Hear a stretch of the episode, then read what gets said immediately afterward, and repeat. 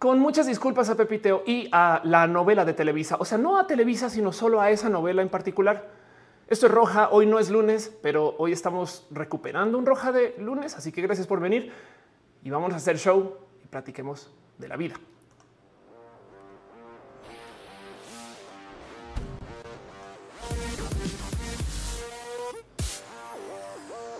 Muy buenos días, noches, tardes, eh, muy buenos eh, eh, atardeceres marcianos y mañanas jovianas, donde sea que esté usted. Gracias por venir a Roja. Roja es un show que se hace semanalmente, entre comillas, y digo muy entre comillas porque técnicamente el último fue hace menos de una semana, que fue el jueves, pero se transmite los lunes y hoy no es lunes, aunque si quieren que sea lunes, ¿quién soy yo para decirles a ustedes que cada día se identifique como se quiere identificar? Y créanlo, no hay un tantito de base científica detrás de eso, porque si lo piensan, con este cuento de cambiarse al calendario que usamos de modos actuales, en el momento de hacer el cambio, la iglesia literal eliminó algunos días del calendario solamente para que empate. Así como que dijo febrero eh, va a ser de cuatro días y el marzo de ese año eh, va a ser de seis días y listo. Ya como que encajan las cosas. Vámonos. Lo cual quiere decir que al eliminar días, técnicamente hoy no estamos en el miércoles 21 de octubre del 2020, sino estamos en un día ahí que se le puso este nombre. O sea, el día se identifica como sea que se quiere identificar. Y entonces podría usted argumentar que si es lunes, a lo mejor sí es lunes, a lo mejor sí es un lunes y simplemente decidimos llamarle colectivamente como miércoles. Pero bueno, Eduardo Permac dice amo los miércoles. Yo también amo los miércoles. Y entonces justo sean ustedes bienvenidos a Roja, el show que se hace desde mi casa, que tiene un chat. ¿Por qué tenemos un chat? Porque estamos en vivo en varias plataformas, en youtube.com diagonal of course, en facebook.com diagonal of course, en twitch.tv diagonal of course y en mi cuenta de Twitter, o sea, en Periscope que también es of course. Y pues por puro, por puro cariño y amor y porque pues hay que recordar a los muertos más en este mes del pues, mes de muertos. También estamos transmitiendo en mixer.com diagonal of course. Pero bueno, Vanessa Ciordia dice hoy somos trans transtemporales. Exacto. Acusi dice el papá ya acepta los matrimonios gay y el chiste se cuenta solo. Ojalá y ahora más que el papá hablen de esto. Pero bueno, yo transmito este show, yo entre comillas hago todo. Literal, aquí soy yo, Oli, y entonces estoy aquí sentado em, y se hace desde esta compu, lo cual es todo un peligro porque ahí no se ve, pero acabo de derramar café por todos lados. Entonces imagínense lo, cerca que estamos a que el show se acabe por un error de eh, electromecánica, diría yo, porque estamos a como 6 centímetros de que el café llegue a la laptop y tengamos problemas. Afortunadamente ese desastre lo pude tener justo a tiempo, entonces Vamos a seguir acá. Y como estoy transmitiendo en varias plataformas, entonces hay mucha gente en muchos lugares. Gracias por venir donde sea que lleguen. Gracias por recomendar que este show están dando. Y, sobre todo, nada, gracias por estar al tanto y por tenerme paciencia, porque para rematar, si es verdad, debí de haber transmitido el lunes, pero no pude porque estaba grabando una serie. Em, es una serie que por si ustedes saben quién es Ofelia eh, eh, o me siguen desde hace rato, sabrán que yo hice una feria en Guadalajara que se llama Tech Mex, donde yo iba a visitar como emprendimientos y gente. Esa serie me dieron chance de hacerla más grande y de crecerla como en sus modos y sus caminos. Entonces ahora la nueva serie eh, pues va a ser con una propuesta un poquito más grande de eso. Y afortunadamente salieron algunos episodios, había cancelado el total porque el COVID ya está grabada. Vamos a ver cuándo sale y por eso no he hablado tanto. No, no es un tan no me dejan hablar de la serie, sino es más un como no hay serie y nada que mostrar. Entonces todo lo que les puedo decir es anduve por toda la pinche ciudad, perdón, por toda la bellísima ciudad de México, eh, platicando con una cantidad de gente de una cantidad de cosas muy divertidas, nerdeando a gusto, haciendo todas esas entrevistas que no me da mucho tiempo de hacer. Pero bueno, dice Daniel, em, este, perdón, Altamira, no mi primer roja después de mucho tiempo. Gracias por estar acá. Em, ¿Quién preguntó por eh, qué laptop estoy usando? Dice eh, Oscar, ¿por qué no usas uno de esos que tiene tapa? Debería. Eh, ah, perdón, esa Memo Vidal dice qué laptop es y qué specs tiene. Esta es una Republic of Gamers. esta es una Zephyrus. Em, no, recuerdo qué especificaciones tiene, pero sí te puedo decir que es de hace dos, yo creo que ya tres años. Entonces, en últimas, podría ser una brilla algún día cuando se pueda. Pero bueno, dice Eric Jadiel, eres grande. Exacto, mi 1.90 sin tacones. Este hay los taconcitos que usa a veces. Entonces, gracias. Y dice Luisa Mudio, vestido de un solo color y cinturón negro. Ophelia es una chica súper poderosa perdida. Eso sí me parece muy divertido de considerar. Pero bueno, em, entonces justo por estar haciendo esa serie, literal tenía días de grabación y, me desocupé hasta ahorita. O sea, ayer fue mi último día, pero para que entiendan, es mi primera entrevista fue a las siete y media de la mañana con eh, Ale Petatán, por si saben quién es, si no lo sabrán en la serie. Es una persona bien cool del mundo del, emprendimiento, en esto del mundo del RP. Y mi última entrevista cerró casi a las 10 de la noche con César Galicia, quien es otro tuitero, es sexólogo, y hablamos acerca del poliamor. Entonces, vean nomás, no es, o sea, en fin, el caso. Dice Noemí, ¿no sería más cómodo un escritorio más grande? Yo creo que sí, algún día. Eh, Denise dice que le gusta mi hermoso. Muchas gracias. Gama dice it's true. Chica súper poderosa. Alex García dice Oli, saluda a mi novia eh, Maika, porque no sabemos es COVID, pero está en casa enfermita. Maika, besitos y no te preocupes que por lo que estás pasando muchas personas. Entonces, en últimas nos acompañamos. Sonrising dice: me 1,80 y no encuentro tacones de mi talla. Yo encuentro todo en Amazon, todo sin falla ve y busca en Amazon y, yo pido tacones como desgraciado. Algún día muestro mi colección de, en fin, soy un poco, o sea, me tengo que poner frenos. Em, este eh, dice: Te cuento que últimamente te escucho mucho por de mi mamá también. Muchas gracias.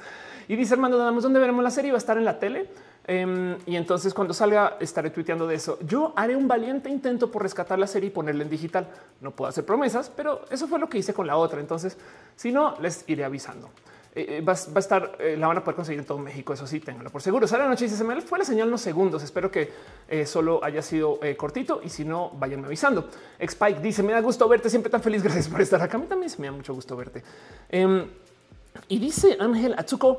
Consejos para la transición en México, consejos de ropa y maquillaje. Este, em, bueno, la transición, una cosa por acá, ropa y maquillaje, otra cosa por allá. y de hecho, separarlos es bien sano porque la transición no tiene que ser tu ropa y maquillaje, más bien comienza a buscar cómo darle espacio de gozo y gusto a tu ropa y maquillaje como tipo de es que soy vanidosa y qué. Y la transición en particular, pues que sea algo un poco más como de alma, no de, de adentro, porque entonces así no te frustras por no conseguir ropa que te lleve por donde sabes como que si tú lo atas a algo que puedes comprar va a ser un problema. Pero bueno, en fin, de hecho, eh, perdón, de paso, mucha gente está justo dejando esto super chat que sale acá. Son estos son los, abrazos financieros. Gracias por dejar su amor y cariño. Y en eso eh, explico un poquito cómo funciona, cómo estoy transmitiendo en varias plataformas. Hay varios sistemas de monetización. Y agradezco desde el fondo de mi corazón que literal sí lleguen a, darme su cariño desde, desde lo financiero, sobre todo porque gracias a eso puedo hacer más transmisiones o estar más con ustedes. Justo por eso es que puedo comprar cámaras y luces y asegurarme que esto siga funcionando tal cual. No, yo de nuevo, hago mis propias transmisiones. Eh, yo creo que ya estoy llegando a la adultez como streamer. Ya va siendo hora de que me dé permiso de tener un stream deck, que es esta cosa que le picas al botón y hace el cambio automáticamente. Pero bueno, eso es una cosa que sucede cuando cumples este, los 18 años de youtuber que te dan permiso, no haces el cambio de zapatilla y te dan tu stream deck. Pero en eso también justo le quiero un abrazo súper especial a la gente que me apoya desde sus espacios de donativos, el Patreon en particular. Ballenita Gordita, Arturo Aleano, Navarra, analógicamente Patreon desde tiempos inmemorables, Javier Tapia, Choc Cuevas, Aflicta, Ignis 13, Francisco Godínez, Jair Lima, Trini P eh, y Ariel R, quienes están suscritos a mi Patreon y entonces literal me dejan cariño pues mensual. Em, también a la gente que está suscrita como member en YouTube, que tiene acceso a las banderitas eh, eh, y, entonces nada, y, al lujo de poder decir soy member en YouTube para lo que les sirva. Pero un abrazo, Junior das HB, Lalo Pablo CG, Josué Cortés, Simón Sánchez, a Maite Iturralde Farías, a House of Science, Ana Cristina Mo, Gabriel Mesa, Tato Oso, Eri Frank Núñez, Magdalena González, Rafita Barrera, a Rodrigo Pérez, Ibran Rivera, Jesús Dionisio, a Victoria Núñez Páez, a Yolanda Suárez. Un abrazo también a Joe Cafeína San, Víctor Hugo, Curiel Calderón, a María Emilia, Gerardo Maturano, Ricardo Ortiz, Lucero Quilla, Ferry Hero, a Pasos por Ingeniería, Shelly Medina, Afroita Borracha, quien insiste que no está borracha, a Carlos, a Carlos Soto, a Sinaí Morelos, que es nutrióloga vegana, a Jenny Ramírez, Ana Velasco Blue, Mike Lugo, Ale Galman, Jair Lima, Perruno, H, Cat Girl, Jesse, con quien nos vimos este eh, eh, lunes fue. Qué bonito verte. Un abrazo también a la pastela, la Cocoa Val, Valentina, Sam Silva Flores, a Luis Maclachi, Pablo Muñoz, André VT, Lomas, Elud, Carlos Como, Brenda, Brenda Pérez Lindo, Luis Gutiérrez, Tigres, Aleta, Laranza, también a Mariana Rongalves, Oscar Fernando Cañón, Moblican, Fabián Ramos, Africta, Arturo Alet, Garrigo, Leonardo Tejeda, la gente chida que es member en el YouTube. Dice Vanessa, mi primer rojo en vivo desde hace un rato. Qué cool. Dice Afrodita que estoy sobria, lo prometo. Em, eh, Vanessa Cier dice algún día vendrás a Yucatán cuando el mundo no se esté acabando y, no se esté colapsando desde adentro y pueda, volver a viajar a Chito. Eh, Yucatán es, pues sobre todo en Mérida tengo, eh, no sé, es bonito ir. Pues Gama Volantis dice yo me acabo de agripar Ojalá no sea el cobicho, tengo muchos pendientes. Oye, calma. O sea, sí, estoy de acuerdo. La verdad es que no hay ningún momento bueno para enfermarse. Siempre es como, tengo muchas cosas que hacer, pero pues eh, eh, este, date, date eh, tiempito, no también, pero ojalá y te mejores. Oscar, que dice cuánto me irá la PS5 con tacones. Eh, depende de si tiene eh, drive de disco o no. Antonio Moreno dice, creo que creí que hoy era miércoles de roja eh, en pijama y, yo aquí todo en pijama y pues sí, hoy es, hoy es lunes de roja, lo que pasa, pero también es miércoles si quieren que sea miércoles, ya saben cómo es. Después también un abrazo justo a la gente re que te re bonita que también está suscrita desde el Facebook, porque en Facebook pueden dejar stars o pueden suscribirse de plano. Y es un abrazo a Ismael Talamantes, Sant, a Bella, Gustavo González y a Juan José Alban este, eh, la gente chida que está suscrita desde el Facebook y también en Twitch. Hay, mucha gente que ya sub. Muchas gracias. Esta lista y digo, no manches, güey, qué pena, me da cariño. Saben, es como, en fin, mucho amor. Un abrazo al hígado de pato, a Maya 117 Musicarina, flashando con Natalia, Deep Star Six, Vaca Champen, a Rubra Wisteria, Alex Nekashi, a Juaime, a Macornio, a Fausto Ceturino, Mitens 9231, a Sankoku 666, a Eric da 8 Sofá Violeta, qué divertido username, a Sora Dai, Zuka Garnachita, Tía Letal, Wisdom Harris, a OAP29, a Calypso Bronte, Vegan Mike, a Nad Sandoval T, a Eriola, perdón, así Eriola Sakura, a Bren Verán, Daniel Hope, Dale Caro, Feli Vampire, Miss Uva, Jair Lima, Daniel GR, a Diana y de Motovlogs, Jorge AGARQ, Em, a George Mia, Carlos Cravioto, Héctor EGM6, así solo sí, pero no a Ballena Gordita, Pixel Beats MX y a Bot FB. Gracias por su amor y su cariño. Y de paso también la gente chida que está dejando desde ya sus abrazos financieros ahorita aquí. Ya aquí no, por ejemplo, dejó Cheers, dejó Beats este, eh, eh, en el Twitch. Muchas gracias. Em, en el, eh, en el Facebook a Frank Insfran, quien dejó, quien compró, bueno, dejó unas stars, Carlos Enrique, quien también está dejando stars y Patricia Martínez, que están dejando un chingo de stars. Ustedes muchas, muchas, muchas gracias a Vanessa Ciordia, que dice poco, pero con amor es un chingo. Vanessa Ciordia, gracias por tu abrazo financiero. Y Misael dice pena Guadalajara y firma una chichi. Te vamos a mostrar algo, Misael. Tengo tatuada aquí en mi fila de tatuajes de la mano izquierda Em, acá tengo a la Minerva por dos motivos. El primero que todo, porque es un recordatorio de que sí, sí quiero vivir en Guadalajara en algún momento de mi vida. Y segundo, para que en algún momento cuando gane tu equipo favorito de fútbol, que podría ser las chivas, todo lo que tienes que hacer es venir a mí. Ya no tienes que ir hasta la otra Minerva, la Minerva falsa. Pero bueno, en fin, muchas gracias. Dice Rick Fuentes. ¿Me recomiendas cambiar mi nombre o acta antes o después de titularme? Wow. Depende de cuánto quieras eh, o cuánto te pese eh, decir. Estoy asumiendo que es por un tema trans. Em, depende de cuánto te pese decir si eres trans. La verdad es que yo tengo una cantidad ridícula de documentos que no he cambiado y me vale gorro porque cuando voy a hacer los trámites y cosas digo así es que mi nombre legal es otro y la gente entiende, sabes? Ahora, del otro lado, capaz si, si estás pidiendo trabajo en algún lugar y son súper estrictos con sus procesos, entonces van a necesitar que todo sea con no así como de, pero tu documento del kinder no dice que te llamas así, no? Entonces, en ese caso, pues evidentemente hay que hacerlo. Entonces, depende del contexto. La verdad es que yo eh, cambié mi nombre por eh, legalmente hablando por un tema de más, paz político, como de parte un documento para decir mámenla y ya. Entonces, eh, como mi, uso es así, me vale gorro cambiar todo lo demás. De hecho, hasta tengo todavía mis cuentas de banco viejas y no sé qué, pero eso no quiere decir que mi historia sea tu historia. ¿no? Entonces, da la misma, en mi opinión. Si tú no tienes ningún problema diciendo que eres trans, de nuevo estoy asumiendo que quieres cambiar tus documentos por eso. Este, pero eh, no más mide ahí el agua a los camotes, porque si lo cambias antes, desde ya estás comenzando la batalla del cambio con tu universidad. Pero bueno, en fin, dice Eloar Gallegos. Buenas noches, Sofe. Dice Mónica Gamilanes. Ya extrañaba el envío y Rica Alvarado dice hoy es Lúrcoles. Exacto, hoy es Lúrcoles. Ayrton Luar Conti dice quiero ser youtuber, pero no me siento capaz de brindar algo de valor para las personas. Siento que no sé qué contenido ofrecer. No pasa nada. Ayrton, de hecho, hablar acerca de no sentirte capaz de brindar ahí donde lo ves. Eh, también es digno de hablar. Perdón, Alexander Ubaldo dejo un abrazo financiero. Muchas gracias y besitos para ti. Gracias por tu amor y tu cariño. Em, y dice Inmaxin, siento que la lap se va a caer. Si no te preocupes que está fija. Y de hecho, ahí donde lo ves, esta lap se levanta. No la quiero mover mucho, pero eh, cuando la abres, literal se abre así atrás. Entonces ventila muy bien y hago esto justo para que ventile aún mejor, porque los streams eh, sí la ponen un poquito al límite. Ahorita, de hecho, estoy usando el 40% de la CPU y no estoy haciendo nada intenso. Pero bueno, em, en fin, dice eh, Sharuki Godoy, ¿cómo anda? Muy bien.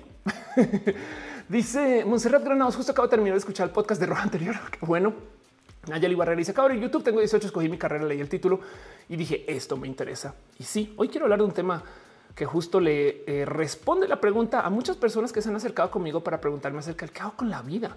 Eh, y suena raro, pero bueno, antes de arrancar formalmente, solamente quiero decirles eh, que el máximo cariño en este show tiene que ir con obligación a la gente chida que llega aquí al chat asegurarse que el desmadre no sea tan desmadroso y a cuidarnos nomás este, de, de muchas cosas Pero eso le quiero un abrazo a Caro, Uva, Uriel, Fabián, Monset, Jesse, Tutix y al hígado de pato. Y también a René, dueña de mi corazón, que está aquí también inmortalizado en esta foto, em, quienes están acá en el team de moderación. Entonces, gracias por cuidarnos en general.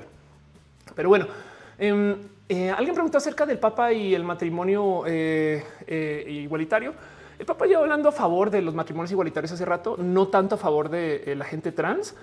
Y desafortunadamente cada vez que sucede, básicamente todo el resto de la iglesia dice, bueno, chido tu cotorreo y siguen con sus cosas. Em, entonces significa poco la verdad, pero esperemos que por lo menos el mensaje haga que la gente hable de esto. Dice Norma, eh, Olvera extraña ayer. No te preocupes. Gracias. Gracias por estar aquí de todos modos. Em, dice Santiago más antes, segundo roja en vivo. Ojalá no me tengan que ir por la mitad. No se preocupen. Entonces, sí, antes de arrancar formalmente, porque yo hablando ya 22 minutos y no he dicho nada, pero he dicho todo, sobre todo sus nombres, porque ustedes gracias por venir. Em, pero en eso, eh, este show va a durar unas buenas tres horas y colita tengan ustedes presente que si quieren hacer algo ahorita pueden ir a hacerlo. Es más, si ustedes programan eh, o si ustedes, bueno, programan, no sé, pero si ustedes hacen algo que necesite tantita distracción sonora y demás, me pueden tener de fondo, em, eh, eh, ir a trotar o quedarse en la casa y, este, consumir algo en particular que les haga relajarse o no. Saben, yo no juzgo, yo solamente les invito a que si ustedes hacen algo más mientras ven roja, háganlo, vayan, pidan, pidan ahí al Rappi, este, al Uber o, bajen aquí a la tiendita dos segundos, que aquí vamos a estar un buen rato y vamos a hacer dos cosas en particular en este show y media. La primera es vamos a hablar de un tema central que nos va a tomar, espero, una hora y, siempre se pasan como dos. Y luego vamos a repasar como noticias de la semana, donde también en últimas podremos hablar de cosas que si ustedes quieren que las levante para ahí, esa esa sección se llama abrazos entonces, si ustedes quieren que levante eso para la sección de abrazos, será. Al final, evidentemente, también me quedo acá para, pues, no sé, platicar y chacotear una cosa que, pues, en última se llama extra roja, no más porque hay gente que tiene preguntas y eso también hay que hablarlo. Si tiene una pregunta muy, muy, muy específica, sepan que también a veces roja no es el mejor foro porque hay gente que de verdad viene roja y me cuenta unas cosas así como súper privadas. Oye, Ofelia, es que fíjate que fui al baño y descubrí que tengo un crecimiento detrás de la oreja que cuando lo toco suenan patos, güey, cuac, cuac, cuac. Y no sé, güey, eso qué significa. Soy pato sexual o cómo es que no entiendo. Y, yo sí el chat, no, espera, espera, espera, espera. Vamos a hablar un poquito más acerca del petróleo. y entonces estas cosas igual a lo mejor es mejor hablarlas en redes sociales. Algunas personas me han escrito mails y, a veces me montan tantito y responde, pero, pero respondo, si no en por DMs también sabrán que lo hago. Pero bueno, en fin.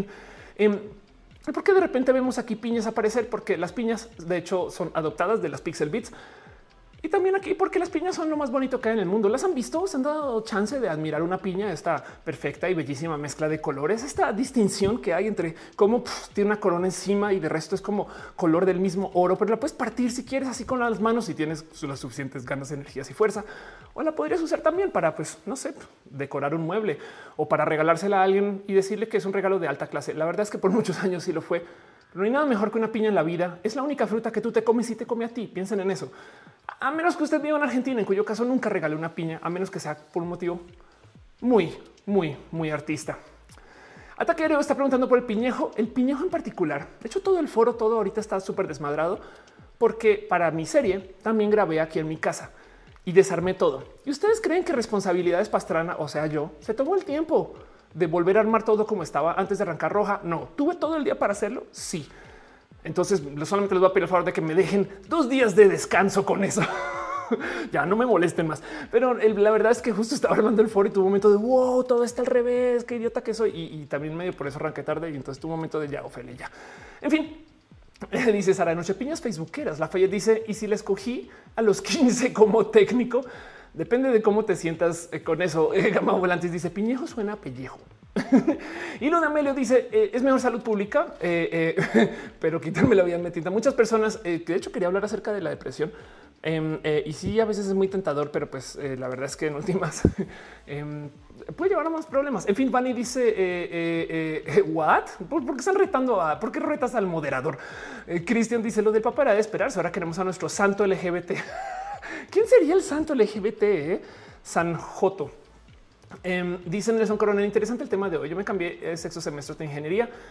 No siento que haya perdido el tiempo, pero escuela de carrera les estaría súper eh, todo. El... Sí, ok, claro. dice el hígado de pato, te obligo. El Gallegos dice: Mi piña no ha dado piñas. Lo triste es que soy biólogo. No, Amo mi profesión. Em, dice más responsabilidades para la mejor empresa de ciencia y tecnología de la vida LGBT. Exacto. Ya se me dice cuánto crees que sea el porcentaje de gente que quiere hacer carrera en YouTube y lo abandona altísimo, pero eso no es, no se debería ser visto como un problema, em, porque si te preocupa o si te salta este cuento que eh, la gente arranca a ser youtuber y lo abandone. Ahora pensemos cuánta gente abre cuenta de OnlyFans para darse cuenta que el trabajo sexual pues es eso, trabajo y que tienes que tomarte un chingo de nudes y editarlas y tenerlas listas y publicarlas y que eso no sale solo porque sale. O sea, puede ser muy guapa, pero igual tienes que, en fin. Em, dice Patricia, a mis hijos de 3 y 7 años les he puesto muchos de tus videos en YouTube. Me muero de la pena, Patricia, porque soy una grosera de primera. ¿Qué te pasa? Pero dice mi hijo el mayor te mencionó en una de sus clases. No. ¿Qué es esto? Para apreciar algunos temas que levantaste eso, la oportunidad que tienen los chicos con la educación a distancia y tecnología. Qué bonito que wow. Este eh, voy a administrar mis contenidos ahora de modos más responsables por tu culpa, Patricia. Bueno, mentiras. Un abrazo a tus eh, hijos. Dice José Toscano. Puede ser San Rupol, San Jote, por ahí vía San Sailor Fag. Eh, me, da mucha risa que a Mangel siempre será Sailor Fag, o sea, no es Fag, no es Sailor Fag. En fin, em, Mónica Gavilán Estoy muy de acuerdo con el tema. dice Sonrisa en San Pablo Vitar. Exacto. Imagínense qué sucederá si tú pones a San Pablo Vitar de cabeza. O será que si lo pones de cabeza, este pasivo y si lo pones de patas activo, en fin, tantas dudas, tantas dudas de cómo funcionaría este el santo LGBT. Jair Lima deja un abrazo financiero. Muchas gracias, Jair. Muchas, muchas gracias por tu cariño y tu amor. Y veo también que Carlos Enrique y Frank Insfran en Facebook dejan cariño financiero. Piñas con ustedes. Y ahora sí arranquemos con el tema formalmente. Em, y justo quiero preguntarles a ustedes cómo se sienten con sus selecciones de carrera o de vida. Eh, primero que todo, hacen lo que eligieron a los 18. Me explico cuando, cuando dijeron yo voy a ser doctor, son doctores, saben?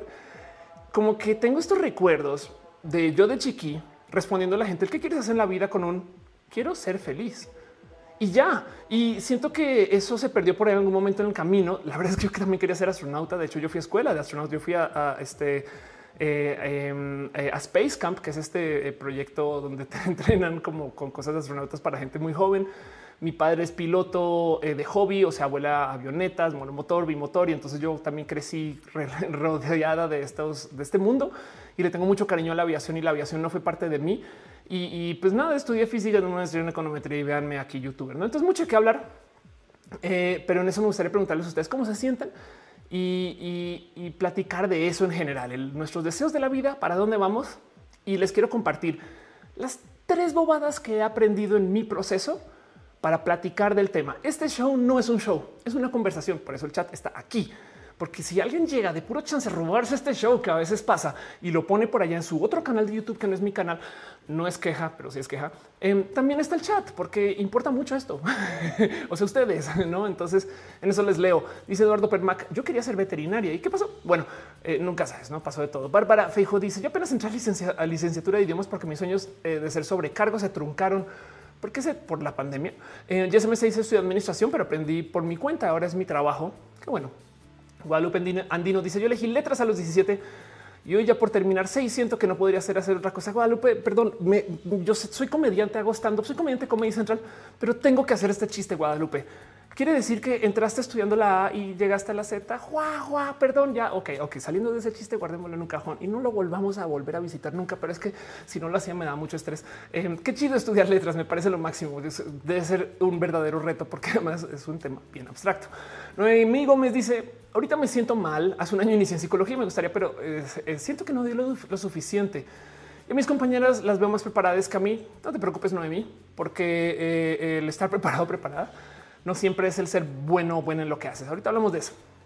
Em, Cristian dice: Papa Francisco siempre está a favor de las personas LGBTI, solo que lo obligaban a emitir opiniones que se alinean con la opinión de la iglesia. Papa Francisco, desde que tengo recuerdos, habla bien de la gente gay, gay lesbianas, eh, bisexuales, gente trans, no, pero los hombres gay sí. En fin, este, dice eh, David, tú estudié biología, ahorita estudio eh, doctorado en biología molecular, pero a la mitad del doctorado me di cuenta que soy, que soy bueno, me gusta y quiero ejercer programación y ciencia de datos. Wow, aunque biólogos moleculares ahorita deben de estar llevándose todo el COVID encima, pero bueno, Guadalupe y Sofía me boludió.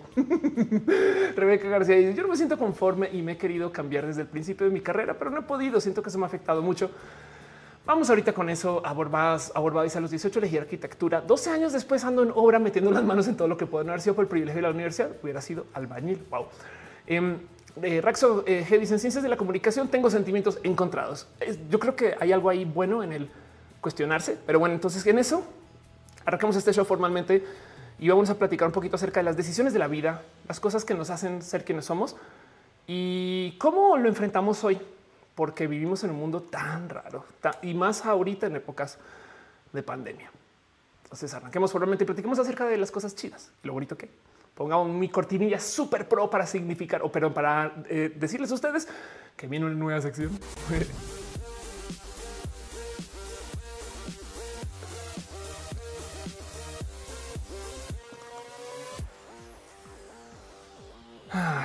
¿Qué decir acerca de las elecciones de vida? Como les dije en el pre-show que tomó 32 minutos, como les dije, ya me puse idiota. Como les dije, eh, se acercaron muchas personas esta semana y la semana pasada conmigo para preguntarme de la vida. Esto para mí es raro en sí, porque entiendo que Ofelia la explicatriz y como mi trabajo para Roja es estar siempre preparada para todo y futurologiar, estoy como complicado ahí. Entonces eh, eh, me cuesta mucho, mucho, em, como que a veces entender un poquito el por qué sí tengo yo la respuesta si yo soy una como dejada. Pero la verdad es que en últimas hay muchas cosas que pues, sí he enfrentado porque yo tengo muchas vidas. Hacen a quien vi que me dijo yo como los gatos tengo muchas vidas. Creo que creo que fue Lepetatán. Y entonces eh, como que a veces fungir del yo no sé qué hacer con mi vida es solamente dar escucha. Y eso hice con algunas personas y me quedé pensando el cómo sé yo que si voy por donde voy y estas personas pueden tener tantas dudas y tienen tanto tan solucionado. De hecho, yo tengo muchas complicaciones en mi vida para muchas cosas que no se creerían o no hablo mucho tampoco, pero vivo muy en deuda, muy en deuda. Y esto viene desde hace mucho tiempo, pero pues lo voy manejando por ahora todo bien. Y entonces, como que, por ejemplo, se acercaron algunos youtubers grandes, youtubers grandes de nombre, se acercaron a decirme es que no sé qué hacer. Y yo así de no manches, ya millones de suscriptores. No. Y, y, esa plática como que siempre se topa el, es que el problema no es qué hacer con tu canal, sino es que no sabes por dónde va tu vida en el mundo youtuber y de la generación de contenido, es muy normal que la gente no sepa bien de qué hablar porque no está haciendo contenido, sino está hablando de su vida. Son como videoblogs. Y entonces, por ejemplo, deciden que los temas que quieren levantar son alrededor de lo que les pasa en la vida. Por ejemplo, las mujeres trans no es queja para nada de esos canales, tienen que existir. Pero en el caso de las mujeres trans, pues siempre está presente el ah, eh, eh, le tuve que decir que era trans, no estas cosas como, pero pues claro, es que eso todo es anecdótico y todo eso pues es parte del cómo están viviendo de todos modos. Así que después de un tiempo se les sacaban las anécdotas. Pero del otro lado también está toda esta gente que como que estudió para una cosa y resulta que no. Y ahora cómo suelto todo ese estudio. Y, por consecuencia, vas y mira si el problema no es exactamente el qué quieres hacer, sino el por qué problematizamos la mitad de las posibilidades.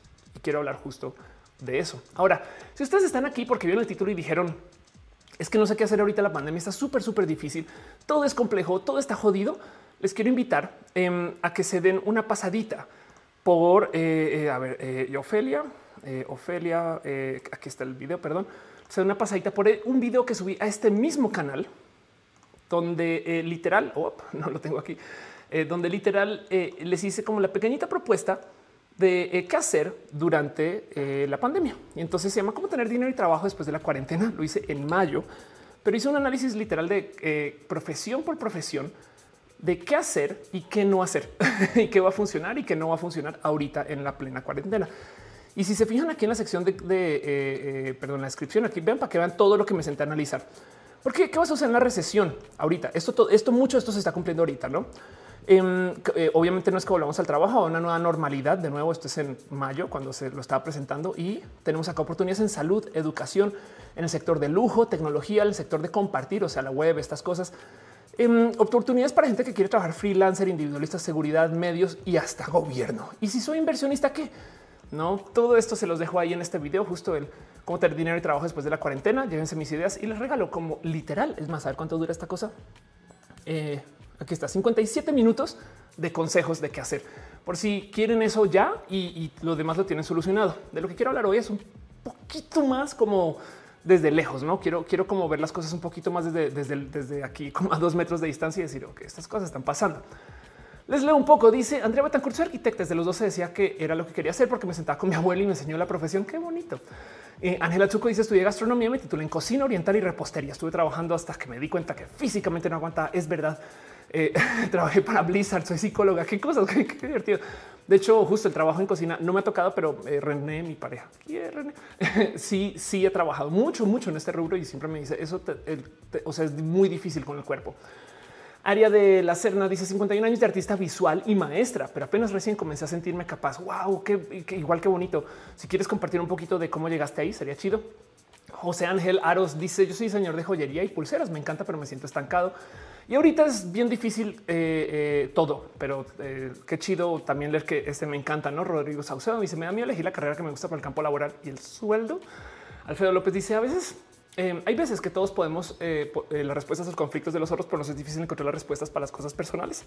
Sí, es mucho más fácil dar consejos que tomarlos, pero aún así el ejercicio de darlos te puede ayudar a ti a pensar.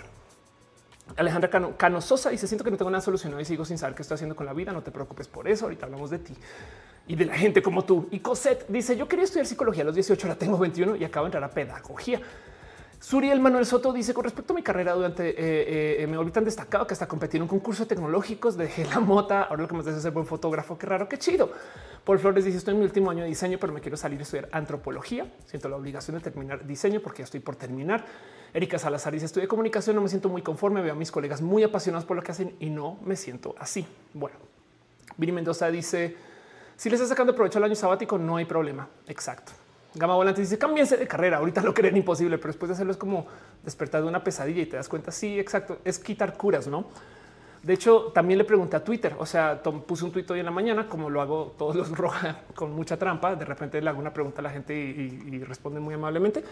Pero pues sí, justo pregunté, mera curiosidad. Em, ¿Cómo no, siente que les tomó muy rato encontrar lo que quieren hacer en vida? Y las respuestas a este tweet me dieron mucha, mucha, mucha alegría. Más que eh, gustó mucho. Entonces, gracias por compartirlo. Pero sí, cada quien está hablando acerca de las cosas que, eh, pues que le ha llevado a su vida. Ivonne, por ejemplo, dice los cambios que yo misma he hecho en la vida no han funcionado también como los caminos que la vida me ha presentado. Y es un buen pensar ese. Em, Mena eh, Caso dice la verdad es que desde los siete escribía cuentos malísimos. pues sí, porque tenía siete. Desde ese año es mi primer terrible corto de stop motion. ¿Qué? ¿Un corto de stop motion a los siete? Ok, em, eh, este, de eso saber qué hacer es bien distinto, ¿no? Qué bonito leer eso. Diana Leiva dice, pasé por cuatro carreras diferentes antes de encontrar lo que amo. La vida solita me ha ido acomodando.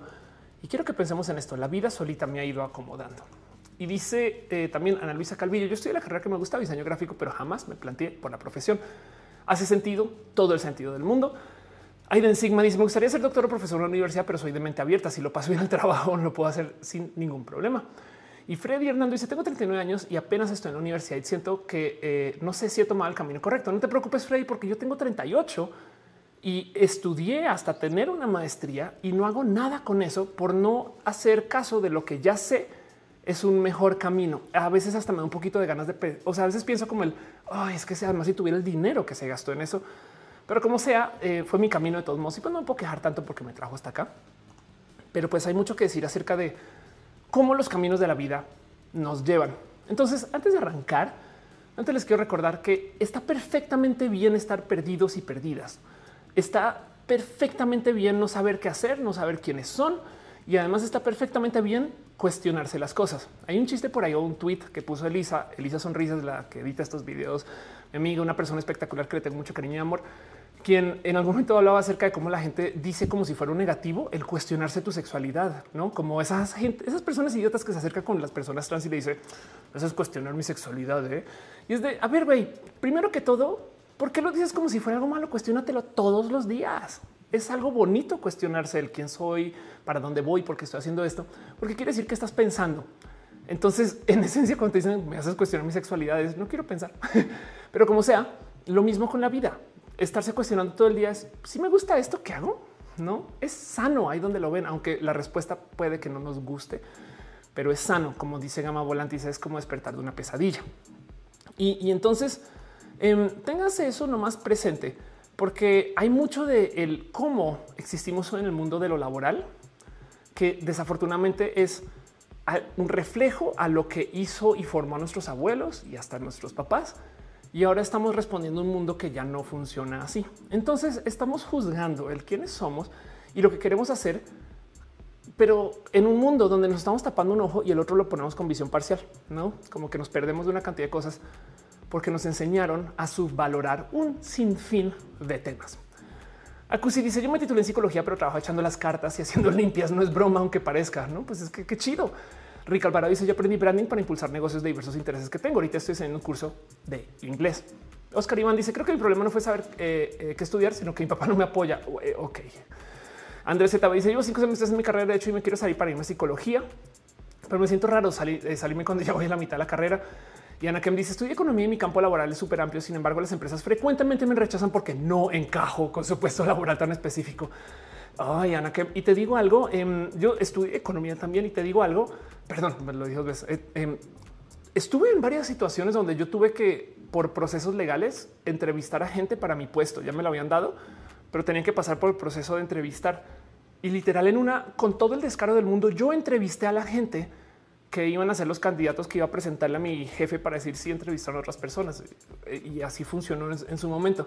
Así que no te desanimes un poco o tanto porque piensa que a veces estos procesos están hechos por otro motivo. No, no, son tan honestos como parecería, sabes? Ahora, eso es una vivencia personal, pero, pero lo dejo ahí como nomás para que no te sientas mal de que me rechazan y no sé qué, no. Igual y literal es que lo que quieren es a esta persona y por eso los requisitos son así de detallados. José RJ dice elegí la carrera de música desde los 16. Ahorita voy a la mitad de la carrera y me encanta, pero a veces me hace pensar si ir a encontrar trabajo por la poca apertura con las artes en Latinoamérica. Y te voy a decir algo, José, es muy probable que mucho de lo que suceda en el mundo de la música em, no tenga que ver con lo que aprendes ahorita en la carrera, pero está bien que pases por ahí de todos modos. Yo creo que una carrera como la tuya, artes, lo mejor que puedes hacer es cuatear durísimo, durísimo. Nombres, apellidos, gente, lugares, eh, eh, un tantito de lo social. Evidentemente estudia música por ahí en el proceso, pero em, lo que vas a tener frente a otras personas que vienen desde el mundo del proceso de, ser autodidacta, que yo sé que no se compara con lo que estás haciendo, es que vas a conocer a muchas personas que igual y capaz se acaban en otros lugares. En fin, César dice estoy estudiando diseño gráfico en segundo semestre. No sé si me gustará para siempre, pero como dice mi abuelo, siempre se puede aprender algo nuevo. Totalmente de acuerdo. Jason Chitiba dice los caminos de la vida no son como yo pensaba y estás que cantas. Sí, Fabiola Santana dice dejé mercadotecnia. Ahora soy maestra para mantenerme, pero realmente no me gusta. Quiero estudiar diseño digital y a mis 24 me siento lenta. No te preocupes. Erika ellos dice tengo 16. Yo a los 37 comencé a estudiar para cosas que estoy haciendo ahorita. Entonces no quiero decirles que sigan mi camino, pero volviendo al cuento, lo que les quería contar. Em, parte del problema es que nos estamos juzgando con una visión más que parcial, no? Porque nos hicieron aprender que hay un chingo de cosas que no deberíamos de dar valor. Por ejemplo, creciendo, mis papás no fueron tan criminales con esto, pero sí me hicieron sentir que si yo estudiaba algo relacionado con música o entretenimiento, no me iba a ir bien.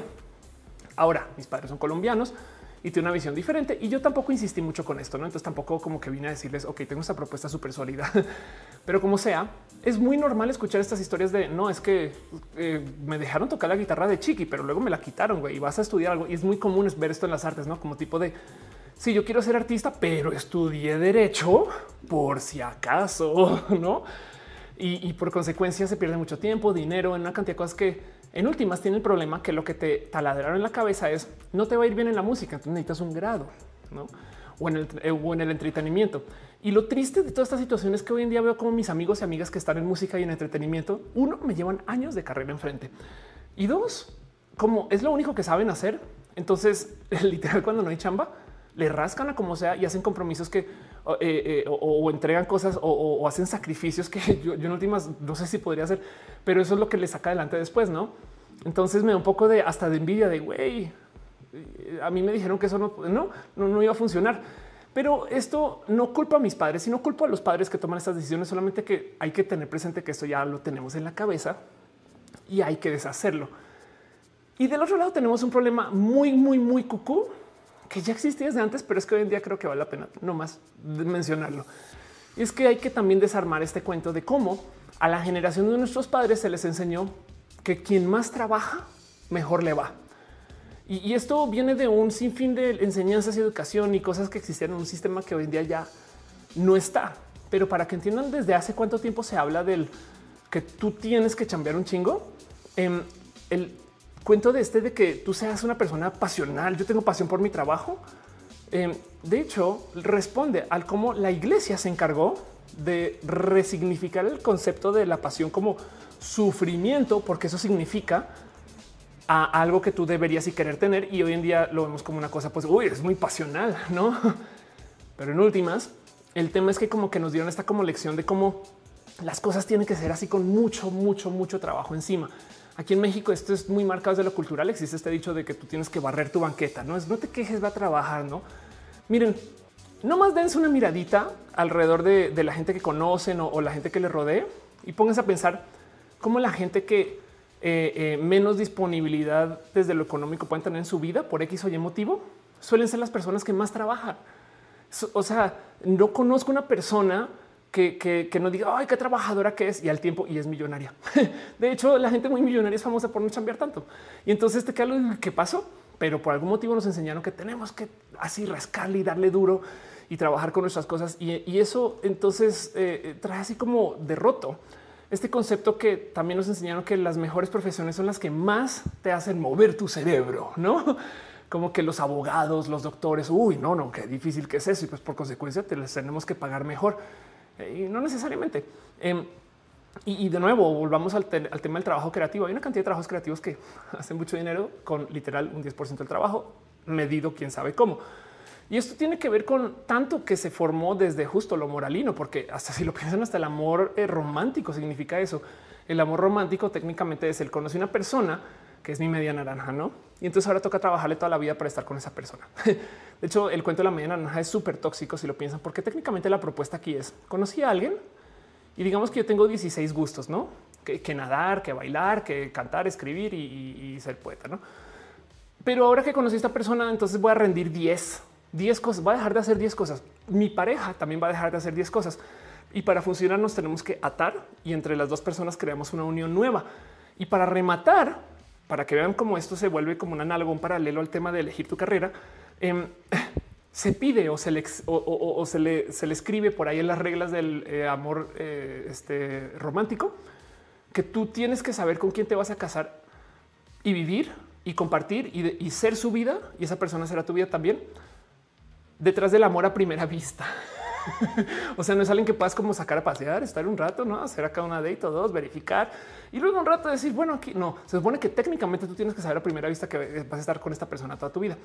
Y, eso, de hecho, sí está como hecho una parte del amor romántico, porque técnicamente esa incertidumbre es la que hace que tú chambees. Mientras más incógnitas tengas de la persona, entonces más cosas vas a tener que dejar. Y esa nueva persona que se forma, que es la unión de las dos, técnicamente eh, eh, va a ser codependiente. Vean lo tóxico que es todo eso, ¿no? No pienso un poquito con tu carrera. Nos dicen que a los 17, 18 ya tienes que decir qué vas a hacer.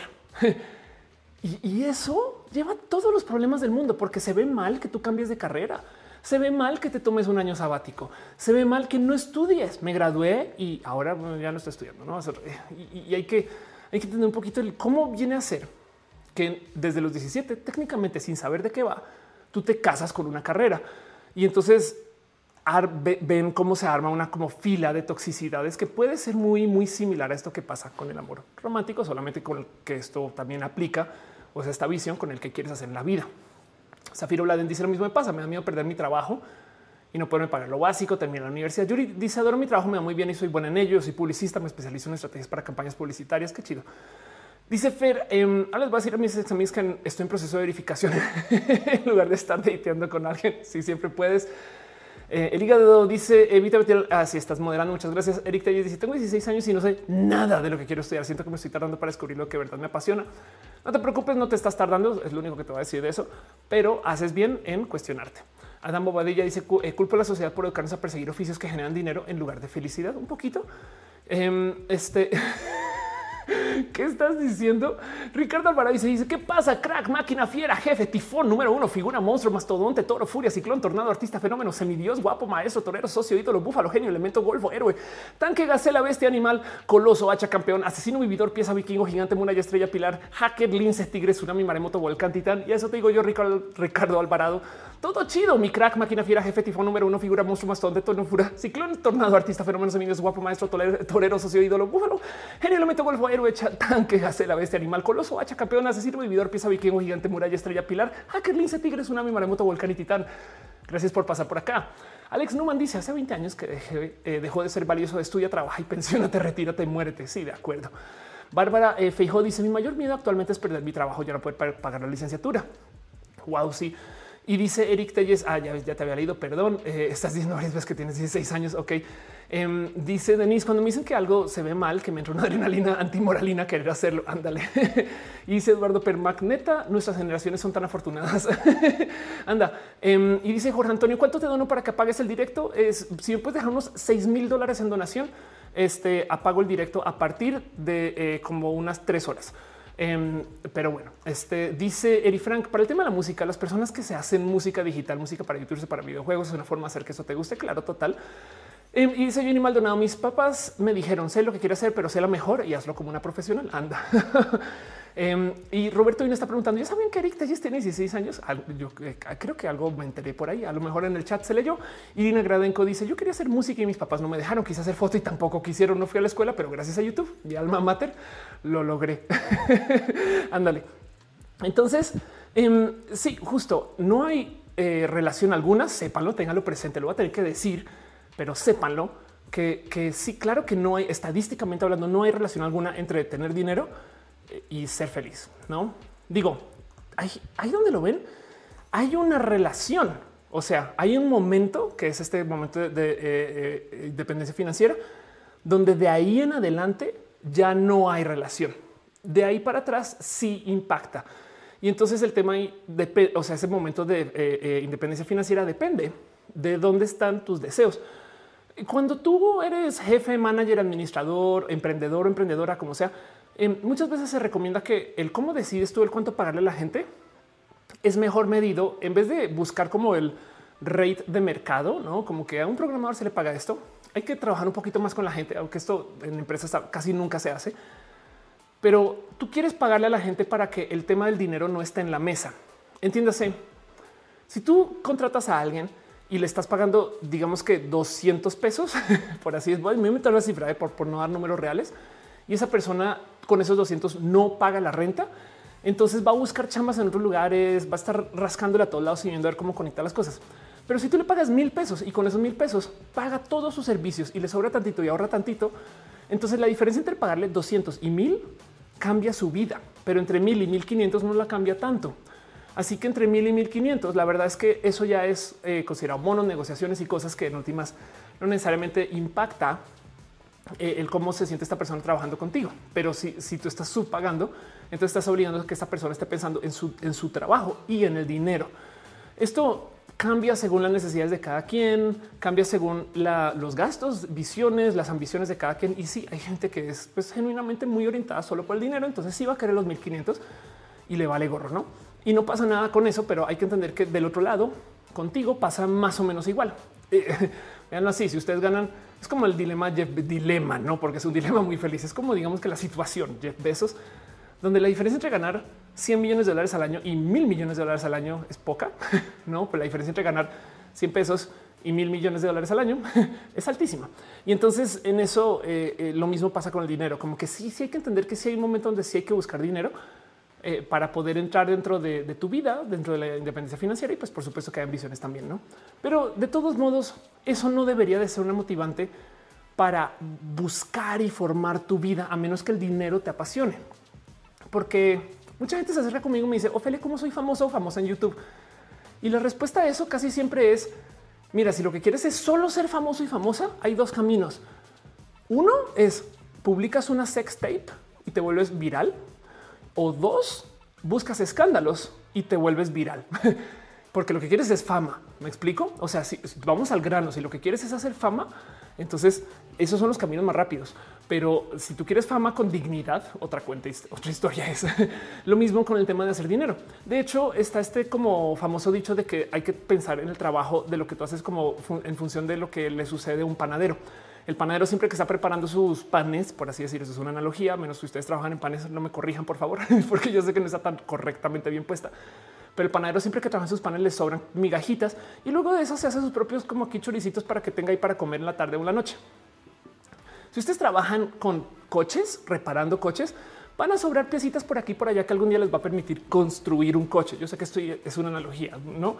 Si ustedes trabajan en, desarrollo web, les van a sobrar un servidor o dos para tener sus websites. Si ustedes trabajan en diseño, van a tener tiempo extra para dibujar. Entonces, eh, si quieren tener dinero, por eso mucha gente trabaja con dinero, porque les pasa como el panadero, que sobra aquí unos pensados, una cosa ya, no y, y eso eventualmente también se arma por ahí, cuando la misión es tener dinero, ¿no? Entonces, dice Marina con la fórmula de la química. Sí, así que el punto aquí es justo, siempre consideren que eh, eh, hay que también que tener muy presente que hay que desarmar que el bienestar material no significa el tener felicidad. Y yo creo que la prueba más fehaciente de esto es como la gente más millonaria, artista, lograda, se suicida, este no está muy feliz en la vida con muchas cosas y, te quedas con el pero güey. Creo que hasta eh, Justin Bieber en algún momento tuiteó acerca de tristeza y es güey, pinche Justin, no, ¿cómo es posible? Pero también eso habla un poco acerca de sus vidas y como todo el mundo tiene problemas y cosas por las que está pasando, y eso también hay que enfrentarlo. Pero de nuevo, de lo que les quiero decir es parte del motivo por el cual, y para recordar por qué estamos hablando de esto, parte del motivo por el cual tenemos tantas dudas de quién soy, qué hago y por qué tengo que saber todo esto de ella es porque estamos juzgando nuestras vidas con una visión súper limitada, porque la primera es tenemos los ojos tapados porque nos enseñaron que tenemos que trabajar mucho para ser exitosos o exitosas, que es falso. Y luego nos enseñaron que eh, eh, la meta final es tener mucho dinero, que es falso. Eh, leo sus comentarios. Dice Ana Mar, aprende algo, dinero. Exacto. Dinero, dinero, dinero. Em, dice Carlos Corriña, yo gano muy bien en mi trabajo. Llevo 10 años haciendo lo mismo, pero ya estoy hasta la M. Solo quiero que me liquiden para echar flojera unos 30 años. Todo esto es muy complejo. Exacto. Em, te recomiendo eh, buscar más bien, Carlos, un hobby eh, que no sea, no retribuya. Entiéndase, un hobby donde puedas failear a gusto, sabes? Que no nunca vuelvas negocio. O sea, que si aprendes parapente, nunca quieras montar una escuela de parapente, que si aprendes dibujo, nunca quieras venderlos. Un hobby de mal gasto, un hobby de, sobra, pues. Eh, pero bueno, em, dice eh, eh, aunque la fama del Lord Lady también se va igual de rápido que llega, pues sí, pero pues hay gente que es famosa por ser Lady cada tres meses. Dice Didier sobre motorcitos de un BMW. Ahí donde lo ves, capaz y sí, capaz Didier por estar trabajando en mecánica. Conoces al güey que trabaja en no sé, sabes, de la tona, no sé qué. Y ese güey un día le llegó un, uno, que chocó, güey, pero el motor está bueno y te lo va a dar un precio que va a ser único para ti. Sabes? O sea, eso voy. Em, eh, el panadero siempre le sobran trocitos, pero bueno, Rosalind dice: Yo estoy muy a favor del tipo sabático después de la prepa. Sí, yo también. y, ahorita voy con eso un poquito más. Marce Campos dice: Yo cambié carrera como de calzones antes de elegir mi carrera actual. Eri Frank dice: Yo hago lo que amo y gano bien. Irina dice: Creo que la mayoría de la gente confunde el concepto de éxito con el de fama. Estoy totalmente de acuerdo y más en tu rubro y también de paso en mi rubro, no música, artes, YouTube, en fin. Eh, dice por eso colapsan sus psique. Sonrisen dice yo con tu plática me hice más paz que mi psicoanalista. Qué bonito. Falla, deja un abrazote financiero. Muchas, muchas, muchas gracias por tu amor y tu cariño. Gracias por apoyar y ser parte de esto. Veo que también dejó cariño este Facebookero Carlos Enrique em, eh, y Jack Hino eh, dejó unos cheers. Entonces, gracias por ser parte de esto, por su amor y su cariño. Em, dice Javier Sandoval, quien también dejó un abrazo financiero. No te lo felicite, no lo felicite, perdón. También estudié artes, luego dejé trunca contaduría, ahora soy instructor de yoga. Qué chido, Javier. Este me parece muy, muy bonito el saltar. Romina dice justo en eso necesitaba escuchar hoy. Anda, Emilio dice puedes hacer un video del Infonavit. Debería. Dice José Toscano, tuve un trabajo que paga súper bien, pero me absorbía la vida y el ambiente no era el mejor. Duró un año y aunque ya no gano, eh, estoy mil veces mejor. recomiendo, yo también recomiendo un poquito darse esos tiempos. Pero bueno, luego quiero hablar de lo que yo creo que es así de entre las cosas que nos tapan los ojos, no que, que, nos que nos cegan hacia, el sentirnos prósperos y prósperas. Yo creo que el criminal más grande de todos. Y esto, miren, hay un rubro del conocimiento eh, este, o de el estudio que se usa mucho, sobre todo en Estados Unidos, para tratar de decidir qué tipo de persona eres a la hora de trabajar. Y es si tú eres una persona cuantitativa. Entiéndese, de mí siempre se decía que por haber estudiado en ciencias, en física y luego en econometría, yo era una persona quant. Así me escribían, es un quant, no llegaba un nerdo de los números, una, persona que trabaja con una calculadora y, esas cosas se hablaban de mí porque mis selecciones de vida todas iban por ahí, el análisis, números. Mm, yo puedo hacer cosas muy raras con Excel que me gustaría desaprender, pero el punto em, es que eh, a la gente cuantitativa se le valora diferente que la gente que no es cuantitativa. Y esto es bien culero porque la gente aprecia y admira las artes, pero hay de que tú seas el hijo que quiera hacer artes y ahí entonces se acaba ese aprecio. O sea, tu mamá puede decir el mismo día, ay, qué bonito que canta Luis Miguel. Y si tú le dices quiero estudiar canto, te manda la chingada. hay, un, una TED Talk, es una plática viejísima por una persona que desafortunadamente ya, murió, em, pero esta fue la TED Talk más vista, más vista por muchos, muchos, muchos años. Y si no la conocen, se las comparto para que entiendan qué tan vieja es. Eso es del 2007. Y, entonces es una TED súper, súper, para mí es requete importante. Esa TED me cambió la vida, em, que se llama eh, Matan la creatividad de las escuelas. En las escuelas matan la creatividad, ok, presentada por el Sir Ken Robinson, que si no la han visto, vayan ya. Y entonces lo que dice o lo que habla o lo que presenta es como eh, en las escuelas por lo general se suele organizar la educación para favorecer a la gente más cuantitativa.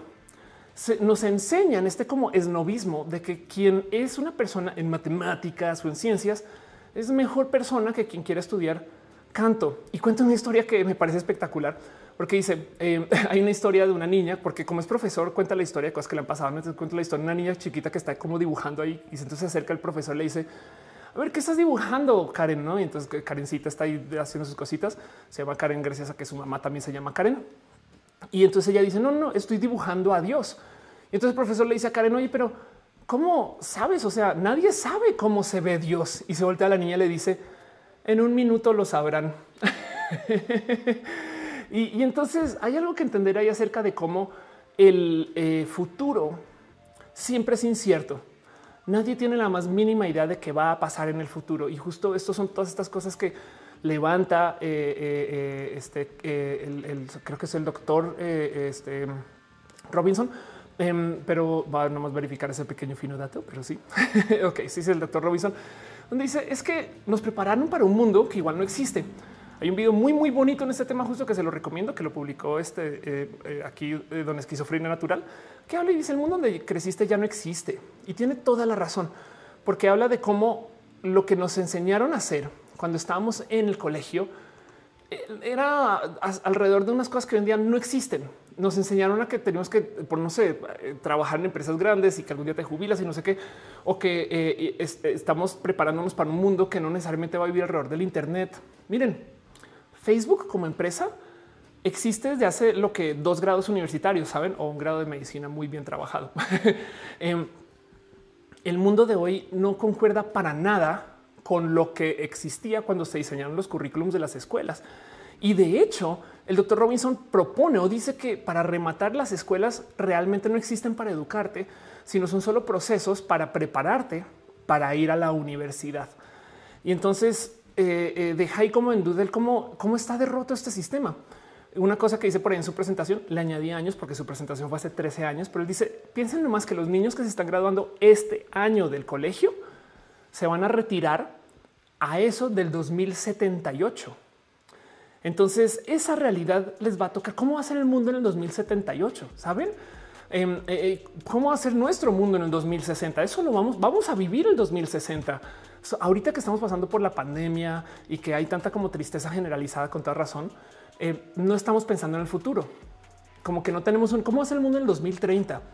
Oigan, el 2030 es ya viene, saben?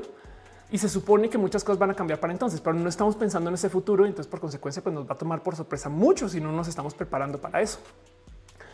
Dice Pierno, y por eso tienes que tomar actualizaciones y cursos al momento de graduarte. De hecho, siempre tienes que tomar cursos y total. Dice Motkin, eh, quería estudiar arte, amo dibujar, pintar. Siempre me ha dicho que se me da bien. Terminé estudiando lo que no me gusta porque de arte me iba a morir de hambre. Exacto. Y eso, eso no lo talaron en la cabeza, no? Marifer realmente dice estudié moda la mitad de la carrera de ingeniería informática. Fue la apuesta más arriesgada de mi vida, pero al final me abrió muchísimas puertas en ambos lados. Exacto. Y dice Erika Salazar, eh, las escuelas matan la creatividad. Así, ah, ok, esto te está respondiendo. Alguien Blue Star eh, Shoot dice, no sé qué hacer después de graduarme. Me gusta el arte, pero no quiero desperdiciar mi tiempo en algo que no quiero estudiar. Mis hermanos han logrado mucho yo no sé qué hacer conmigo o mi futuro. Bueno, eh, y no te preocupes tanto. Es que justo el tema es que ¿por qué existen las escuelas como existen? Y esto es algo que curiosamente se discutió en un chingo de lugares. O sea, hasta Chume levantó este tema cuando la Mars hizo su famoso video de pinche sistema retrógrado. Entonces no quiero vanagloriar mucho a la Mars, aunque el mero hecho de que ya haya dicho en su video es que el sistema está roto y la gente comenzará a hablar acerca de dónde viene el sistema educacional. Yo creo que sí dice mucho, porque sale a luz que el cómo están diseñadas las escuelas y por ende las universidades están diseñadas alrededor del sistema de la productividad y de cómo en últimas nos tenemos que preparar para las fábricas. Y es que capaz si no lo tienen tan presente, pero el motivo por el cual las escuelas son como son y por consecuencia las prepas y las secundarias y después las universidades es porque técnicamente en esa época, en la época de la industrialización, se comenzaron a crear fábricas y las fábricas fueron estos procesos modelados alrededor de que tiene que haber un sistema para manufacturar objetos o, en últimas hasta lo acabaron aplicando para hacer servicios. Y en esos procesos, al contratar gente, tenías gente que no sabía nada de la vida y entonces por consecuencia no eran muy útiles y los tenías que educar ahí. Así que la solución en últimas fue hacer sistemas generalizados de educación que permitieran que la gente pudiera salir, a menos que fueras una persona muy millonaria que tuviera acceso a educación libre. Em, estas, estos, estas escuelas están diseñadas como fábricas para que tú salgas a la fábrica. Se han puesto a pensar que así son las clases. Cambio de salón, no recreo, vuelves a la clase. Están hechos alrededor del sistema de la fábrica para que, como una fábrica, así como tú vas construyendo un coche, vas construyendo conocimiento. Entonces, por consecuencia, tienes que pasar el año. Por consecuencia, tienes que cumplir con estos requisitos. Tú no puedes construir un motor si a la mitad del camino te faltó el carburador, no? Entonces, hasta que no tengas ese carburador, no te va a dejar pasar de año. Y esas cosas entonces crean estos raros sistemas de cómo la gente se va formando, porque no todo el mundo es para ser un pinche vehículo. Güey, hay gente que son bicis. Espero que se entienda mi analogía. Yo soy una bici rosada, por ejemplo. Pero el punto es que dentro de este sistema y como se creó en ese entonces, las fábricas necesitaban de personas. ¿Y cómo era la vida en 1900 cuando estaba comenzando todo esto? Pues había gente que estaba viviendo justo de ser freelancer para todo, para todo. Piensen ustedes en este, eh, cómo habrá sido una persona de, no sé cómo fue la vida de sus abuelos. ¿Tienen recuerdo de eso o les han contado o han preguntado? Esta gente vivía, me explico, o sea, literal esos cuentos de que se subían a un barco y volvían, ¿no?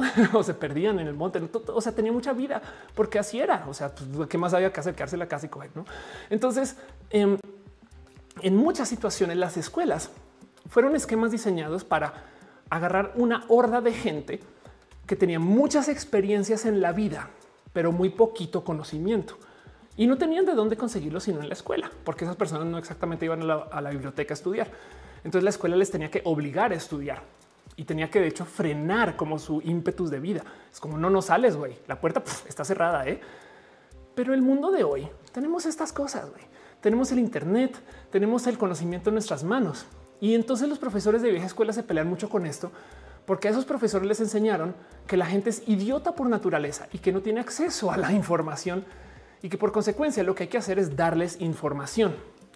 Como tenemos el Internet hoy, las personas de hoy son muy ricas en conocimiento, a diferencia de hace 100 años, pero porque la inseguridad o porque eh, la vida moderna o porque como convivimos lo que sea por millones de motivos, hoy en día, o literal por motivos capitalistas también, la gente ya no se puede subir al tren eh, y perderse dándole vueltas a Sonora y, descubrir que tú eres en máquina 50 y los pobres de máquina 51 se les fue muy mal.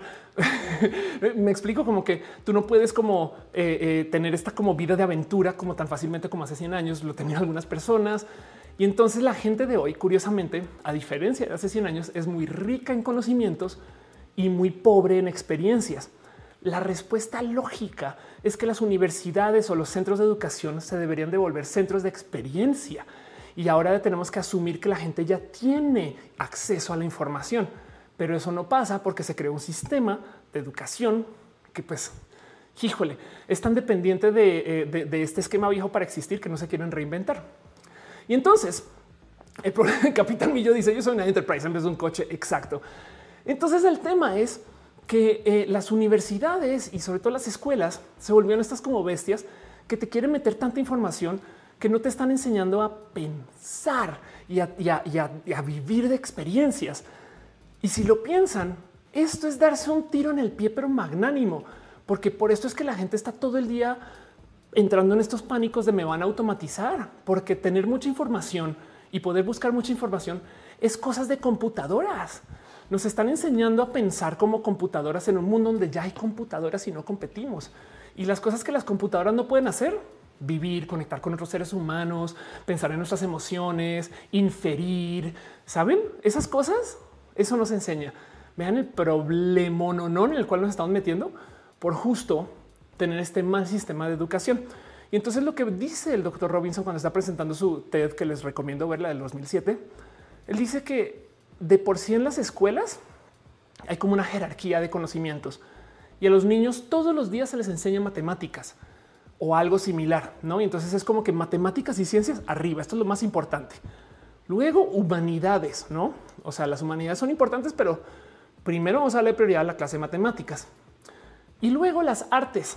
Y dentro de las artes dice hay una jerarquía también, porque como lo comenta en 2007 y no dudo que esto pueda seguir siendo verdad todavía hoy, no existe ningún sistema educacional, ninguno del total, que enseñe baile todos los días, así como se enseñan matemáticas. Y, no tiene que ser baile. Me explico. Puede ser algo relacionado a la expresión corporal, teatro, puede ser algo relacionado al cómo nos comunicamos, cómo trabajamos en equipo. Eso nos enseña todos los días. Mientras que el aprender matemáticas, claro, eso sí, nada en contra de la gente que estudia matemáticas. Acuérdense que yo estudié física, pero el punto es que existe esta como eh, eh, este como esnovismo de que si tú sabes de matemáticas eres wow, no? Y si tú sabes de baile, ah, no es tan chido. y eso es un problema porque eso le da un tiro a la creatividad y la creatividad es el talón de Aquiles de la computación. Y por consecuencia, si nos queremos algún día simbiotizar con la computación, no quiero decir competir con, sino si queremos algo chido, necesitamos que la gente sea muy creativa, porque esto de hacer los cálculos rápido computadora, me explico. Ahora también, por supuesto, que hay que entender las matemáticas, hay que trabajar. solamente estoy diciendo que hay algo roto ahí en el sistema donde se le da prioridad a hacer quant y la gente que está en el mundo de la creatividad y las artes se le considera otra cosa. Dice em, eh, el bar. Y si los pocos profesores enseñan a pensar y que nos llenan el cerebro memorizando cosas exactos y entran en pánico, no? O sea, esos profesores que como que no les gusta que tú tengas, por ejemplo, no sé, imagínense una clase que les permita consultar Google durante el examen, no?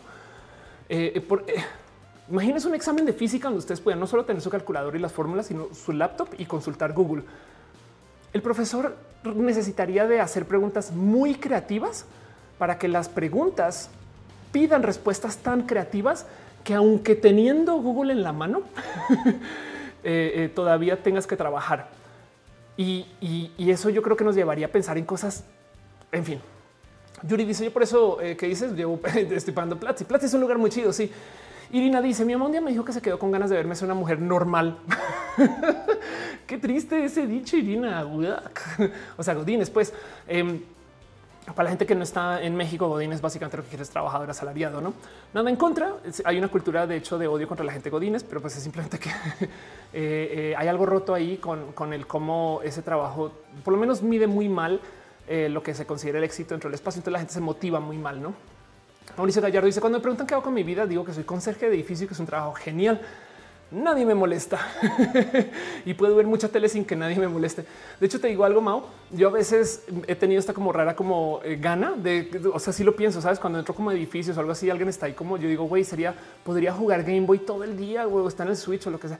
En fin, em, dice Midori Liliana Rose, eh, esta chica ah, es así como tu amor. Ok, estás hablando del amor. Geron, ah, Geron dice justo terminé el podcast que hiciste hace dos años sobre la escuela que había probado los castigos físicos. que habrá sido de eso? Órales.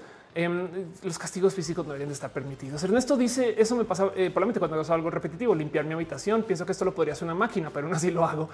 Alexander dice hey universidad, si vas a meter información debe de ser consensuado. es verdad. Em, Dice eh, José Alba, soy el 500 viewer, el 4399. Ándale, sí, este, supongo que esto es en YouTube. Em, y dice Sonrisen, soy un monociclo. Exacto. Qué bonito ser un triciclo Apache, una itálica. Tomen mucha agua, chicos, y tomen, tomen agua, uh, agua de U. Eh, Bárbaro, Bárbara, perdón, Bárbara Feijóo dice consejos para no perder la motivación de trabajar mi day job, eh, que es lo que permite pagarme la licenciatura. Enfócate, siempre piensa en tu hobby y, y acuérdate que tu day job es eso, es tu day job este, eh, y hazlo bien para, maximizar tu hobby. Pues no es como tipo de piensa los niños. Emilio del Mal dice con tanto acceso al conocimiento se puede haber encontrar conocimiento de calidad de manera efectiva. No es por echarte tus contenidos son espectaculares, pero en verdad hoy en día cualquiera sube tutoriales y cursos. No todo el contenido siempre es de calidad. Sí, pues justo el tema ahí es em, eh, no todo el contenido siempre es de calidad, pero el de calidad puede ser muy de calidad. Y, en últimas, em, a lo mejor lo que hay que hacer es saberlo encontrar. Me explico, o sea, eh, eh, digo hasta profesionalmente, si eso es un problema, eh, Emilio, igual y eso puede ser un bonito emprendimiento, porque ese, conocimiento ahí está. No más que el mar de información es real. Saraí S. García dice: Yo a clase de sí me encantaba, pero ahora por la pandemia no me despego la computadora, el teléfono. He pensado en renunciar unas como seis veces. Leonardo Guerrero dice: El problema lo que comenta el doctor Robinson es que la educación sigue sin, sin evolucionar. No piensa más allá de una educación cuantitativa, no se fijan los distintos tipos de aprendizaje. Exacto. Em, de hecho, de lo que habla justo el doctor Robinson es como por culpa de esta como jerarquización de ciencia y matemáticas primero y artes por allá abajo. Entonces eh, se crea esta cultura de que la gente creativa es hasta como medio de segunda clase, saben? Un poquito como el esnovismo que hay detrás de como no, no, no, yo sí escucho música de verdad. O sea, yo escucho a Bach y Rachmaninoff cuando yo a la casa eh, en vez de no, eh, en vez de eh, esas cosas que escuchan ustedes, ese arte popular que de no mames, güey, hacer música popular también es súper difícil. Perdón. José RJ deja un abrazo financiero. Muchas, muchas, muchas millones de trillones de infinillones de gracias. Em, Elena Bonilla, ¿qué video que te está tomando? Estoy tomando cafecito. Pero bueno, gracias por tu amor. Piñas para ti, José. Eh, eh, y nomás me asomo. Carlos Enrique también dejó unas stars en Facebook. Muchas, muchas, muchas gracias. Strange hasta dice: Creo que tiene que ver con tener un buen criterio de saber qué información te funciona y cuál no. Sí, de acuerdo. Pero bueno, el punto es que, como sea que lo vean, em, se sabe que tener un grado hoy no te abre la puerta y se sabe que tener un grado no significa automáticamente que vas a tener un trabajo.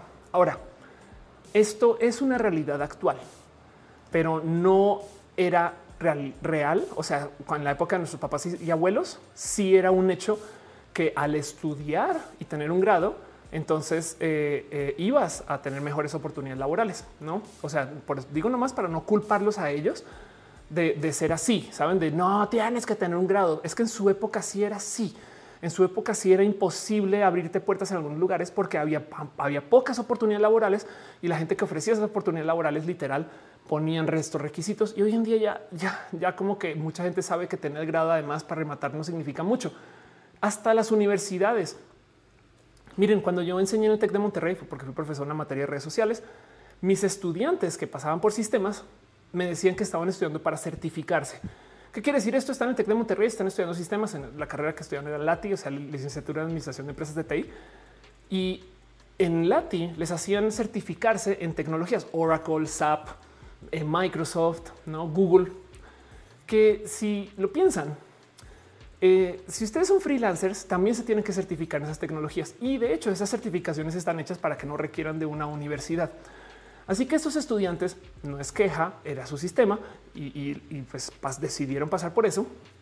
Pero estos estudiantes están pagando a costo de universidad un curso que se consigue a literal una cuarta parte del precio por fuera para prepararse para un diploma que se les puede otorgar así no vayan a la universidad, que es el diploma de certificación en Oracle, el diploma de certificación en SAP.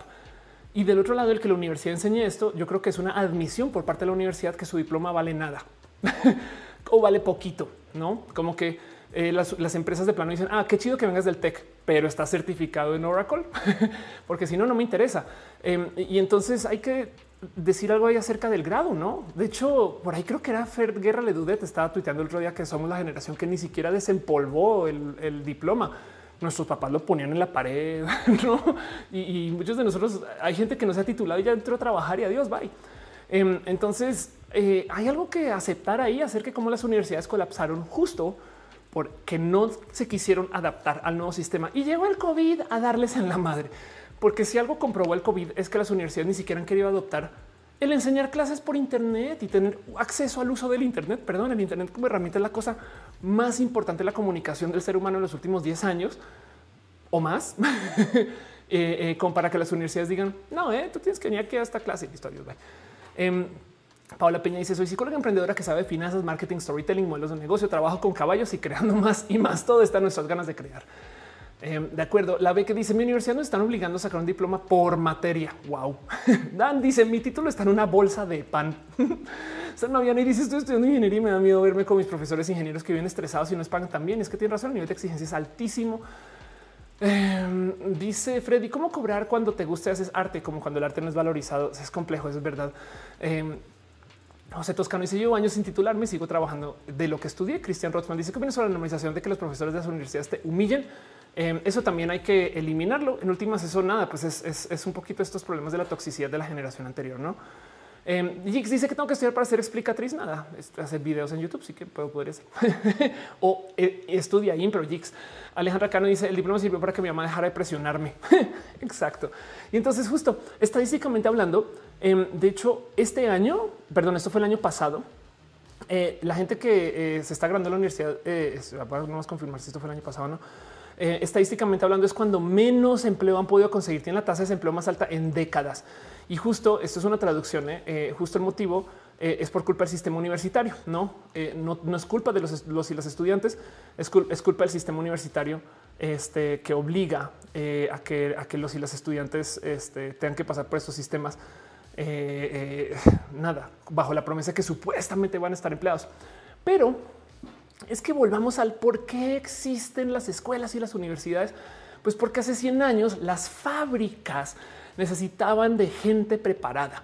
Entonces, literal, el sistema estaba diseñado de tal modo que tú pasas por una escuela que era un preparatorio de universidad y en la universidad era un preparatorio de trabajo. Piensen cómo hay mucha gente que justo lo primero que piensas en qué quiero trabajar y estudio para eso, cuando debería de ser al revés debería ser en voy a desarrollar herramientas múltiples en un rubro que me interesa para poder trabajar en lo que sea. Es como Neo y la Matrix. Ahora yo sí creo, ahora yo sí sé quién soy y entonces ahora yo podré hacer lo que quiera, pero no nos enseñan a pensar así porque la creatividad no viene ni al caso, porque en última se supone que ya tenemos que ir en un camino. Y el problema es que de nuevo, ¿cómo vas a saber a los 18 qué quieres hacer a los 60 o a los 50? Eso es bien complejo. No nos enseñan a que cambiar de carrera es válido, a que cambiar de, de, es más, no solo es válido. Si ustedes cambian de rubro laboral, se van a traer conocimientos de su espacio a algo nuevo y esa gente del espacio nuevo capaz y nunca ha visto lo que son aliens que vienen con tecnología alien. Y cuando digo esto es la educación transdisciplinaria básicamente implica agarrar trocitos de todo lo que hacen en su vida y atarlo en algo que solo existe para ustedes. Y en eso que lo forman, no? Eh, entonces esa cosa nueva solo existe para ustedes y ustedes son superhéroes con un kit de poderes que es único. Mariferamente que está aquí en el chat justo habla de esto, em, porque como estudió programación y moda, pues entonces tiene una intersección entre programación y moda que es muy única. Imagínense cuántos programadores saben de moda y cuántos modistas saben de programación. Yo veo ahí todo lo que quieran en oportunidades de cosas por hacer. O piensen ustedes en alguien que toda su vida o por 20 años fue, no sé, contador o contadora y ahora le dio por hacer parapente. Vean la cantidad de oportunidades que puede haber en llevar contaduría para parapentistas. Me explico, no sé, o al revés, eh, llevar aprendizajes del parapente a la contaduría. Como que eh, eh, justo el, buscar esa, esa formación transdisciplinaria no nos la enseñan. Imagínense pagarle cuatro años a la universidad y que luego les den un grado, pero ustedes pueden tomar la materia que quieran en cualquier orden. O sea, puedo tomar primero este eh, eh, eh, cocina y luego cálculo cuatro y luego entonces tomo una materia de materiales de ingeniería y luego entonces este diseño industrial ¿no? y física. Solo porque sí, hago eso por cuatro años y al final me dan un grado. ese tipo de formación, digamos que bien llevada, podría hacer que la gente sea muy, muy pinches creativa, pero no se enseña eso. Y entonces em, el problema y es justo como lo dice eh, el doctor Robinson, es hay que redefinir lo que se considera inteligente, porque inteligente no puede ser una persona que sabe hacer matemáticas, está bien, hay gente muy inteligente que está en matemáticas, no lo dudo, es más, lo sé, me consta, pero también el saber bailar muy cabrón o el saber este, eh, hacer artes marciales, eso también es un rubro de la inteligencia, ¿saben? Em, eh, es que por algún motivo se ve como que la gente que hace cosas como desde lo físico Em, o desde lo artista, eso ya no se ve como inteligente. Saben y, da un poquito de güey. Les reto a eh, eh, tratar de, por ejemplo, em, hacer composiciones musicales. Tenía un amigo programador, tengo un amigo programador, un abrazo, em, quien justo tiene esta mentalidad de que la programación es por segmentos. Y me acuerdo de verle sufrir como eh, compositor porque le dio por investigar el mundo de la música, porque si es que tengo muchos segmentos de la composición pero como que no atan, no como que tipo tenía un riff, no de una intro bien chida, tenía otro riff, otra intro bien chida. Decía no, no sé bien cómo atarlos.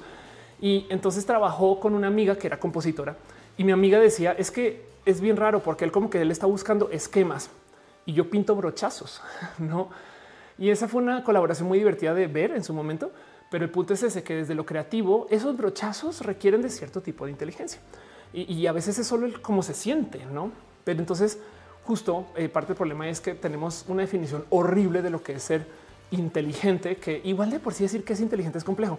Lo que dice el, el eh, doctor Robinson es que la inteligencia es diversa, dinámica y distinta, porque todas las cosas que se consideren este uso del cerebro podrían ser inteligentes. Y de nuevo, bailar requiere de mucha creatividad, improvisar baile requiere de mucha creatividad, pero eso por algún motivo no se ve tan chido como solucionar un problema de matemática súper rápido, ¿no? que para rematar, la compu le cuesta mucho bailar y la compu puede solucionar un problema de matemática súper rápido. Entonces ahora queda la duda cuál no es más inteligente ahorita. Pero bueno, em, dice Emilio, em, en los community colleges me encantaba poder elegir materias a discreción, según lo que me llamó la atención. Tomé astronomía, arte japonés, historia de los mexicoamericanos. Qué bonito eso. Caro dice, simplemente modelar por una sesión fotográfica es un reto de inteligencia. Exacto, eso es verdad. Eh, eh, perdón, sí, Atsin dice mi problema con eso es que solo soy bueno en el área que estoy estudiando. He intentado otras cosas y ya no puedo con ello. No pasa nada. Por eso sufrí mucho en la prepa y me sentí como pez en el agua en la universidad. Qué chido. José Juan dice que le cae muy bien. Gracias por estar acá. José Juan Dice Sara de noche, me pasa que personas con título universitario no se dan cuenta de los riesgos en seguridad en donde estoy trabajando. Total. Em, es impresionante eso. Apolo Rodríguez dice eh, eh, de las mayúsculas. ¿Dónde vamos a parar como sociedad? Aiden me dice tengo un diploma en diseño técnico industrial o craft Doppler. Dice YouTube no me avisó que había live. No te preocupes que acá seguimos. Uriel dice justo cuando estoy a nada de pagar el título de biólogo en un país ecocida. A lo mejor Uriel eh, ese es eh, tú eres la persona que va a estar a nuestra defensa, sabes, y a la defensa de, estos sistemas eh, en ecología. Em, que de paso, Uriel, algunas te he hablado de planeteando. La gente bonita de planeteando son youtubers con quien que están haciendo contenido em, en esto del rastreo del ecocidio. O sea, son biólogos bien chidos. en el tema de planeta, no busquen planeteando en general. Pero bueno, Adam Bobadilla dice: Por otro lado, la escuela nos ayuda a crear relaciones y socializar que también es necesario. Te digo algo, Adán, es que justo ese es el problema. Nos han ayudado a crear relaciones y socializar a pesar del sistema. Las relaciones y socializar son muy importantes. Entonces, ¿por qué no le damos más valor a eso? ¿Sabes? Porque no tenemos, eh, o sea, porque por ejemplo los eventos, este, eh, no sé, de, socialización escolar son por fuera de los horarios escolares? Porque no hay una hora al día, bueno, es el recreo, pero una hora al día de, por ejemplo, ejercicios de convivencia, plática, eh, formación de equipos, no es más. Te digo algo, Adán, porque no hay, por ejemplo, juegos, videojuegos en equipo como una materia en el colegio para que la gente aprenda a hacer equipos y a colaborar. No como que el problema es que justo la escuela ve la educación solamente como lo necesario para que tú puedas trabajar en la fábrica y, ya, güey, no? En em, le dice lo dijo Jobs, los puntos se conectan hacia adelante Morgan Harper dice: Yo tengo 20, no sé qué carrera seguir, pero en sentido de que me deje ganar más dinero. Eh, y Billy Mendoza este, le está respondiendo: planeta nada te garantiza tu estabilidad económica. Sigue tu pasión. Este me dice: ¿Qué opinas de las carreras en pedagogía? Pues enseñar siempre será necesario. Em, eh, y este Alexandra dice: Recién llego, si es mucha presión elegir una carrera, sea total de acuerdo. Y además, para rematar, no solo es mucha presión elegir una carrera a esa edad, sino que está mal visto cambiarla cambiarse dos o tres veces de carrera se ve como algo malo y de paso cambiarse dos o tres veces de empresa, ya que estás trabajando también se ve como algo malo. Yo tuve una agencia donde contrataba creativos todo el pinche día y para mí una persona que trajera conocimiento de varias agencias le añadía valor, pero mucha gente hasta le tenía miedo de decir que es más, hay sé de gente que si se retira un año de su vida por X o Y motivo, le da miedo poner eso en el curry. No, no, no, no, yo, yo estoy trabajando desde siempre. O sea, no, no, yo, yo, yo, yo, no me tomé ningún sabático. ¿eh? O sea, ¿cómo, crees? Em, el hecho de que hayan saltado por muchas empresas implica que trae mucho conocimiento mezclado, que le veo más valor a eso, a que esté en el mismo lugar haciendo la misma cosa todos los días por 10 años, pero por algún motivo no nos enseñan a valorar eso. Y entonces em, esa TED de eh, este, el, doctor Robinson eh, es muy bonita en general de las que les estaba hablando, porque em, hay algo que hay una historia que levanta eh, acerca de una bailarina de ballet que me parece muy bonita. Cuenta la historia, una historia de cómo, cómo estamos tan desacostumbrados en general a apreciar la creatividad. Cuenta una historia muy personal de una persona que no sé si supervisó o estuvo cerca, pero pues el caso es que es una bailarina, pero que en ese entonces, cuando estaba en la escuela, le iba muy mal en la escuela. Y entonces su vida de escuela era eh, enfrentándose contra todos estos sistemas viejos que pedían que ella pensara en matemáticas, no pensara de modos sistemáticos. Y eventualmente, eh, como la comienza a contar la historia, va como con un doctor y el doctor le dice, no, es que lo que tiene es que no es hiperactividad, sino es que pues, es una persona que simplemente piensa de otros modos. Le inscriben en una escuela de baile y resulta que es justo lo que necesitaba, porque lo que comenta la niña es que conoce otras personas que piensan con el movimiento. Y entonces en esta historia al que eh, esta chica se comienza como a enfrentar como en cómo otras personas se comunican con el baile y, no pueden decir nada sin bailar o, sin, usar su cuerpo para expresar entonces encuentra un espacio donde ella también se comunica con ellos. Y, es la historia de este Gillian Lynn, quien es una bailarina y coreógrafa británica, quien literal diseñó un chingo de coreografías importantes, eh, Cats, no la, la, o sea, no la película, em, El fantasma de la ópera, eh, eh, actriz, director de teatro, director de televisión. El caso es una persona súper, súper, súper lograda. Em, y, pues la historia aquí justo es de cómo, como lo dice, es, es cualquier otro doctor la hubiera medicado porque está hiperactiva, no? Porque está mal visto que una persona sea eso, una persona física, una persona que tiene una inteligencia física, saben? Em, y eso lo traigo porque eh, hay tantos modos de juzgar a la gente que no nos enseñan a valorar. Y entonces, volviendo a todo este cuento que le estoy diciendo, que parte del problema por el cual estamos tan frustrados y frustradas por no saber qué queremos hacer en la vida es porque estamos viendo la vida así, a través de una ventanita que nos dice la vida tiene que encajar acá cuando pasa todo esto acá afuera. Yo tengo una historia que he contado acá varias veces de un compañero de colegio que cuando estábamos en el colegio todo el mundo lo odiaba porque el güey se copiaba de todo el mundo y nunca hacía sus tareas. Y entonces, perdón si me repito 200 veces con esto, si ustedes son muy fans de Roja, pero la historia va así. Él eh, eh, mágicamente tenía la tarea porque la compraba o sentaba a alguien a hacerla o cuateaba con alguien y se la hacían. Era muy obvio que no hacía sus tareas. Lo rudo ahí es que cuando está en el colegio todo el mundo lo odia, pues pinche tramposo, no? Este güey no, güey, alguien mal hizo la tarea, no sé qué lo pero ahí estaba ahí medio le chaposteó y, y, se graduó de la universidad y, perdón, del colegio. Y, y, como que era la leyenda del güey que siempre hacía trampa. Pues resulta que hoy en día es un dueño de empresa muy exitoso, quien de paso platicando con gente que ha trabajado con él me dicen que es un jefe espectacular porque delega sin miedo, arma equipos súper buenos y para rematar siempre sabe qué pedirle a cada quien que son esas mismas cosas que hacía de niño chiquito, por los cuales se le castigaba, porque técnicamente todo lo tiene que hacer él como un matemático profesional, parte de la fábrica del conocer. Nunca se nos enseñó a valorar que el saber hacer equipos es algo bueno. Saben, el saber pedir cosas es algo bueno. ¿Les ha tocado delegar? Delegar es dificilísimo. y, él era el más rápido en no, no, no, eso que lo haga Mariana hacia adelante. Pues, yo, yo sigo con lo mío. Entonces hay algo ahí que em, tenemos que aprender a desarmar, a, cuestionarnos del cómo estamos juzgando quiénes somos o, qué podemos hacer. Porque si nos seguimos juzgando a través de la ventanita, pues claro que nos vamos a frustrar y claro que vamos a decir no sé qué hacer, porque de las millones de opciones que hay, nos enseñan solamente a valorar 10, 10 y son muy marcadas. Y a lo mejor en la época de nuestros abuelos, esas 10 eran muy, muy tan valiosas que valía la pena tapar todo lo demás y poner la ventana. Hoy en día no. Em, dice George, dale un flujo una tarea para encontrar la manera más fácil de conseguirlo. Sí, de hecho, los programadores por lo general em, suelen ser personas no en el más sentido flojas, porque por eso son buenos programadores, porque quieren que la computadora haga las cosas. Pero bueno, a mí lo toman en cuenta porque los programadores con experiencia tenemos la fama de dejar los proyectos rápidamente. Ándale. Elena dice precisamente en el baile te enseñan a hacer equipo. Cuando es en grupo eres un cuerpo de baile. Ándale. Eh, y dice José Yepes, ahí es donde entro yo. Tania Juárez dice, nuestra sociedad valora más el tener que el ser, trabajar para tener, no conocer para ser. Eh, este, porque están hablando de una colección de Barbie. ¿Qué, dijiste, Yuri? Em, estás hablando de una colección de Barbie. Miri Mendoza dice eh, por completo, Alexander Prensa está respondiendo a alguien. Eh, y dice Alexander Ubaldo Villa, en la secundaria estudié programación y ahora quiero volver, pero hago algo enfocado al artístico y me casa conflicto, no saber por dónde entrarle. Y de paso te digo algo, dentro de las artes nunca vas a saber por dónde entrarle. Entonces toca irte acostumbrando a que este sentir es presente. Mm, dice eh, este a Motacross que le gusta cómo explico aquí. Muchas gracias. Eh, dice soy doctor Hoss. Yo creo que si no existe la profesión que buscas, puedes crearla. A mí como médico me costó mucho integrar la medicina con mi habilidad como políglota. Después descubrí la salud global. Ándale.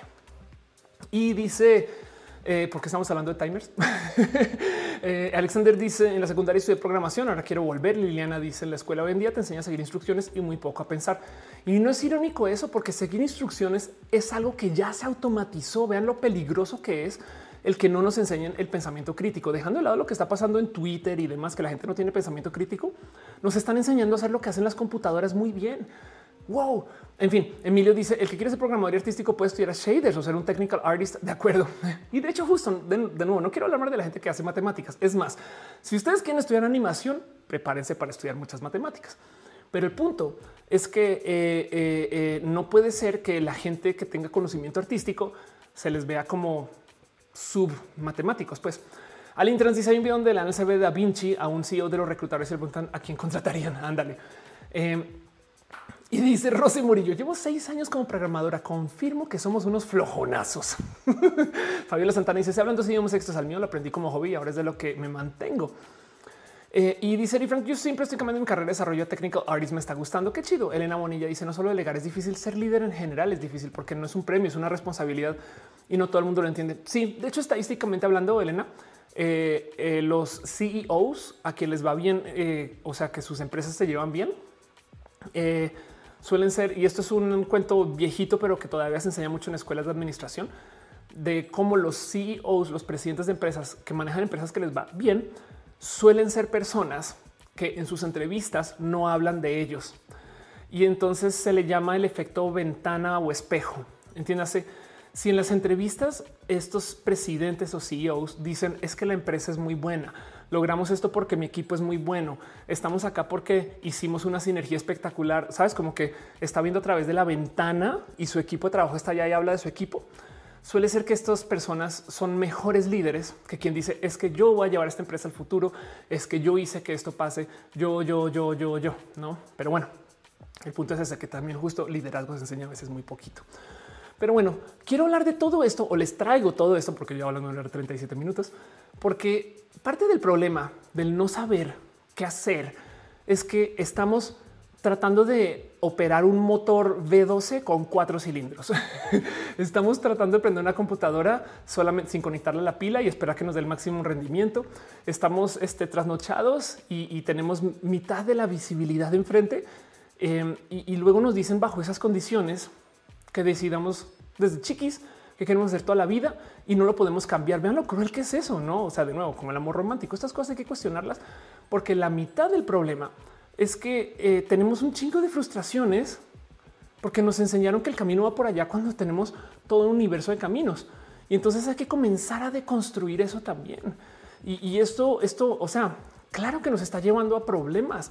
Eh, esto, esto me dio un poquito de triste descubrir, pero resulta que en el 2010 se hablaba de cómo la depresión iba a ser muy marcada en el 2020. La depresión será la segunda causa principal de enfermedades para el 2020. Eso, esto está escrito en el 2010. Ok, 2019 y 2000. Esto fue en 2019, perdón, 2018, ocho, o sea, dos años antes. La depresión es la número uno causa de enfermedad y discapacidad en todo el mundo. ¿no? Entonces, este, pues nada, lo cumplimos temprano, básicamente. Y saben qué? Estamos pasando por una etapa de alta ansiedad, una etapa de altísima depresión no se supone que estamos en la mejor época de la humanidad. Si nos comparamos contra la gente de hace 100 años, tenemos computadoras, robots, el Internet, tecnología, todo lo que quieran para que nuestro trabajo sea más fácil.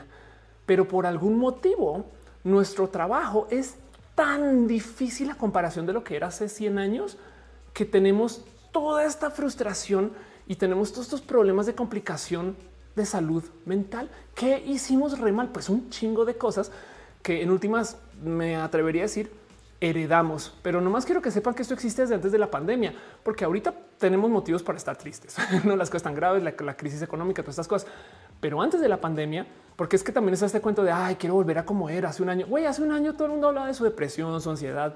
Entonces tampoco estamos tan, tan, tan bien, no solamente que ahorita estamos re mal, pero el punto es y te paso por eso no estamos pensando en el futuro. Normal también en épocas de, dureza, pero como sea, em, eh, hay algo ahí donde justo deberíamos de estar en un momento de máxima alegría, pero pues es que como nos estamos enfrentando con la realidad de que nos dijeron que este es el mundo y la alegría se mide con esta regla y resulta que la regla la estás tratando de poner, es una regla plana y le estás tratando de poner contra un mundo circular, entonces como que no encaja, ¿no? y no puedes medir todo bien. Eh, eh, todo el mundo le está pasando mal. Vean esto.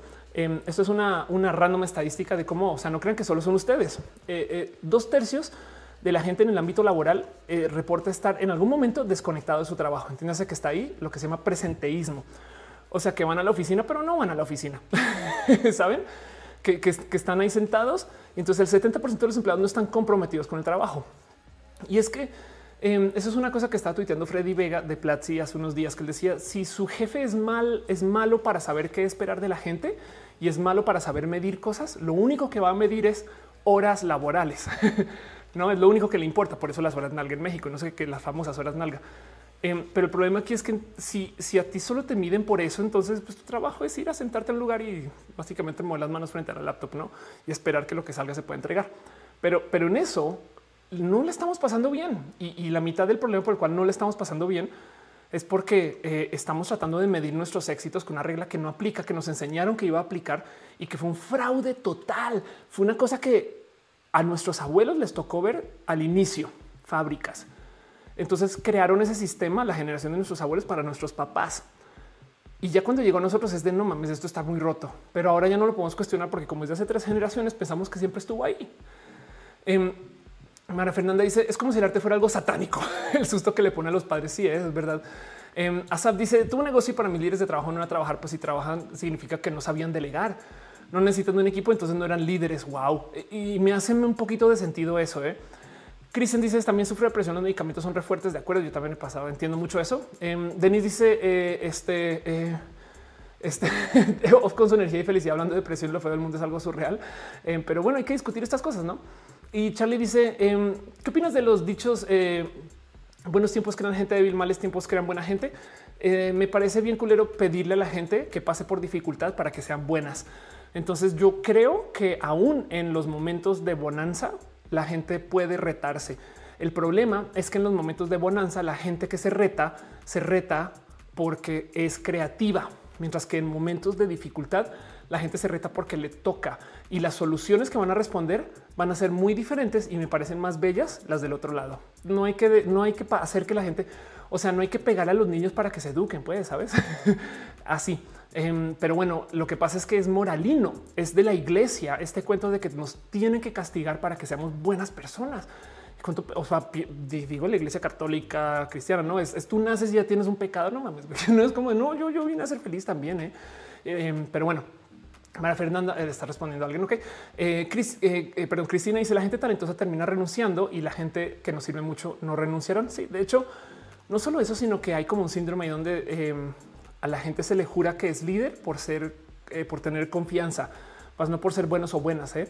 lo cual hace que muchos idiotas útiles, siempre y cuando sepan actuar, de que saben de lo que están haciendo, estén en lugares pues, de poder, no? Pero bueno, Anier dice: Estudié psicología hace tres años. Pensamos que una enfermedad mental estaría en los tres primeros lugares y eso pasó. Pues sí, Catblo dice que eh, qué es lo que deberían hacer las nuevas generaciones? Trabajar en lo creativo pensar en cómo formarnos para eso. Y ahorita voy para allá, no te preocupes, pero sí, eh, eh, el problema es que saber eh, buscar conocimiento y saber hacer cálculos, eso ya lo hacen las computadoras. Entonces tenemos que trabajar en desarrollar las cosas que las computadoras no les va bien. No hay un motivo por el cual las computadoras son malas para bailar, pero buenas para las matemáticas. Eduardo Permac dice: eh, Vienes de las antiquisiciones, voy castigar para salvar. Gerardo Maturano dice: Mi jefe es un cateto, ya que no conoce a su equipo, deja toda la coordinación a cargo de todo y solo se lava las manos, diciendo que la operación es responsable de este departamento. No hace nada. Ok, ese es otro caso extremo, porque técnicamente tú, como jefe o líder, te responsabilizas por, o sea, si esto lo manejaba yo en mi agencia. Si un diseñador en mi agencia hace algo mal, yo soy quien le da la cara al cliente y es mi cagada. Así sea alguien por allá. Pero bueno, este veo que evidentemente no mucha gente está dispuesta a hacer eso. Entiendo por qué. Eh, dice habrá mini roja este tema por su pollo. Claro que sí. Em, ¿Quién más escribió? Dice eh, tal cómo de construir para construir. Eh, lo importante es cuestionarte siempre. Ser una persona creativa y siempre, siempre, siempre, siempre entender que el cambio y la locura va a llegar. Entonces, hablemos un poquito de cómo encontrar lo que sí queremos, no? justo el, que deberían hacer las nuevas generaciones. Y voy a decir algo, también las viejas generaciones. ¿Qué deberían de hacer las personas eh, que se sienten o sentimos frustración por el dónde estamos? Tengo una historia que también cuento mucho.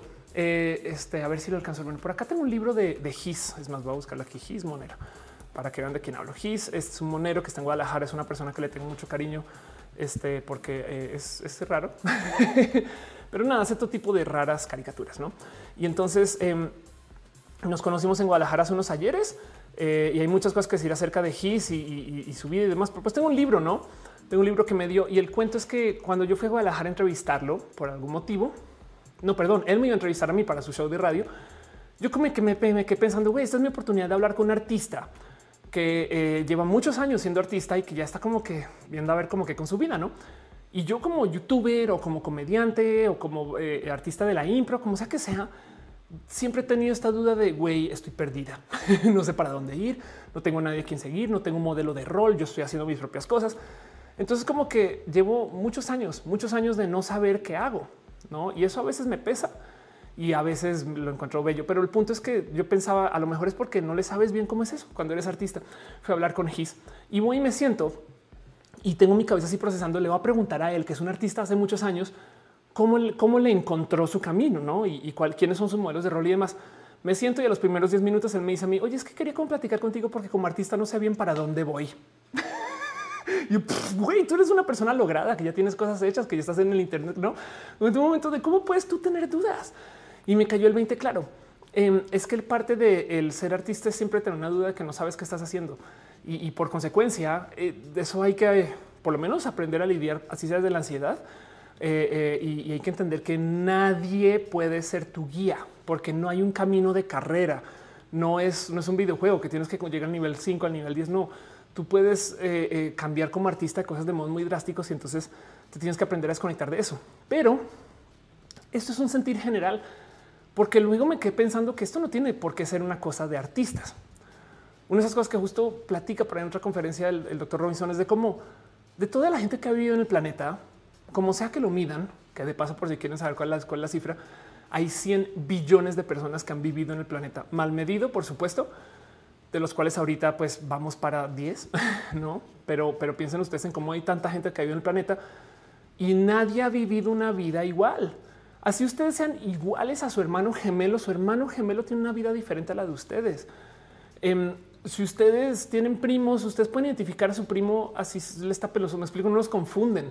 Em, ustedes saben que hay diferencias entre ustedes y su mamá y ustedes y su papá, aunque de vez en cuando digan hoy como mi papá, no eh, eh, o como mi mamá.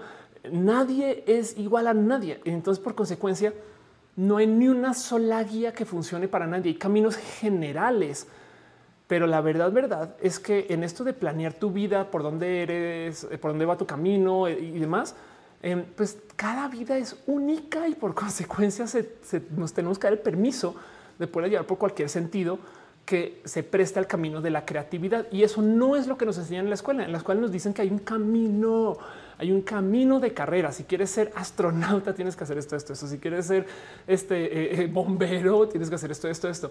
Y vas y miras y seguro en las contrataciones de cada quien hay 16 caminos diversos para llegar allá. No, no, no tienes que eh, estudiar un campo específico para llegar a ese campo eventualmente. Y quizás sí hay algunas carreras que requieren de especialización y elite, no hay educación élite, pero aún así no todos pasan por el mismo camino, en el mismo sentido, a la misma velocidad. E, es un tema de cómo no nos enseñan que todos los problemas requieren soluciones únicas y todas las carreras requieren soluciones únicas. Y por consecuencia, eh, si tú quieres trabajar, no sé, en el cine, no hay un modo de llegar al cine. ¿Me explico? Si tú quieres trabajar en la edición de video, un poquito más precisos, no hay un solo camino para llegar allá. Si tú quieres trabajar en la dirección eh, este, de escenas de acción, no hay un solo camino. Y mientras más nos especialicemos, no vamos a encontrar hasta que lleguemos quizás a una carrera o una materia muy específica, una que tenga un solo camino. No eh, eh, aviación, por ejemplo, hay muchos modos de llegar al, rubro de la aviación. y entonces eso hay que tenerlo presente, porque de nuevo, parte de la frustración, yo no sé qué hacer, yo no sé qué estoy, yo no sé para dónde voy, es que estamos viendo la vida así. Y entonces hay que desarmar para eso. Hay, perdón, hay que, hay que desarmar, hay que este, deconstruir para eso. Em, y, el problema es que para aceptar las cosas raras que nos avienta la vida, que son todas, todas, tenemos que tener una mentalidad y por eso es que este tema me gusta y por eso es que lo traigo acá. Y es que si tú aceptas la diversidad vocacional, ya estás. Si tú aceptas que cocinarle a la gente que está en el cine es un modo de estar en el cine, ya estás. En la diversidad, como sea que la vean, ser, eh, conocer gente diversa, eh, llevar proyectos diversos, hacer lo que quieran, tienen millones de aristas, pero hay una constante con la diversidad y es, es el problema de la diversidad. Y es que siempre te reta. Puede ser la persona más woke del mundo, y aún así te vas a enfrentar a algo que te va a poner a pensar de wow, un momento, no sé si en este caso ya no aplican mis reglas, no?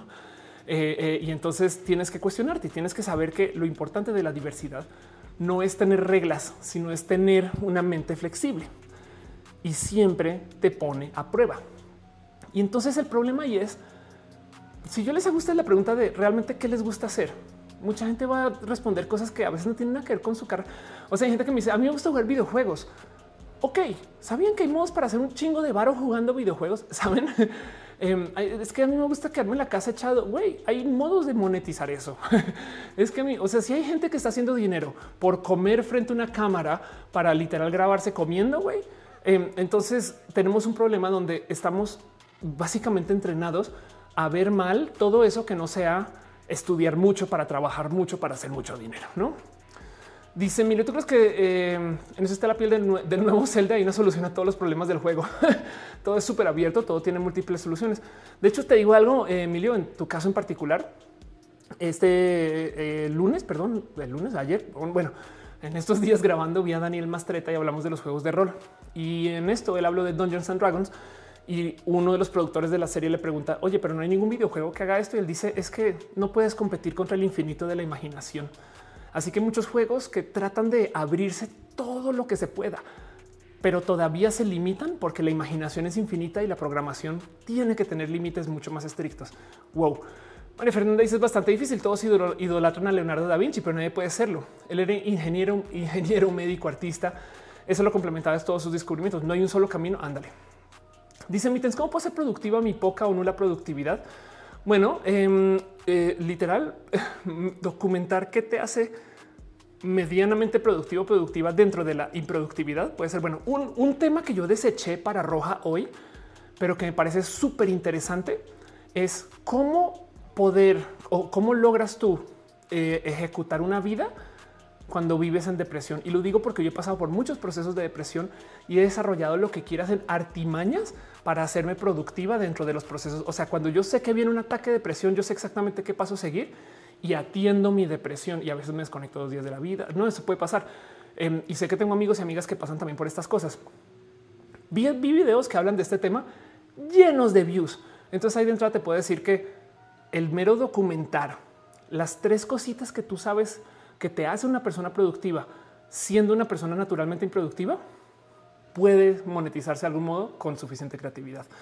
Em, dice, eh, o sea, hay interés por eso. Dice, ah, voy por un pancito. Muy bien, ve. Morgan Harper dice, eh, es increíble, justamente está pensando en el tema económico. Creo que es algo que no se puede ignorar, pero tú me diste una idea, qué chido. Em, dice eh, Denise, cree que si escribimos Star Trek, hable de Star Trek puede ser. este prontamente levanto el tema de Star Trek, quizás en las notas, porque si tengo una noticia de Star Trek. Em, Daniel Ibarra dice es muy triste. Me obligaron a escoger estudiar una ingeniería, lo que me llevó a acertar antes de mi primer semestre. No fue sino hasta mis 21 años que pude elegir lo que más me gusta. Ándale, Denis solo quiere escribir Star Trek. Eh, Marifer dice Pictolani es un post muy bueno sobre esto. Te lo paso por Twitter. Eh, ok, este voy a tener Twitter acá abierto de todos modos para que me lo puedas enviar. Moon dice siete personas iguales a ti en el mundo con caminos muy diferentes. Aria dice el manual de mi funcionamiento se extravió en el viaje espacial. Qué divertido eso. Em, este ya aquí veo el, este, el aquí estás. Ah, claro, qué chido. El cuento de las siete inteligencias. Em, justo esto me lo pasa Marifer. Dice em, existen siete tipos de inteligencia según los, expertos: visual, espacial, kinética espacial, musical, lógico, lingüística. sí, y aún así me gustaría no más proponer que el hecho que existan siete tipos de inteligencia no implica que puedas tener solo una, no? Entonces, para rematar, este eh, puedes mezclar todo esto.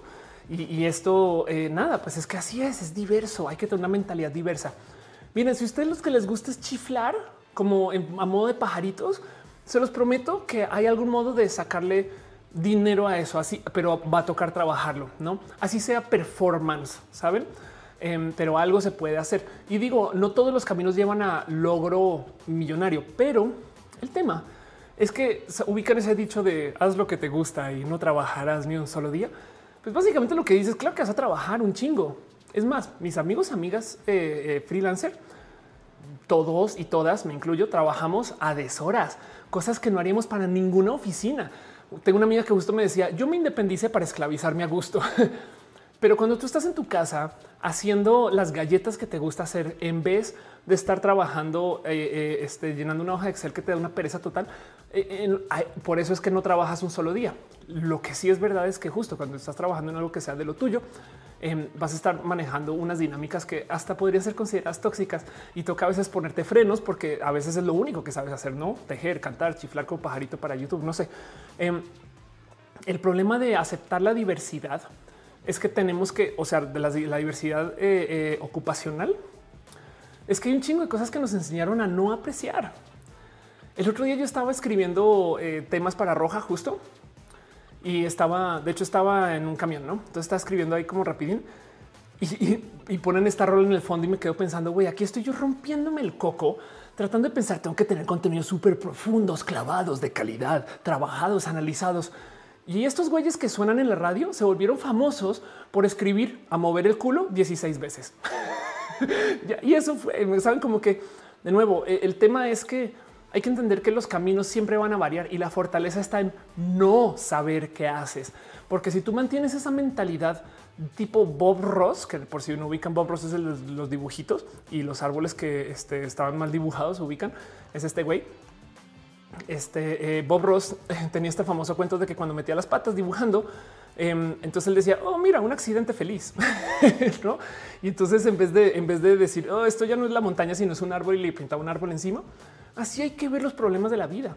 Si tú te topas con que lo que estás haciendo medio no funciona, no encaja, son accidentes felices y son retos para solucionar. Ahora tenemos sentimientos, no somos de piedra o de palo. Entonces también hay que aprender a lidiar con cómo podemos mantener, no como que ah, es que yo sí lo quería hacer así, pero me tocó hacerlo así pero son pequeños retos para solucionar. Y entonces eso todo lo tenemos que trabajar. Miren, porque de nuevo, desde chiquitos nos dicen tienes que encontrar tu camino. Yo tenía un profesor que justo siempre me decía que era mala idea no saber a dónde vas en la vida. Y su analogía era es como llegar a un aeropuerto y tienes un boleto para subirte un avión, pero no sabes a dónde va. Entonces no puedes planear nada y por consecuencia cuando llegues te va a ir mal. Y hoy en día pienso que sería lo más divertido del mundo poder comprar boletos random y te enteras cuando te bajas dónde estás. No, y entonces de repente ah, no manches, güey, estoy en Barbados, no, o, te bajas y güey, este, eh, ¿qué hago aquí? en aquí ciudad peligrosa. Em, pero como sea, el punto es que eh, eh, ven la diferencia en mentalidad, em, como que todas estas cosas que nos gustan, lo que nos gusta ver, etc nos enseñaron a satanizarlo. Hay una peli que puede que recuerden lo que se llama American Beauty, em, que no recomiendo mucho porque pues este eh, eh, ya tiene sus años y pues habla de un tema que es un poquito impesado, pero bueno, por si no saben cuál es o si saben cuál es, es esta, ¿no? Como sea, no quiero hablar de la peli en sí, sino de una escena que hay en la peli, donde en algún momento el protagonista de la peli em, sale y va a trotar y aquí están sus vecinos gay que están trotando, quien este son todo un tema en la película.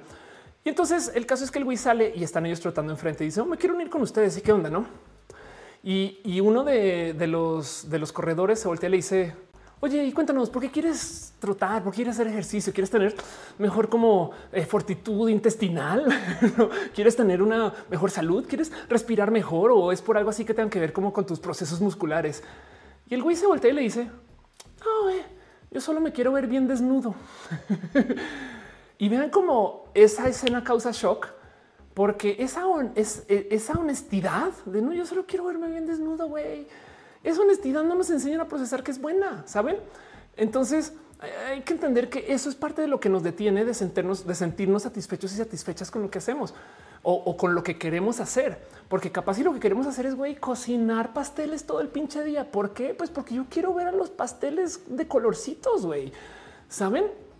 Y sí, la verdad es que volver un hobby tu trabajo puede ser tóxico, pero em, hay algo ahí donde si eso es lo que nos va a dar felicidad y alegría, Eso entonces es lo que nos va a dejar trabajar un chingo sin, sin sentir que pese, ¿saben? Dice Vionet como el TikTok, este, si verlo feliz tan sencillo, hace feliz al que lo ve.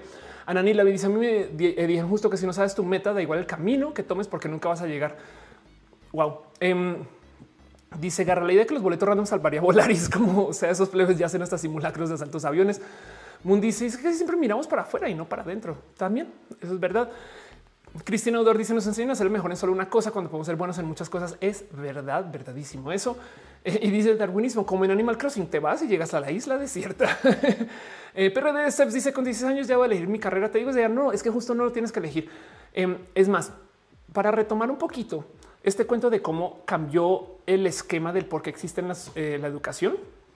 Hace 100 años la educación existía porque teníamos gente muy rica en experiencias y pobre en conocimiento. Y hoy en día tenemos gente muy pobre en experiencias y rica en conocimiento. Entonces lo que más necesitamos son experiencias. El mejor consejo que yo le puedo dar a cualquier persona que siempre me dice que no sé qué hacer es no estudies. Eventualmente planea llegar allá. Pero si tú le dedicas un año a trabajar freelance en lo que quieres o a unirte a o acercarte a la industria, así sea hacer el güey, el, el, conectacables en el cine, para el momento que vayas a estudiar, vas a tener una visión que nadie de toda la gente que está llegando ahí sin tener una experiencia de la vida. Perderse un año o dos está súper mal visto porque yo tengo que trabajar ya. Y se los digo yo, que yo me gradué de mi maestría a los 24 y todavía siento que malgasté mi tiempo porque yo me gradué a los 24, vine a vivir a México a los 25, emprendí, me casé y me moría de la envidia que mis socios ambos, Leonardo Lambertini y Akira este, eh, Nuriga, este, eh, a quien les tengo mucho cariño, se retiraron de la universidad para emprender y me llevaban cinco años de emprendimiento en lo que querían hacer, trabajar con videojuegos, en comunicación. Y yo ahí de idiota, güey, eh, aprendiendo a hacer este, regresiones, este, mi maestría, me explico, que, quiero mucho mi maestría, no, no, no, o sea, no digo que no, pero en últimas, ¿cómo hubiera apreciado el, justo que es no es que si me hubieran dado la oportunidad, yo creo que lo hubiera tomado y no dudo que mis padres también me lo hubieran permitido tomar. Pero yo pensaba que era mala idea retirarme hasta tres meses. Yo me gradué súper rápido de la universidad porque yo ni siquiera tomé veranos. Mi grado en física fue en tres años, porque yo literal cualquier oportunidad que tenía estudiaba más porque quería salir de ahí. Y hoy en día sé que es porque no quería estar ahí. Saben? Entonces, me da un poco de ay, es por no haber tenido ese conocimiento de que está bien tomarse tiempo para ir a buscar esas experiencias, que eso es lo que no tenemos. El conocimiento sí lo tenemos y más hoy con el Internet. Ahora, de nuevo, nada en contra de que la gente estudie, solamente que si tú no sabes qué ni para dónde, lo, lo que hace falta es experiencia, experiencia de vida, pues. O sea, no, no, es irse a trabajar en pasteles porque yo estoy en pastelería, es experiencia de vida, es entender eh, ¿qué, te, apasiona? Si lo que te apasiona es dibujar murales, ¿sabes qué? Tatuar de Javaro, me explico. Pero bueno, Patricia Benítez deja un abrazo financiero con un Shiva. Muchas gracias, Patri. Eh, gracias, gracias. Dice good job. Muchas gracias por tu cariño y tu amor. Y Patricia García Ortiz eh, también en Facebook dejó amor. Elena Bonilla deja unos beats que chireó. Muchas gracias este, por su amor. Piñas para ustedes. Cariño. gracias por apoyar. Roberto dice también tiene mucho que ver las expectativas cuando tomas tus decisiones que suelen opacar el factor sorpresa en tus resultados. Puede ser, si te entiendo. Mamá Ángel dice: Mi problema es que me enseñaron a elegir algo que me dé estabilidad económica y no mi felicidad, que es una lástima, porque del otro lado, em, digo, aunque entiendo que también, pues por supuesto, yo, yo de paso todo esto que estoy diciendo lo digo con un privilegio del tamaño, o sea, titánico, no? Pero si es verdad, o sea, cuando a veces te tienes que aventar por un lado, te tienes que aventar por un lado. Pero del otro lado, técnicamente, eh, em, un trabajo que te hace infeliz, pues eh, te va a dar más complicaciones así seas estable desde lo económico. Y en potencia, esa infelicidad eh, no te va a dejar realizar esa estabilidad económica. Pero bueno, no siempre es el caso, solamente una cosa que puede ser mm, más presente. Jessica Gatz, si tú lo has dicho, nunca malgastas tiempo, siempre es experiencia, son accidentes bellos. Exacto. Dice Elena Bonilla, yo sí que quiero estudiar, pero no tengo dineros para ello. Eh, este entiendo también es un poco soft. Dice ojalá hubiera visto esto hace cinco años. En cinco años, eh, luego puede que te hagas la misma pregunta. ¿no? Irina dice: Se necesita ser bien sincero con uno y dedicarte a lo que te guste. Con la aplicación de lo que sea puede ser redituable. Dedicarse a lo que no te gusta es como casarte con alguien que te cae mal.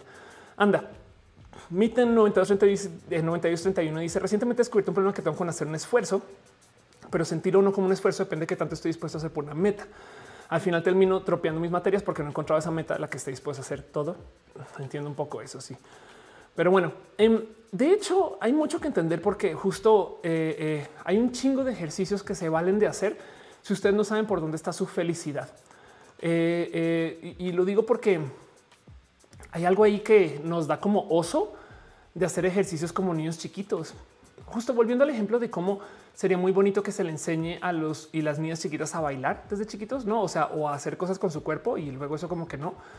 Eh, hay lo que quieran en ejercicios de cosas que hacer que nos dan oso y nos pueden llenar de alegría. Estos son, estos son eh, ejercicios bien idiotas, pero cosas que nunca harías que darían oso, no? Conversar con mascotas, eh, hacerse el tonto con su comida chatarra favorita, decirle que sí a todo durante 24 horas, ir al cine solo, eh, salir de la ciudad por unos días, invita a la persona que más te gusta salir, em, ve al comando, que es el comando. Em, eso se ha traducido. Llama un amigo perdido desde hace mucho tiempo, trata de terminar una llamada fría. Eh, ok, en este caso es hacerles llamadas frías, es llamar a alguien que no está esperando la llamada y tratar de venderle algo básicamente. Eh, lanzar un calcetín enrollado a la cabeza de alguien, darle un cumplido extraño, vean a, pero no, no, acosen, este, vean a dar al mar, juega la lotería, eh, cerrar Facebook, dejar de ver la tele por un día, algo así, ¿no? Como que hay millones de ejercicios por ahí que en últimas pueden dar tantito de oso, pero que son dos ejercicios que fomentan la creatividad. ¿Y qué creen? ¿Les ha pasado que, bueno, si han trabajado en corporativos, que de repente les decimos hacer ejercicios de integración y hacen exactamente estas cosas, ejercicios de construir equipo, pero lo importante es saber sentir oso enfrente de las personas, no estar a la defensiva. Em, eh, eh, eh, el tema es que se nos enseña que tenemos un chingo de limitantes, un chingo de, problemas. O sea, digo de entrada, no sé si ubican que existe hasta neurosexismo, que, los, que hay una leyenda que supone que los hombres y las mujeres tienen cerebros diferentes. Entonces, según la leyenda, ¿qué es lo que hacen bien los hombres? Se hiperenfocan ¿Y qué hacen bien las mujeres? Multitasquean. Resulta que eso es mentiras. No hay un cerebro de la mujer y no hay un cerebro del hombre. Simplemente, de hecho, los cerebros tienen plasticidad, lo cual quiere decir que cualquier vato puede multitasquear. ¿Por qué se cree que las mujeres son mejores para la comunicación y multitasquear? Porque la vida de la mujer es un poco más ruda y le obliga a tener estas dinámicas donde les toca multitasquear. Y entonces ahora se aprecia como algo de la mujer. Pero la verdad es que no es de la mujer y tanto como las cosas que ponen los hombres tampoco. No, es que los hombres son más analíticos. No, güey, nada de eso existe. Entonces, si los vatos pueden multitasquear todo lo que las mujeres, eh, eh, eh, hay que entender que para que, esto que nos educan de nuestras capacidades es así de profundo que nos enseña que inherentemente biológicamente los hombres piensan diferentes que la mujer y estas cosas han llegado a lugares raros. Em, a veces me, he topado que hay gente que dice que el motivo por el cual hay ligas femeniles de eh, esports, o sea, de videojuegos, es porque las mujeres hacen clic diferente. No es broma, hay gente que me ha dicho eso. Y dice, no mames, güey, em, eso todo hay que, hay que saberlo navegar, hay que, hay que saber entender que somos mucho más capaces de lo que nos dejamos pensar. Y sí, pues hay síndrome de impostor y sí hay mucho que tenemos que enfrentar, pero el problema es que no tenemos una mentalidad diversa de lo que podemos hacer, porque es que saben que eh, el otro día me enteré que eh, hay gente que tú puedes contratar para que te organice tu closet, saben? Y hay gente que tú puedes contratar para que vaya a hacer shopping por ti. Suena lujo y en muchos casos sí que lo es, pero en últimas, ¿qué les digo? Eso puede ser una industria quieren trabajar con mascotas, güey, pueden cuidar mascotas en su casa, en estos websites donde se listan para que les den sus mascotas mientras la gente viaja estas cosas, saben? Y, sí, eh, no necesariamente va a ser un eh, trabajo que les dé tanto dinero como este eh, algo más dedicado, Godín, lo que sea, pero es un espacio monetizable, pues saben. Y, a lo mejor eso más contenidos, yo creo que eso puede ser un, nicho que sí sea monetizable. Pero bueno, me estoy inventando sin saber mucho, pero para que entiendan cómo la diversidad vocacional es tantas veces más amplia que lo que nos enseñaron a aceptar. María Paniagua dice, entró una carrera por la prisa de que no sabía qué estudiar y no quería quedarme sin nada. Terminé dejándolo, llevan cinco años de eso y sigo sin saber qué hacer. Exacto. Y es que además, ¿qué hubiera pasado si te quedas sin nada? O del otro lado, para validar un poquito más lo que dices, yo me gradué de una maestría en econometría. Piensen ustedes de todo lo que han visto roja. ¿Cuándo he usado? Es más, Eh, el Roja pasado me preguntan algo de un economista que es famoso en Chile por este cuento de los pies descalzos, que ni lo identifiqué por nombre, saben? O sea, soy la peor economista del mundo. Entonces, eh, eh, y, en ese momento pensé, pues sí, pero pues es que no has estado al tanto de economía porque no trabajas en economía, porque nunca has trabajado en economía. Yo nunca he tenido un trabajo en economía, saben? y sí, capaz aprendí a pensar y aprendí a relacionarme con la gente y no sé qué, y fue muy bonito. Y la verdad es que sí agradezco mucho mi maestría. O sea, no estoy en contra, pero, pero sí es verdad que eh, eh, eh, por ir a estudiar de afán algo y te gradúas, igual no lo usas. Pero bueno, Charlie dice: Yo soy vato cero analítico y la mayor que mis amigas son más fuertes. La mayoría de mis amigas son más fuertes que yo. Eh, Renovare dice: Yo estudié una ingeniería y no sé si quiero ejercer. Sí. Y, entonces dice José, como el señor que vende tacos y tiene una Ford Lobo. Exacto, justo. De hecho, para mí es muy normal generar un poquito de este como impresión cuando hablo con gente en esto de empresas, suele ser que siempre pregunto quién de aquí no ejerce cuando hablo en empresas y la gente como de 45 años para arriba siempre deja la mano abajo y de 40 para abajo siempre suben la mano diciendo no, yo no estoy haciendo nada de lo que estudié. Mauricio Gallardo dice entré en biotecnología y no la terminé porque nació mi hija y se me acabó el dinero. Luego pensé y me dije estudié informática, estudié de manera autodidacta, pero tengo mi agencia y vivo de eso. Qué chido. Exacto. Em, Julián dice en Chapultepec vi un chico que traía 10 perritos paseando y cobraba 150 por perrito y pues nada, se llevó a la nota solo por pasear perritos. Em, me acuerdo cuando yo vivía en Colombia que eh, una noticia que se volvió súper viral de cómo la gente que pedía dinero en el semáforo en Colombia y en ese entonces es una nota muy escandalosa de todos modos. Entonces dudo, duden de todo. ¿eh? Pero me acuerdo que el escándalo era que esa gente hacía más dinero que un ingeniero recién graduado de informática. Y, entonces se volvió broma porque yo tenía muchos amigos que estaban estudiando y se decía, güey, haces más dinero por salir a pedir que graduándote de acá, ¿no? Y entonces eh, hay algo que pensar, ¿no? Pues bueno, el caso. Em, pero por ejemplo, sí es verdad que, por ejemplo, un trabajo eh, eh, en, espacios que podrían ser considerados peligrosos o, que donde simplemente hay muy poca gente y, que no son tan glamurosos pueden tener dinero de todos modos, ¿no? Julia Díaz estudia ingeniería y me desempeño como tal, pero ahora quiero estudiar aprender maquillaje, pues me gusta y me apasiona y te lo recomiendo, sobre todo si te apasiona. Mi amiga Yare Yarenis, que también fue mi roomie, que la encuentran en YouTube, he hablado de ella bastante. Em, eh, nada, estudió comunicación, si mal no recuerdo, y trabajó como editora de tecnología en los medios inmensos, súper importantes. Y un día dijo estudiar belleza y ahora tiene su salón y le da espectacular y hace lo que le apasiona. En fin, em, eh, eh, em, en otro lado dice Ana Marfuchi dedicarse a lo que estudiamos. Juan Andrés dice un viejo escribió un libro, lo vendió en buses, se hizo millonario. Sí. Ahora, ojo, de nuevo, la pregunta es si se hizo feliz, no? Pero, pero sí, que qué bueno que también pueda tener dinero de eso. Eh, Difamex dice por el ritmo escolar elegí una carrera rápidamente con la cual me identifico bastante, pero siento que el quedarme en esta carrera sería seguir en modo automático. Por eso tengo pensado en cambiarme.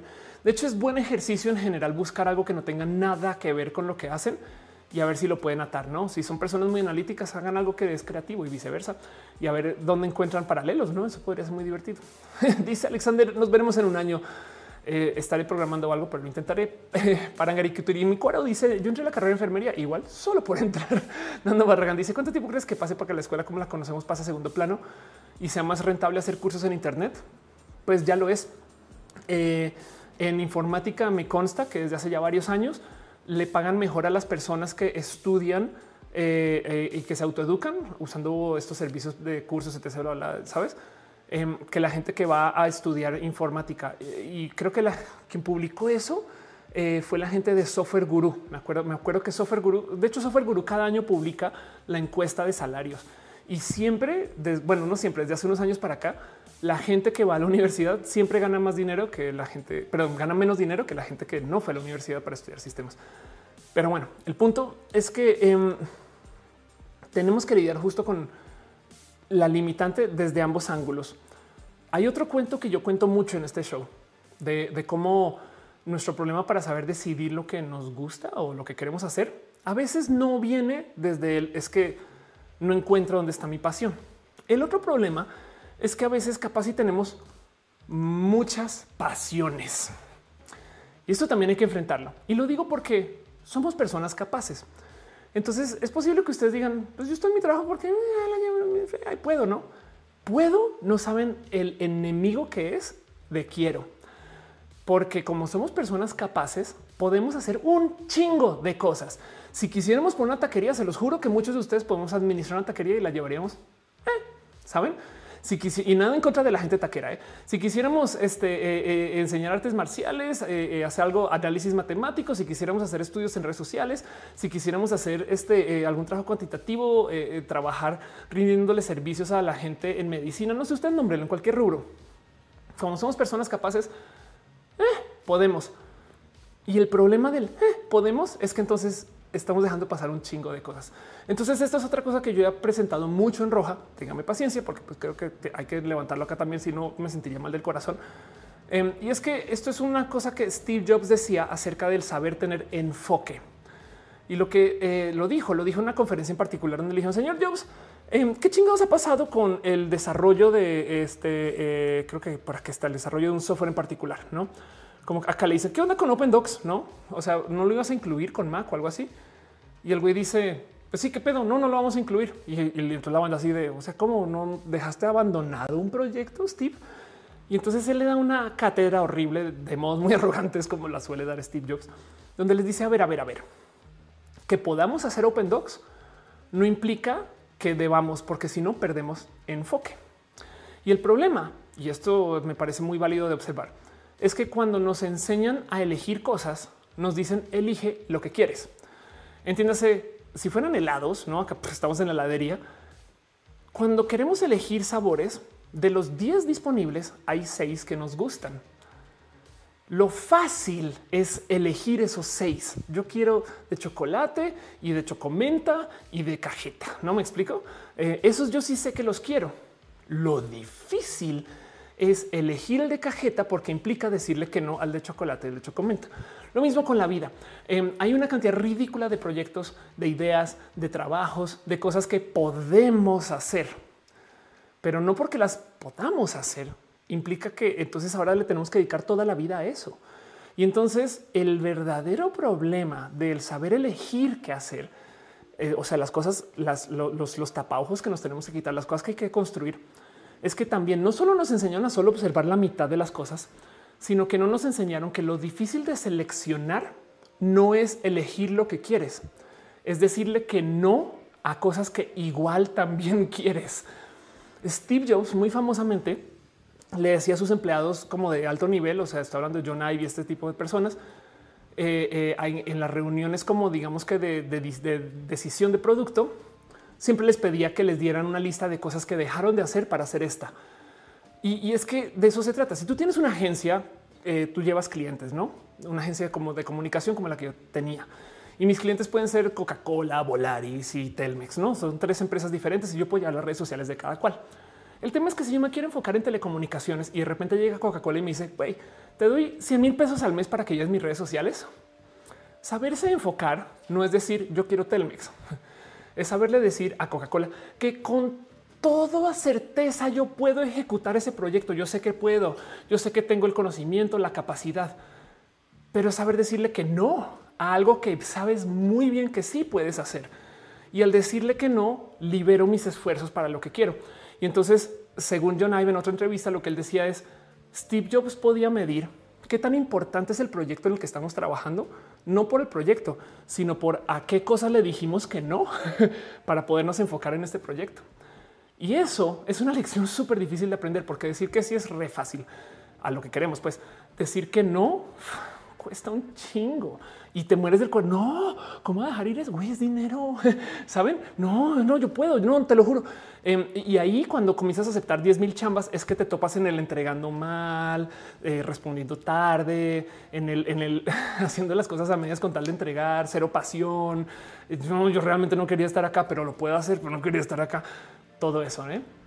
Este dice Juaco eh, que entrevisté a Alex de Red Shock. Sí, es bien, está bien cool. Alex, le tuve mucho cariño. Em, dice este Laura Martínez, la costo oportunidad. Eh, dice Anier, yo durante mi carrera hice prácticas profesionales para ver si podía desempeñar este es algo en el me encantó. Em, dice Michelle Robin Ru. A mí me apasiona la espiritualidad y los temas esotéricos, así como la ciencia y la física, pero no te permiten estudiar psicología. Es hermoso. Wow. Em, este, eh, ok, eh, eh, hay alguien ahí que toca bloquear en Facebook. Si no lo hago yo, no pasa nada, pero ahí están los y las mods. Fer Sara te dice: Un amigo de mi madre estudió leyes. Em, ahora es feliz manejando un camión repartido de papas fritas. Gracias al mío me permitió estudiar danza. Wow, qué chido saber eso. Em, Y eh, quién hay acá? Ok, veo aquí que hay alguien que toca sacar. No creo que no sé si es algo bien o mal, pero bueno, el caso. Jorge Vallejo dice el Lombardi para pensar la libertad. Mao Ángel dice justamente me pasó eso el momento elegí lo que quería. Plumón Azul dice aplique examen para estudiar cine en Guadalajara.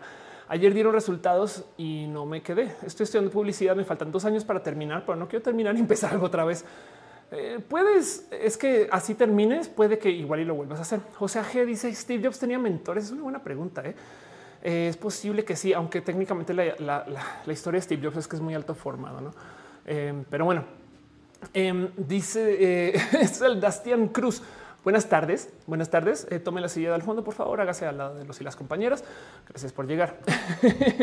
Em, pero bueno, em, veo que Patricia García deja otra vez Stars. Muchas gracias por tu amor. Piñas para usted. Eh, y veo a ver qué más hay por acá. Juan dice Rancio de Viac dice además ser bueno en algo no significa que quieras trabajar en eso. Sí, exacto, justo. Eh, y no solo que debas, es que el problema es que es muy tentativo, o sea, es muy tentador, tentativo, ¿eh? es muy tentador. Igual y a ti si te suena, si es de nuevo, son chambas que puedes tomar. Entonces ese es el otro problema, porque aquí estoy yo diciéndoles, güey, acepten lo que sea, no eh, tengan la mente abierta y demás, pero luego el otro lado es como no, no acepten lo que sea. Em, pero el punto es que hay que tener presente que en esta negociación lo más difícil es ir en contra de la noción de que una vez que eliges es para siempre. Al revés, la gente que más eh, eh, desarrollo le pone como hacia las cosas bonitas de la vida es la gente que no sabe qué está haciendo y no sabe para dónde va. Entonces les comparto para cerrar uno que otro ejercicio para encontrar dónde puede que esté su pasión. Y esos son ejercicios clásicos del youtuber o cosas que he aprendido porque les dije que iba a sacar así como mi maletín cositas de mi conocimiento que les iba a presentar a ustedes, porque yo también traigo todavía mis dudas de qué hago. Saben? O sea, de nuevo tengo 38, todavía no tengo estabilidad financiera, em, no sé bien por dónde van mis cosas y muchas de mis chambas literal son las que me llegan, no las que yo busco, pero claro que le he buscado mucho a mi vida y mi golazo sentimental fue el aceptar la diversidad vocacional. Que si la impro me llama un día, por allá, no? Que si la música me llama otro día, por allá y no, no verlas, no verlas mal, no decir es que no sé, es que será música, saben? Así que de nuevo son ejercicios, son cosas que se las comparto a costo y puede que no les sirvan para nada, como puede que sí les sirvan. Y el primero justo es trabajar ese tema de el cómo se deben de permitir sí sentir oso y, que no hay nada malo en eso. Lo digo porque de nuevo, si su hobby, que lo que más les gusta hacer en la vida es hacer flanes, se los juro que todavía hay cómo monetizar eso. Saben? Em, y, habrá muchos caminos para, o sea, piensen ustedes que existen personas como eh, Liz Rangel, Crafting Geek, que en literal hace manualidades. Y entonces eh, eh, el cómo se construyó Chris como Chris, este cómo se cómo se construyó Crafting Geek como youtuber es tan, tan, tan bonito como historia en general, porque su canal literal, o sea, ella se graduó sin saber qué, qué para dónde, cuándo, por qué y hacía manualidades en YouTube y, conectó con un chingo de yo. O sea, yo, me acuerdo de trabajar con ella hace un chingo de tiempo y como todavía tenía dudas de que no sé bien si este canal puede funcionar o no. Y donde la ven es un canal de 10 millones de suscritos que tiene eh, eh, lo que quieran en visto que conecta patrocinadores que hace no y, hace manualidades, no? Em, ahora hace contenidos de manualidad, la verdad, y, el, skill set para hacer las cosas que hace Liz. Pues es complejo, no? Porque es saber vender patrocinio, saber no hacer una cantidad de cosas que tú no crees que ahí están. Pero volviendo al tema, lo difícil ahí es tener un poquito de gozo al oso. Saben como que saberse como ser güey es la cosa más ridícula del mundo. Pero piensen como si fueran Lilo y Stitch, saben como una caricatura, como güey, pero lo que quiero hacer, no mames, no como quedarse un poquito de eso. Em, y como dice Gama Volantis, el primer paso para ser bueno en algo es ser chafa en algo. Sí, de acuerdo, estoy totalmente de acuerdo con eso. Entonces, bueno, eso eh, eh, ejercicio número uno. Ejercicio número dos y, este es tan clásico consejo de youtuber que literal les voy a mostrar a la youtuber que da este tipo de consejos. Pero um, este es una youtuber bien chida que es super feel good, em, que se llama eh, eh, La Vender, quien en algún momento justo o sea, hizo un video que por si lo quieren ver, se lo recomiendo, cómo decir qué quiere hacer con tu vida y habla de un sinfín de cosas, pero tiene un tip en particular que me parece espectacular. Em, y es que eh, también en algún momento busquen dónde está su flow, que puede ser en el rap. Pero el punto es lo que dices. Hay veces que estás haciendo cosas y se te va la cabeza, no? O sea, se te va no te diste cuenta. Pasaron cuatro horas y para ti fueron cinco minutos. Eh, eso es un estado cerebral cuando tu cerebro está como que solo haciendo cosas en piloto automático. Hay gente que lo busca mucho en el ejercicio. Eh, no, tú quieres estar ejercitando en este momento donde ya no estás pensando, pero se pasa el tiempo. Es de él y de hecho, como que es un, es un, es una acción cerebral que literal eh, eh, existe. Pues, o sea, es como que tu cerebro está programado para poder entrar al flow para muchas cosas. Puede ser cocinando, puede ser cortando así manualidades, puede ser programando, puede ser leyendo, lo que sea. donde sea que encuentren su flow, puede ser manejando, puede ser paseando, como sea, donde sea que encuentren su flow, muy cerca a eso está su pasión y su gozo y su alegría. Me parece un consejo tan espectacular. Hay gente que pierde horas y horas editando, ¿no? A mí me encanta eh, eh, editar y, simplemente no lo hago ahorita porque eh, quiero sacar mucho más contenido, una meta diferente para mi canal, pero por ejemplo, no estoy lejos de eso, ¿saben? Entonces, segundo ejercicio les recomiendo búsquense por ahí el dónde puede estar ese gusto. Dice Ulises Phineas y Ferb, ¿qué vamos a hacer hoy? Em, Chile con Chile dice cómo se llama ese youtuber. Este eh, la vender. Ahí te la dejo otra vez. Este acá te muestro su canal y aquí está la vender. Ok. En Pluma Sol dice también está hecho improvisar un rato en la vida y no tener un plan súper estructurado. Totalmente de acuerdo. Eh, Irving Delgado dice en esta negociación lo más difícil es ir en contra de la noción de que una vez que, eliges es para siempre. Sí, de acuerdo. Gracias por cotearme. Y dice Celdastian, quería comentarte que pues soy de Colombia y pues desde hace tiempo que soy una persona transgénero. La cosa aquí está muy difícil. Hay muy poca información, pero tienes el Internet, tienes la misma información que yo. no te preocupes. Em, Reina dice yo estudié oceanología y fue genial. Y ahora estoy por empezar un proyecto de producción de café sustentable y quiero un taller para hacer ropa. Qué chido, Reina. Y además oceanología va a ser una cosa que en los próximos 20 años viene un enfoque al planeta, o sea, la generación Greta Thunberg le va a tocar de paso, o sea, eh, crear las industrias y empresas y, cosas y tecnologías eh, y, todo ese conocimiento de lo que va a tener que salvar el planeta y para eso vas a estar súper en boga. Pero bueno, em, este dice M3 eh, y Rodríguez, ¿qué opinas de la o Rodríguez? ¿Qué opinas de la teoría de los multiapasionados? Me parece lo máximo, justo el tener varias pasiones hace que tú encuentres intersecciones y en esas intersecciones está todo el valor. Si tú eres solo programador, em, es posible que tengas mucho que hacer, pero si tú eres programador y karateca, entonces vas a poder hacer cosas que nadie en el karate puede hacer y que nadie en programación puede hacer. Tenía un amigo que era de hecho luchador de lucha libre de máscara y el güey decidió hacer una agencia de marketing. Ahora, por un lado era muy divertido porque todas las reuniones de la agencia de marketing eran con lecciones de la lucha, pero su acercamiento hacia cómo lidiar con los problemas que enfrentaba la agencia era muy único y le iba muy bien y le tengo muchos recuerdos bonitos a trabajar con él porque el güey, por ejemplo, creía mucho en el trabajo en equipo, eh, este creía mucho, pues eso era muy divertido, pero a veces llevaba las cuentas y él me decía tag, no te toca como si estuviéramos así entrando al ring, güey. Pero, pero ese tipo de cosas le añade porque en esa intersección entre la lucha y el marketing hay mucho güey. y lo mismo ser multiapasionado, multiapasionada puede llevar a que encuentres intersecciones. Dice Niyu Luna, se le dice plasticidad. Dice, no te puedo leer. Vamos a trabajar otra vez porque trabajo en comunicación. Dice Niyu Luna, se le dice plasticidad disciplinaria. Exacto. En Pilar Arenas dice a los 17 18 no estás preparado psicológicamente para decir tu futuro. Anda, Mariana dice en qué sección estamos, estamos en el tema central. Em, pero bueno, ok. Entonces, segundo consejo, busquen su flow, donde pierdo la cabeza y no estoy pensando, porque no necesariamente en eso está lo que quieren hacer o su pasión, pero no está lejos. No parece un consejo muy bonito. Luego el próximo es, hay que entender que eh, buscar trabajar sin colaborar o sin comunidad es un mal gasto. Y de hecho descubrí que estadísticamente hablando, esta lección de que tú tienes que ser este, un idiota egoísta, ¿no? es que el, tú, el perro come perro, yo toca ser el tiburón, el más rudo, yo hundo a mi competencia para salir adelante, no sé qué. Pues resulta que estadísticamente hablando, a la, gente que no trabaja en comunidad le va peor. Así de fácil. Eh, eh, ¿Qué quiere decir esto? Que si su visión de su trabajo es salir adelante y que los demás me la peguen, ¿no? Todo eso eh, les va a hundir. Hay que saber hacer equipo, hay que saber hablar con gente, hay que saber ceder. Si hay un proyecto que no pueden llevar, dárselo a alguien, así sea su competencia, puede ser muy sano porque entonces eso fomenta que la industria exista. Saben?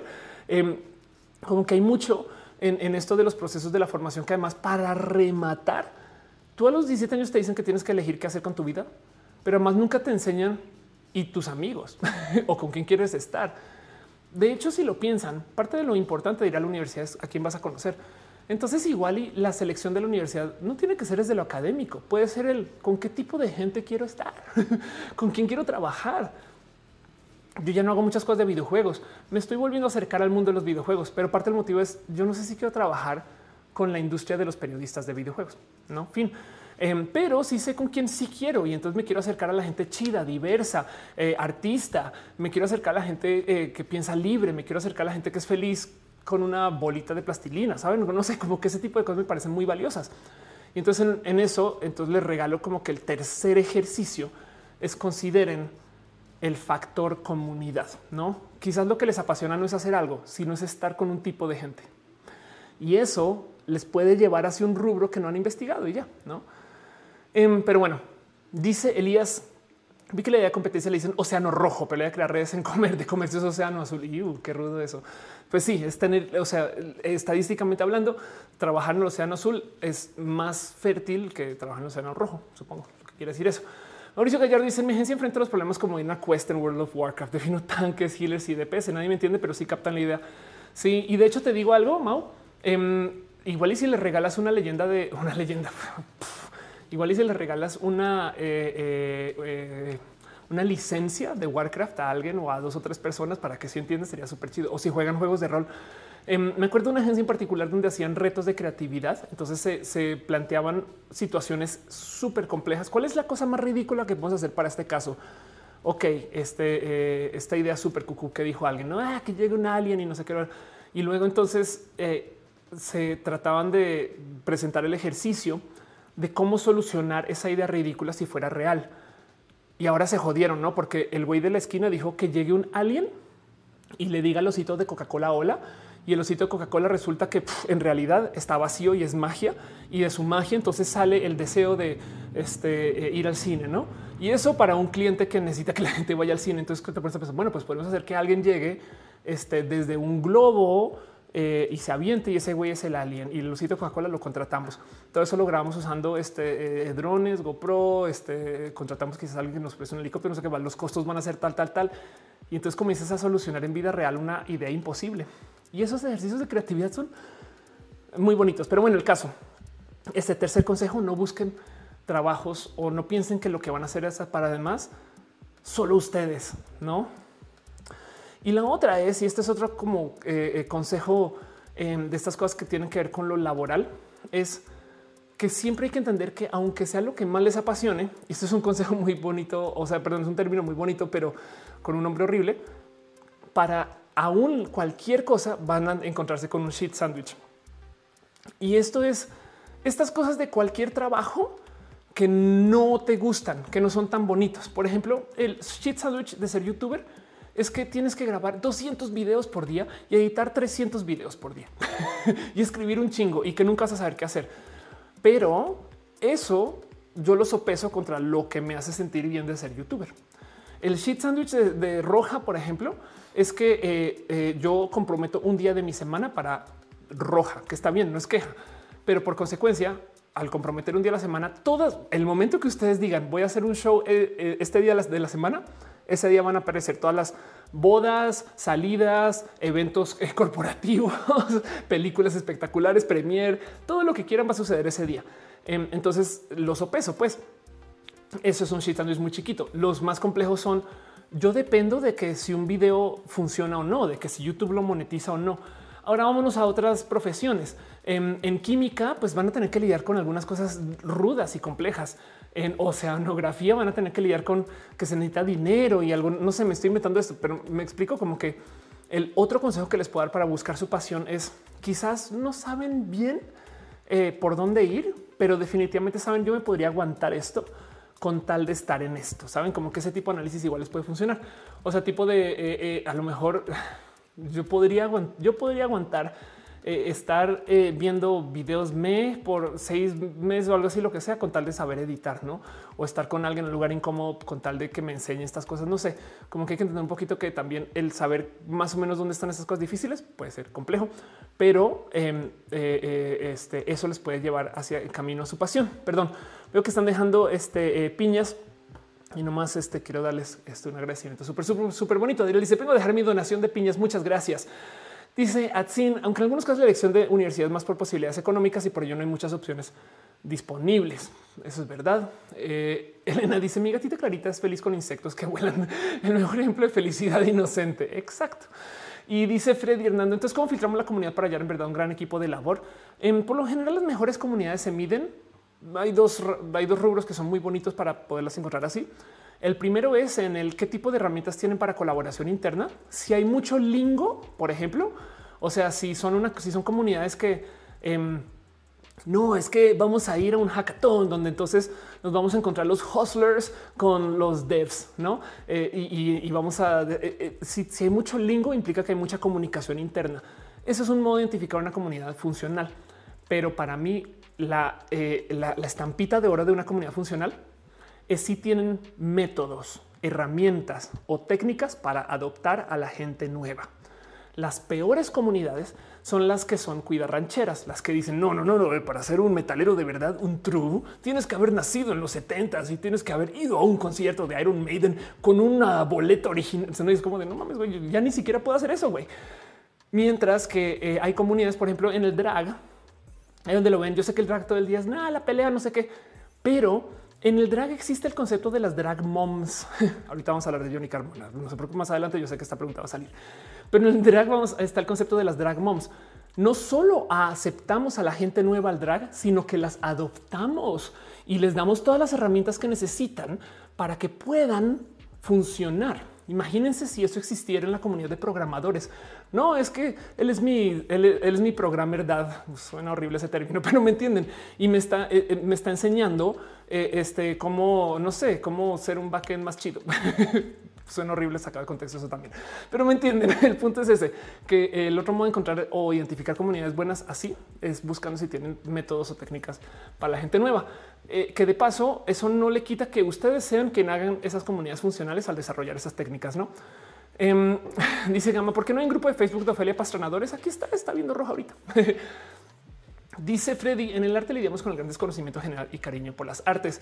Este dice Ledudet, estamos hablando de drag, llegué a tiempo. Exacto, justo, justo porque llegaste y te sentí, entonces comenzamos a hablar del drag. Pero bueno, el punto es que eh, hay que entender que hay mucho de los procesos de el cómo decido yo qué quiero hacer o por dónde, por dónde me aviento para hacer lo que quiero hacer. Y en eso eh, eh, tienen que tener presente que para poderse decidir también hay que saber filtrar. Y espero que eso les sirva para ubicarse o para que tengan un poquito más presente el cómo decido yo si lo que estoy haciendo, cómo me entero yo, cómo acepto o cómo valido yo que si lo que estoy haciendo es algo bueno. Les voy a leer algo, ténganme paciencia por favor. Esa es una versión traducida, pero em, y esto de paso habla un poquito de mi edad, pero en mis ayeres em, había una famosa canción por un personaje que se llama Baz Luhrmann Baz Luhrmann, de paso, no es una persona tan, tan, tan chida, pero pues aún así, todos modos, capaz si le conocen. Este es un actor, director, guionista, productor de cine australiano y el tema es que eh, nada, eh, es, conocido por escritor, edición, diseño. La verdad es que es una persona que está en un chingo de producciones. Eh, mira, que está Mulan Rouge, etc. Y tiene una canción que se volvió exitosa en los noventas, creo, en los 2000 que puede que recuerden, pero como hoy en día hay tanta gente joven en el mundo, entonces es posible que no tengan la más mínima idea de qué es que se llama em, eh, Everybody's Free. Y el cuento es que es una canción que se supone que era como una carta eh, a los estudiantes de la generación del 99, si mal no recuerdo, que era como algo que se leía en un espacio de grado. Es como se van a graduar y acá se los leo.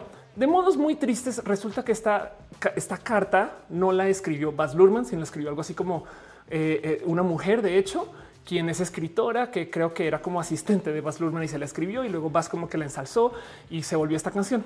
Pero dejando de lado la triste historia de cómo llegó esto a ser popular, esto es eh, eh, un sinfín de consejos que al día de hoy todavía guían mi vida. Y mucha gente como que ya la olvidó, como que yo a veces la doy como por de no, pues obviamente todo el mundo la conoce y resulta que no tanto, pero por si no saben cuál es, Em, este Bousy 69 dice es una super sexy tener un programa, verdad? La, canción va así y se las quiero leer. Téngame paciencia. Dice Lilian, es un buenísimo speech. Exacto. Usa protector solar, no? Entonces dice: Si puedo ofrecerte un consejo para el futuro, usa el protector solar. De eso, de eso va. Pero los consejos van así. Eh, disfruta del poder y la belleza de tu juventud. Y dice, bueno, me vale gorro porque no vas a poder comprender el poder y la belleza de tu juventud hasta que se desvanezca, ¿no? Pero como dice, justo no estás tan gordo gorda como imaginas. Eh, no te preocupes por el futuro porque preocuparse es tan efectivo como tratar de resolver una ecuación de álgebra solamente masticando chicle, muy verídico. Y entonces dice justo los problemas reales de la vida son cosas que pasan por tu cabeza y que de repente te sorprendes a las 4 de la tarde en un martes de güey, no manches, es un tema súper importante. Consejos buenos. Haz una cosa todos los días que te asuste, no una cosa que te cause miedo, que no quieres hacer, que güey, no está tan chido. Eh, eh, saluden chido al barista del Starbucks. Eh, saben como que escriban una, nota este, a, alguien y déjenla ahí en la mesa, algo, alguna cosa así. Em, yo a veces, eh, no es broma, sí, sí, a veces dejo como tipo un, este, eh, tener, un, bonito día escrito así como las servilletas cuando veo los cafés, cosas así. Em, pero bueno, canta, no es mero consejo. No seas imprudente con las corazones de otras personas, pero tampoco toleres a la gente que es imprudente con la tuya. Bueno, y el punto de lo bonito de lo que está escrito en esta letra es la carrera es larga y al final solo es contigo mismo misma, no?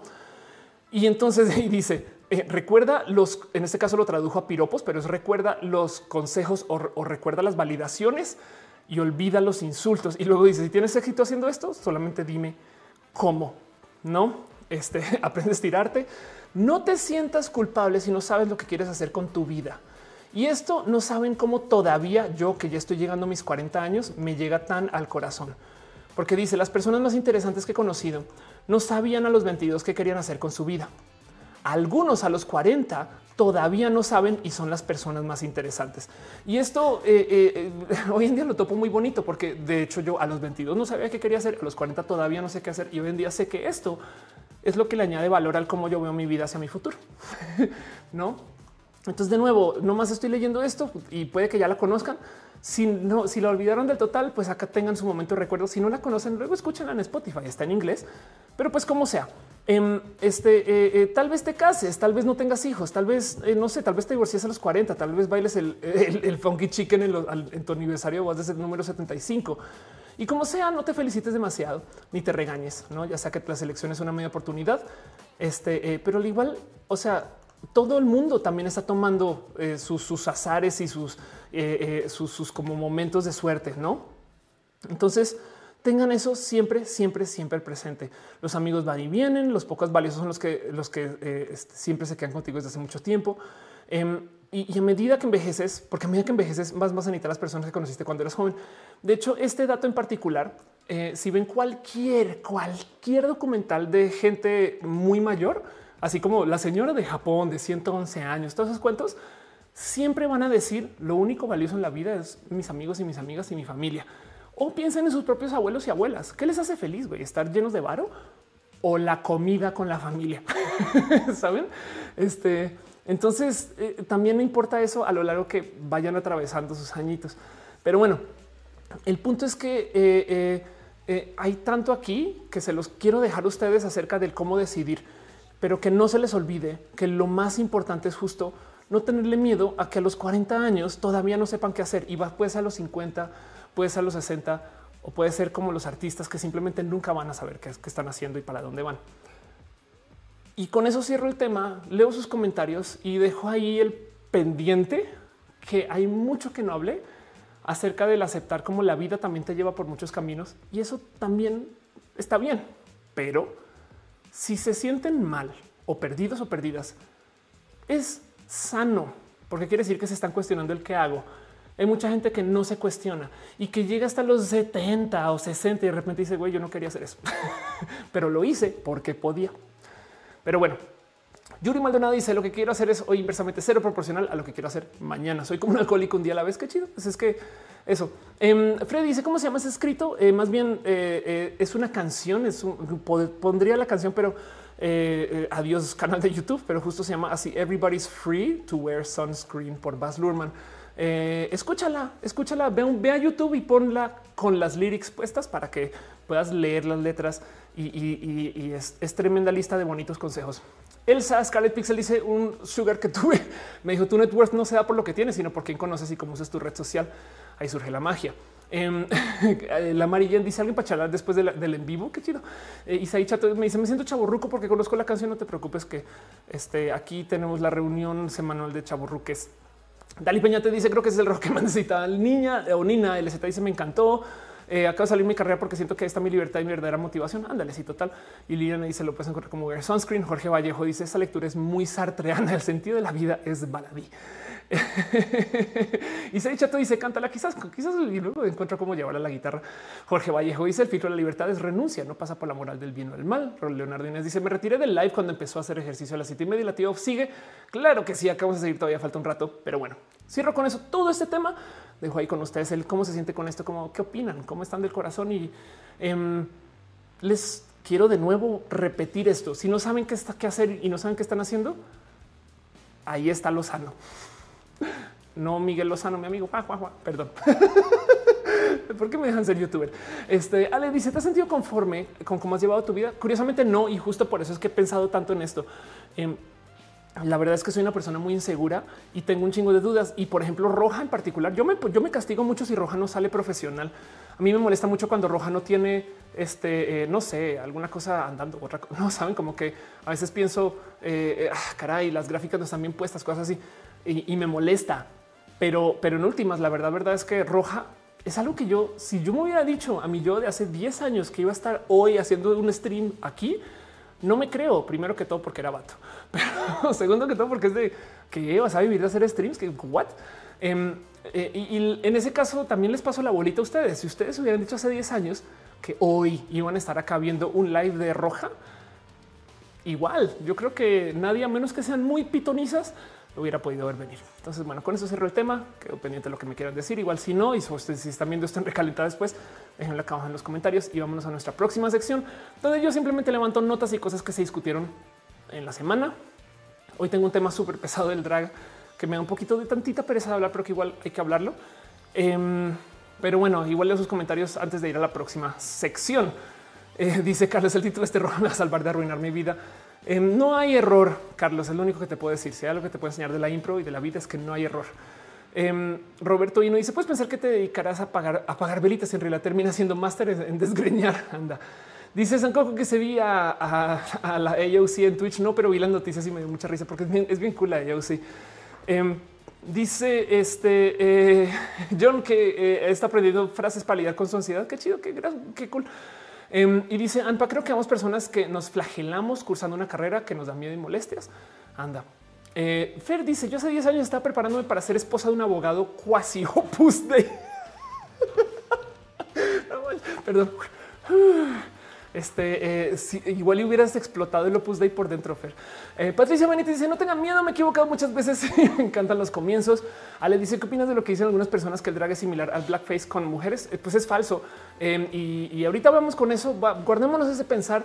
Vámonos a lo próximo y hablemos acerca de la apropiación cultural, que es un tema súper escamoso que me da un poquito de levantar porque no es, no es algo que me sienta muy a gusto de hacer, pero hay que hablarlo.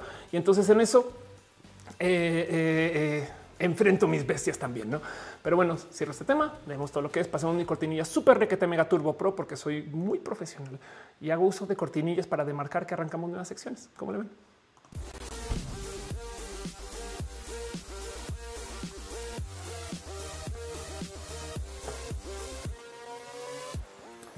Morgan Harper dice España te ataca, no hay error. Y voy a, antes de arrancar mi nueva sección, levantar un pequeñito curso de eh, historia. ¿De qué está hablando Morgan? De eh, MC Dinero.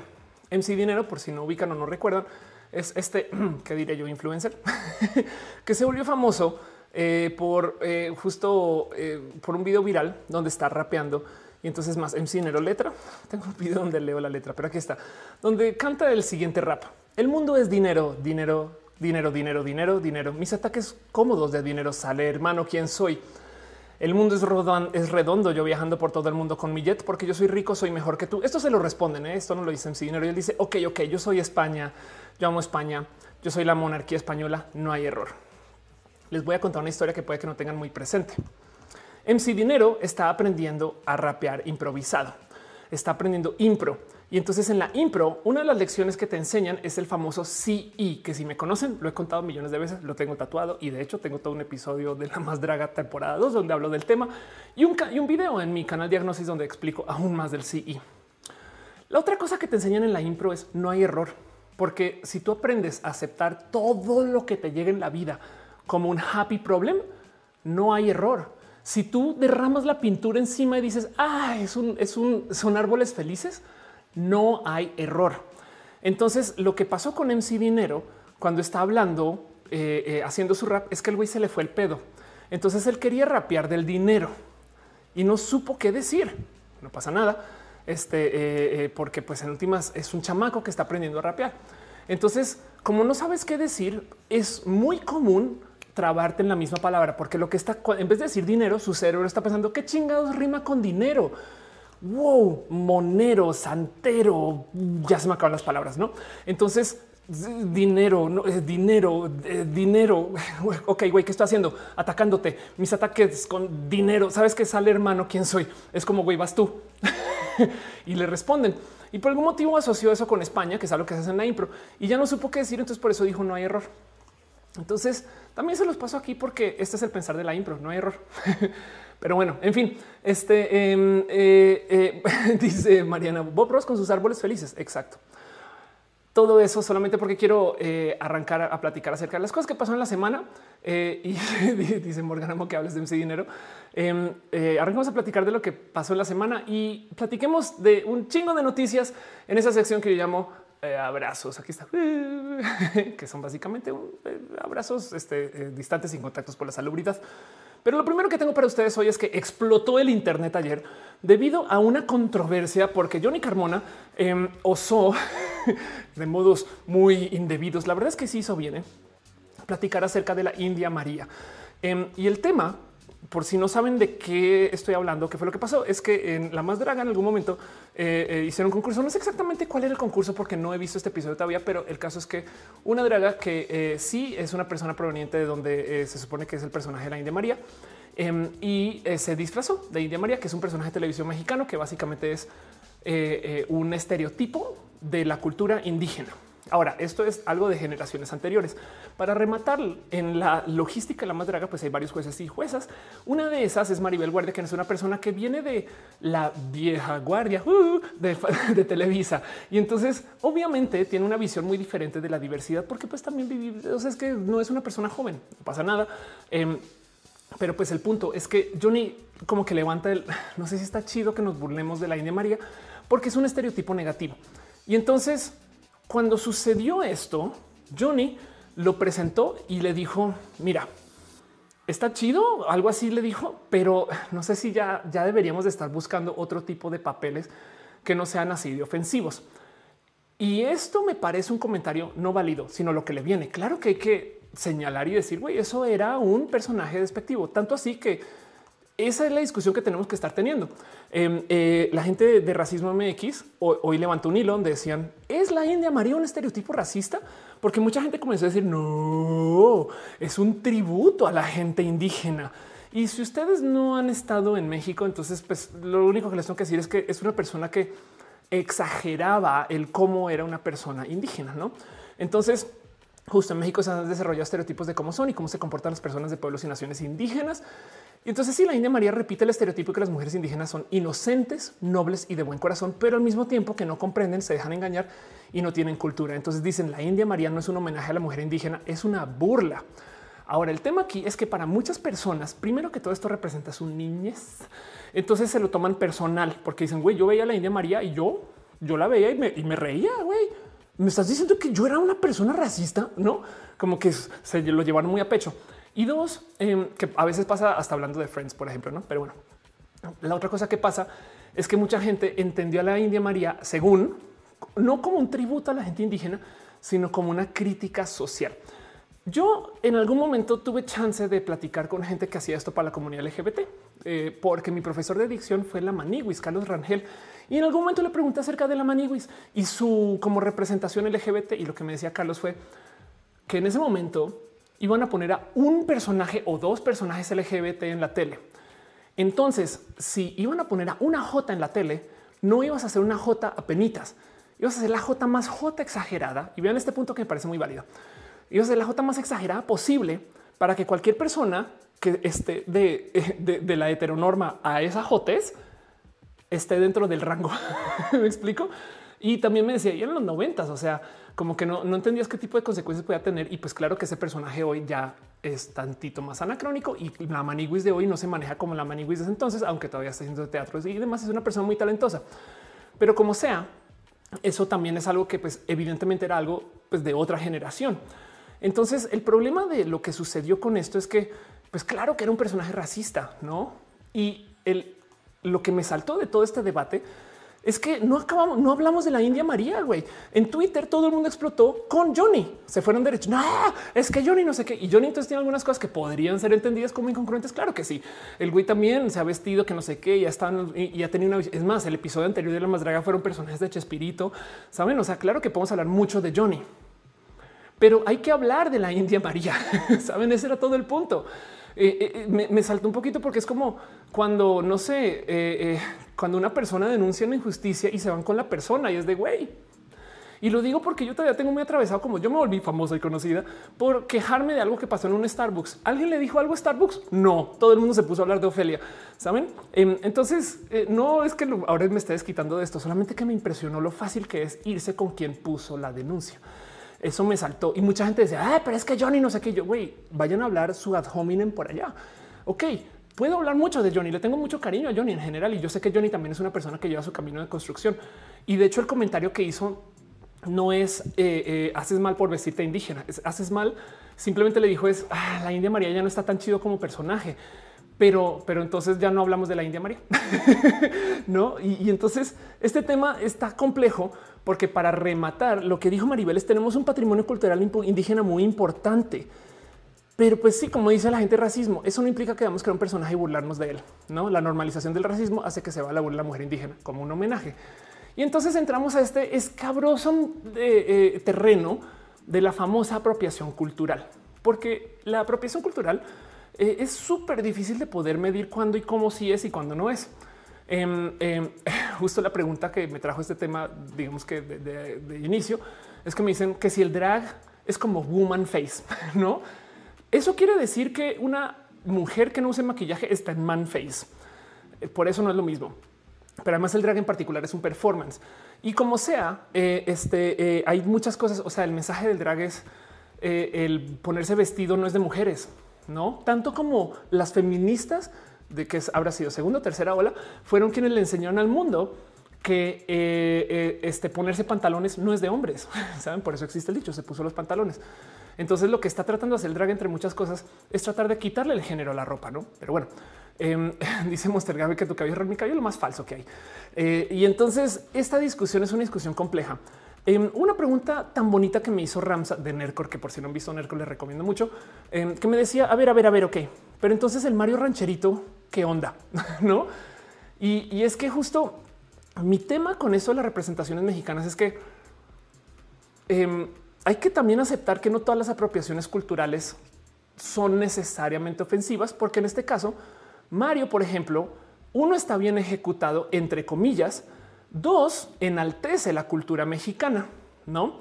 O sea, Mario no está diciendo la gente mexicana es menos o eh, eh, este, eh, no, está como tratando de, hacernos ver como menos.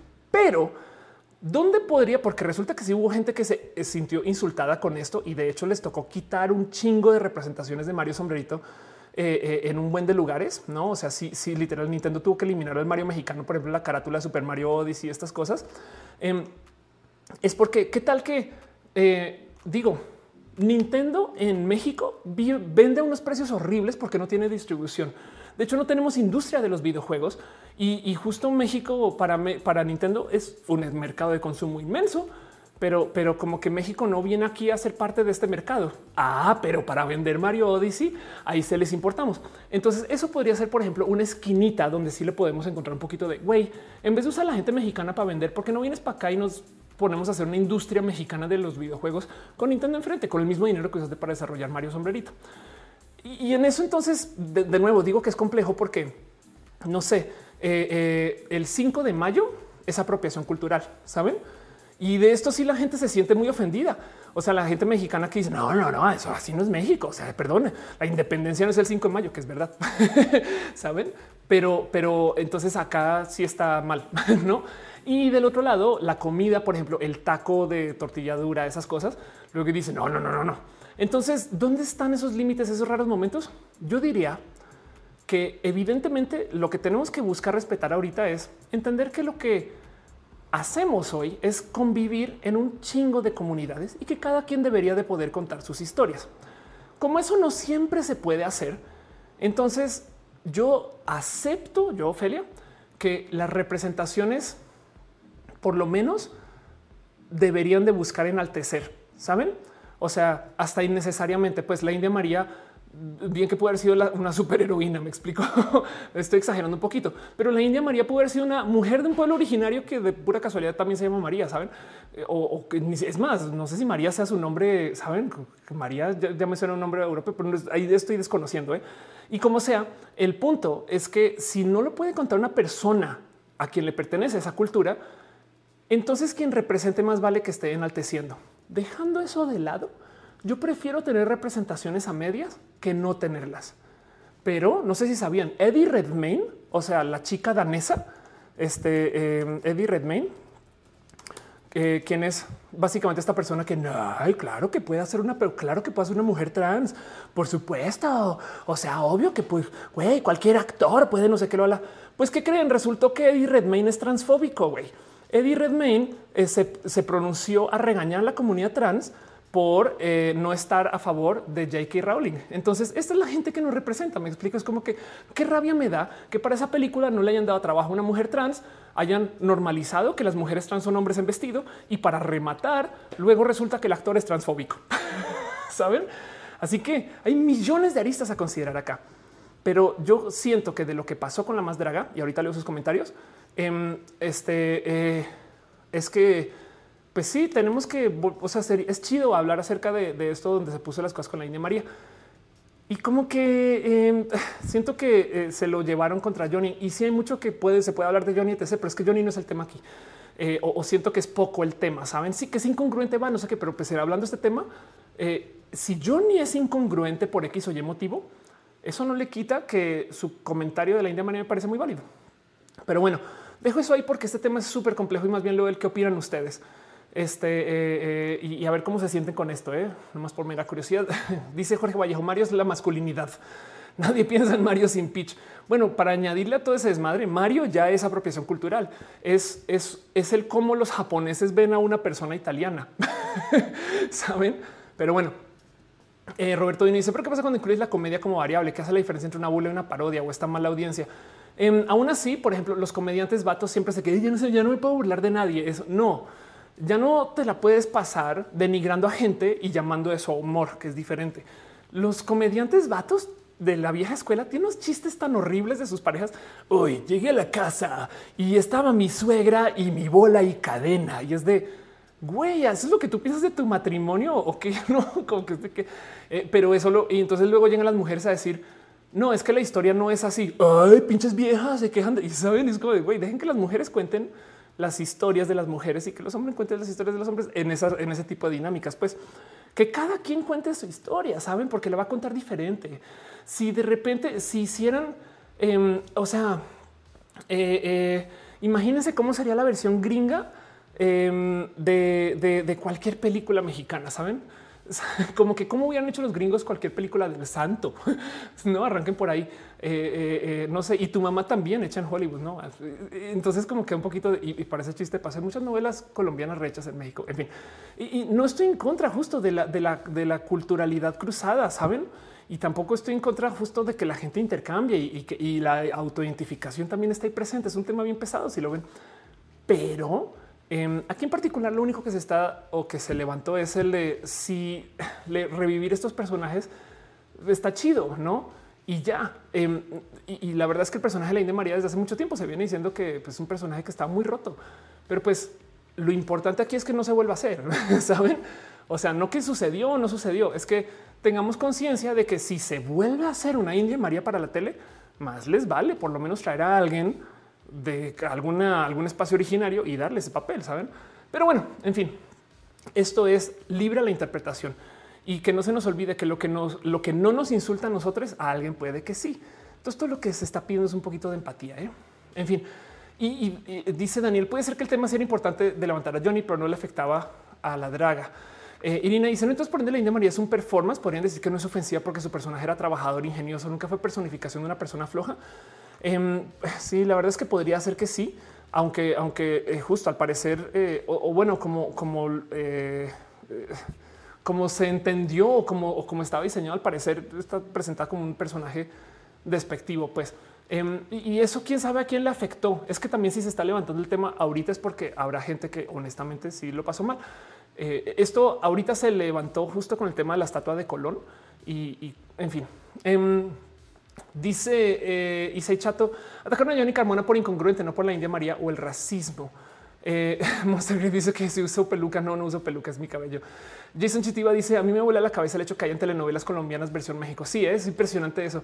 De hecho, te digo algo, Jason, em, aquí en México, si yo digo la gaviota, nadie piensa en la gaviota.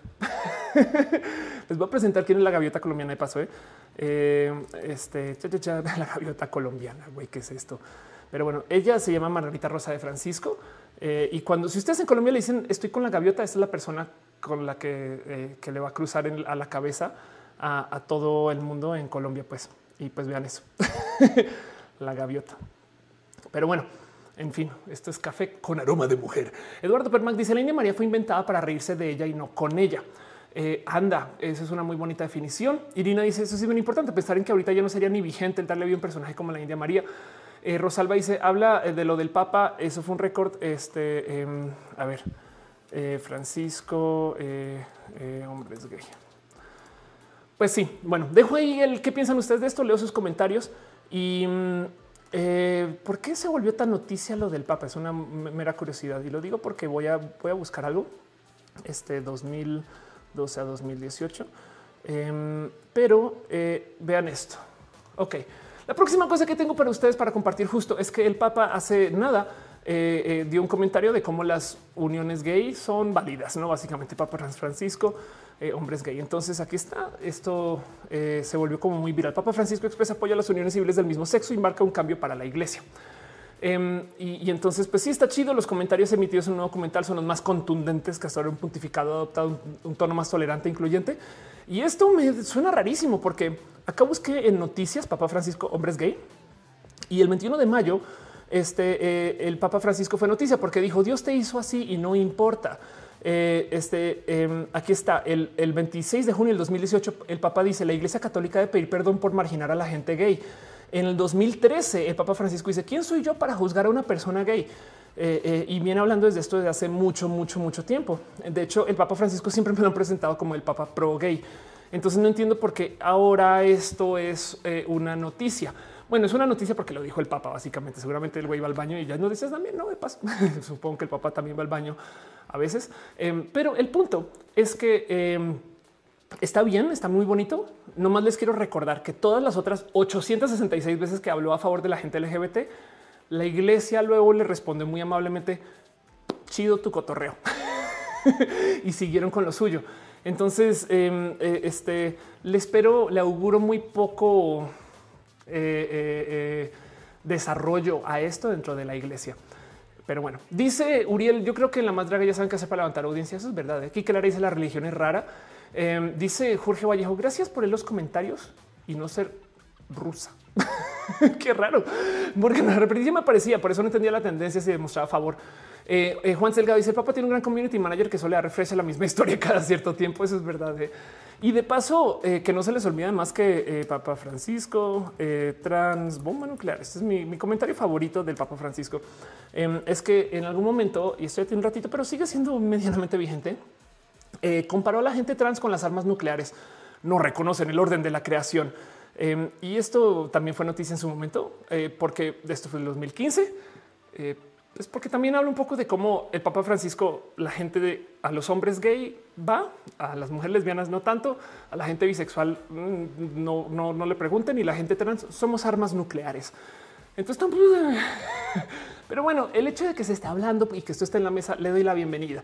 Prefiero esto como un pequeño pasito de bebés, aunque de nuevo espero muy poquito de esto porque en el 2003 lo dijo y no pasó nada, en el 2015 lo dijo no pasó nada, en el 2017 lo dijo y no pasó nada, en el 2018 lo dijo y no pasó nada, y en el 2020 lo volví a decir. Y pues si pasa algo sería chido, pero pues espero poco. Mauricio Gallardo dijo, alguien dijo dogma. Juan Selgado dice, el Papa tiene un gran community Ya te había leído. Em, MD dice, eh, ¿alguna obra de teatro trans que pueda encontrar el guion? Busca Rotterdam. Así se llama Rotterdam Transgénero. Se presentó aquí. En fin, eh, dice Elena Bonilla. Las novelas colombianas son el equivalente a los dramas coreanos. Jorge Vallejo dice: el, santo es un personaje trans. Igual y sí. Eh, Plumona Sol dice: Entonces puedes decir de J Balvin Halloween o no. Halloween va a ser muy divertido. Sara de noche dice: Pero hay una versión moderna de la India María y es la India Yuridia. Ándale. Eh, plumón azul, perdón, yo te había leído. Eh, volvemos a sus comentarios. Justo eh, dice Irina, eso sí es bien importante, a pesar que ahorita ya no sería vigente la, India María. Sí, exacto. A mí me parece muy sano que hablemos del tema del racismo en particular, que lo tengamos presente, porque lo que, lo que se busca en últimas es tener eso, presencia. Vivimos en comunidades, no? Em, eh, no es la no es el no es la pelea de los ofendidos contra los no ofendidos. Es un oigan, vivimos detrás de todo esto. Si lo piensan, el mensaje es oigan, vivimos en comunidades. Solo ténganlo presente, sigamos con la vida, pero ahora ténganlo presente y cambiamos nuestro actuar para pues que todo el mundo sea consciente, no? Pero bueno, Pablo Marca dice el Papa tiene un hijo gay. No tengo pruebas. Capitán Milo, ¿se, imaginan el Papa en eh, cómo, estaría en, este eh, grinder? Eh, no, no ateos. Eh, Jason Chitiba dice es raro porque si lo que tratan de salvar el alma no debería importar el contenedor. Yo, eh, Roslyn dice que le gusta mi maquillaje hoy. Gracias. Pero Pacheco dice saludos desde Guadalajara. Captain Milo dice Ofelia, la ojiva nuclear. Exacto. Pues es, la ojiva. Por eso me llama la roja, porque en fin. Pero bueno, em, Así las cosas. Luego la otra cosa que tengo para ustedes para compartir en esta sección de abrazos, una pequeña noticia, no para aclararnos mucho y no para discutir muy a fondo, sino solamente para que sepan que esto sucedió. Y es que México, Argentina firmaron un acuerdo para crear la Agencia Espacial Latinoamericana y del Caribe, que me dejo muchas dudas con esto. El canciller Marcelo Ebrard informó este viernes, o sea, ya, ya, ya tiene un rato, esto fue el 9 de octubre que se firmó junto a Argentina un compromiso para la creación de una agencia espacial. Y entonces tengo muchas dudas porque eh, Argentina ahorita duras penas puede pagar la renta. Entonces, como chingados va a estar, saben, como que de repente siento que es este roomie que dice no, no, no, no te preocupes. Yo me encargo del Netflix y del Disney Plus y, el güey este no puede pagar el súper y entonces te está robando tu como sea. Y México tampoco es que esté bien chido, ¿eh? o sea, pero como sea, firmamos un compromiso con Argentina para crear la Agencia Espacial Latinoamericana y del Caribe. Ahora hay algo que quizás que sí a lo mejor a observar y es que en este futuro al que vamos, el, espacio va a ser una cosa mucho más barata. Entonces está bien comenzar a tener estos acuerdos. Y lo que me eh, da de bonito de todo esto es considerar que pues yo siempre he tenido un sueño de un acuerdo latinoamericano, ¿saben? O sea, como que eh, el pensar en que los países de Latinoamérica colaboren no, porque además es América Latina y el Caribe, no como que, como que entender el que esto puede ser un modo de considerar que tengamos algún tipo de intercambio, si sea científico, por poquito que sea, me da algo de bonito. Entonces ahí se los dejo. Pero bueno, em, dice Roger, mis papás son turbo católicos y no sé cómo explicarles que ya no me interesa la religión sin que se pongan locos. Em, es una buena pregunta. en últimas, puedes ignorar el tema del total y tú seguir con lo tuyo, ¿no? Eh, eh, en fin, Jason Chitiva dice la roja, la camarada soviética. Exacto. Morgan Harper dice en Argentina estamos en la miseria. Ahora quieren hacer eso. Ángel Michael Boris dice creo que México pondrá la infraestructura de Argentina a los científicos. Eso suena bonito. Como sea, los intercambios van a ser bonitos. A lo mejor es un pedo como tipo Capitán Planeta, donde entre todos los países hacemos un programa espacial funcional. es más, hablando de los roomies eh, adulto, funcional eh, caricatura, a ver si lo encuentro. Eh, esta, caricatura de cómo entre seis roomies eh, hacen, hacen un adulto funcional, pero va a ser difícil de encontrar. Pero como yo tengo, yo tengo la cuenta de Netflix, yo pago el agua, yo limpio el departamento. Este, y yo me aseguro de que la renta esté pagada entre todos juntos. Somos un adulto funcional. en fin, como sea, dice eh, Pablo López, ¿qué piensas de la demanda Google por parte del gobierno estadounidense? El gobierno están desesperados, pero sí, Google eh, y de hecho todas las empresas de tecnología están peleadas con el gobierno estadounidense en general, porque el gobierno estadounidense no entiende mucho las empresas de tecnología. Uno y dos, eh, la verdad es que el, la gente, sobre todo del ámbito republicano, no se siente atendida por la gente del mundo de la tecnología.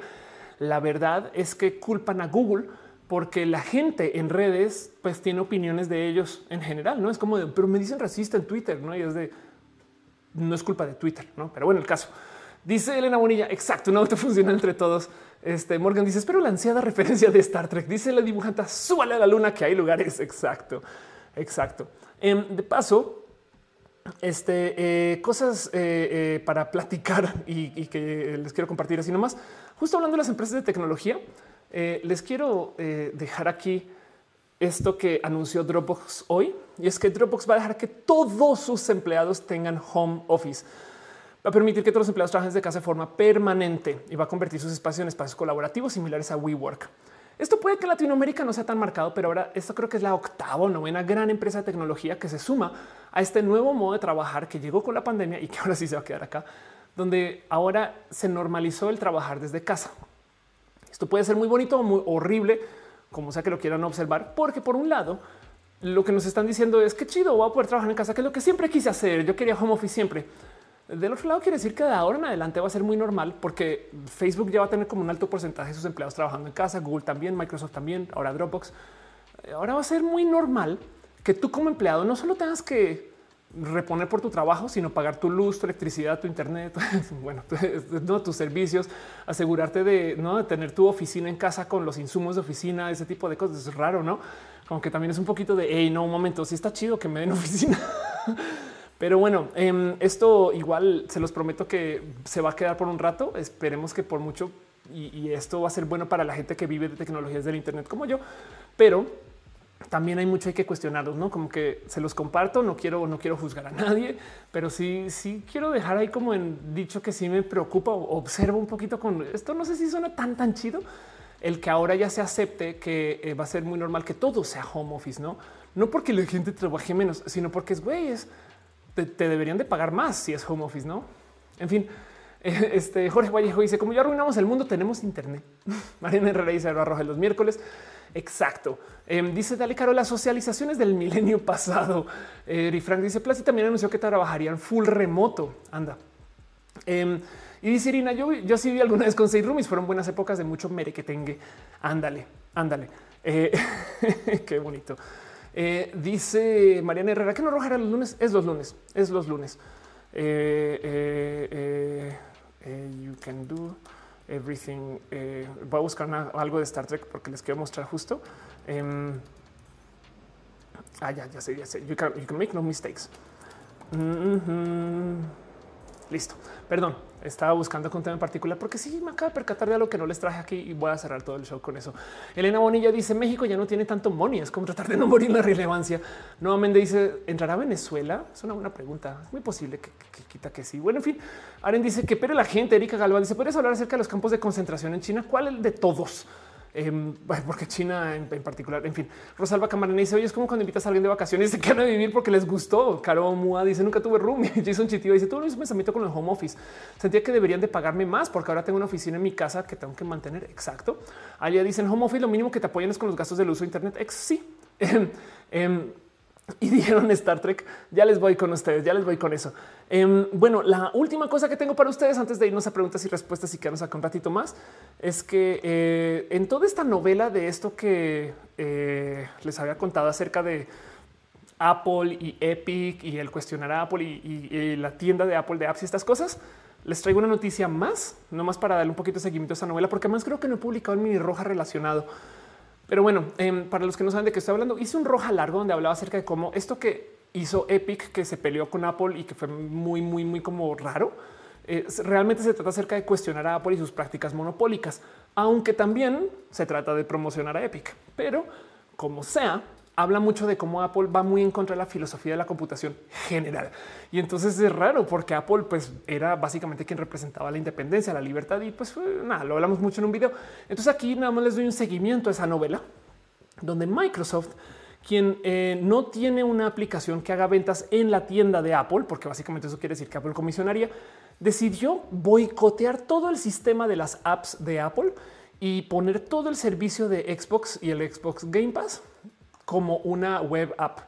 Eh, entonces, eh, lo que dices, vamos a estar en iOS, pero no vamos a funcionar como una aplicación tal cual, sino va a ser vía web.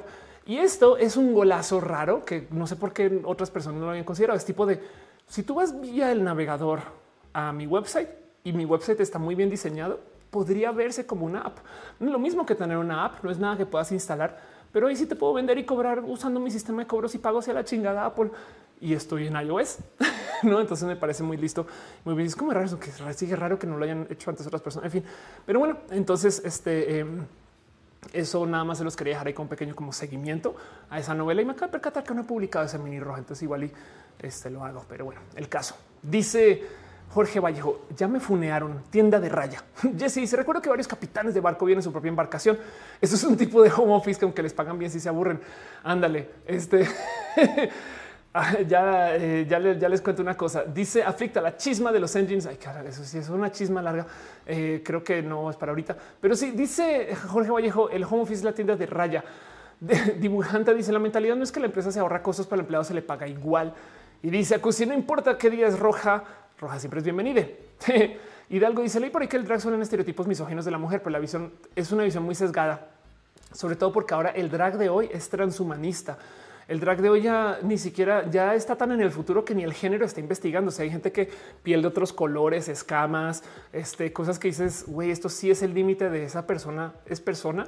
Y entonces me parece muy bonito considerar eso. Em, dice Antonio, regresando al tema pasado, ¿se hace comunidades o espacios de educación alternativa transdisciplinaria en México? La verdad es que no tengo mucha respuesta a eso, Antonio. Em, me gustaría pensar que la comunidad, por ejemplo, de o la gente que hace educación tipo Montessori es transdisciplinaria. Me gustaría pensar que la gente que está en las artes, eh, sin saberlo, benefician la educación transdisciplinaria. Em, no sabría guiarte, pero lo que sí te puedo decir es la educación transdisciplinaria. Claro que la encuentras en el Internet. Si tú quieres saber si algo te gusta o no, igual y no te tienes que dar tu año sabático, pero sí puedes tomar un curso en X plataforma acerca de, no sé, programación, diseño para ver si eso puede ser algo que te puede interesar, ¿no? Eh, eh, y entonces ahí comienza tu gran proceso transdisciplinario. Oscar dice, no tienes un contacto al que te pasó el chisme para ver si Xbox compró Steam. Yo creo que todavía eso no existe. Pero bueno, dice Rosalba, ¿por qué este show no se llama arcoiris? ¿Por qué roja? Eh, porque roja es el color más bonito en el mundo detrás del color piña, que es todo un color. Johan Petrikov dice la tarjeta de crédito Vexi tiene una web app que está tan bien hecha que sí parece una app nativa. Qué chido.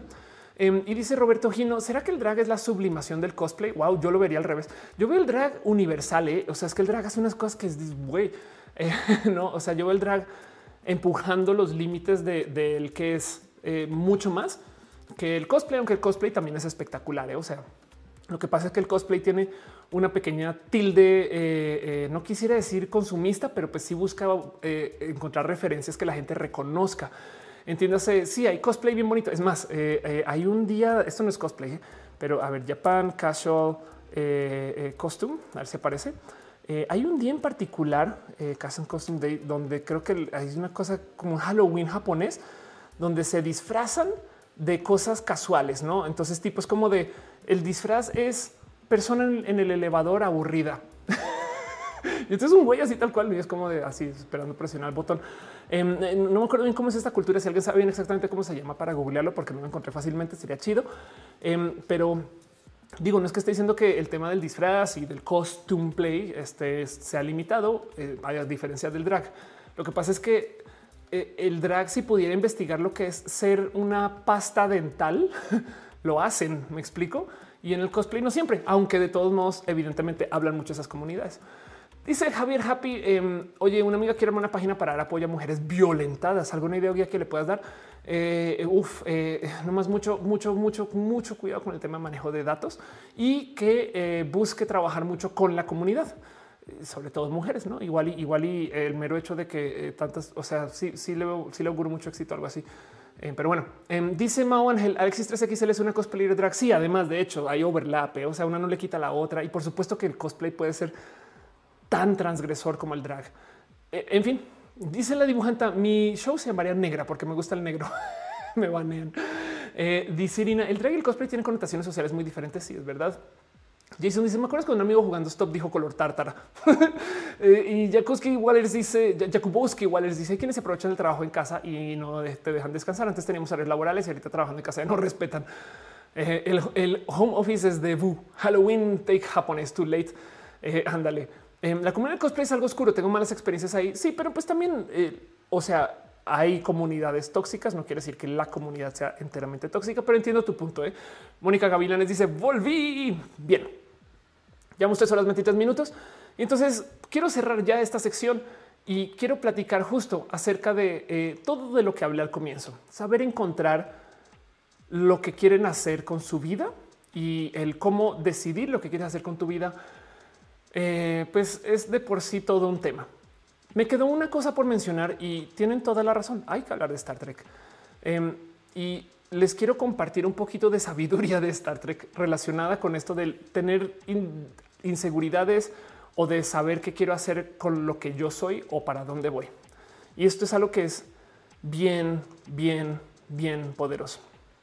Resulta que en algún momento eh, hay una situación en particular donde en esto sucede la nueva generación em, hay un personaje que eh, lo hacen pasar por todo tipo de eh, complicaciones para solucionar su, em, su dilema. Es que no quiero spoilerar mucho, pero en eso em, hace todo by the book y justo en este caso en particular para este episodio, hacer las cosas by the book no es exactamente lo que se debería de haber hecho porque necesitaba una situación creativa para solucionar.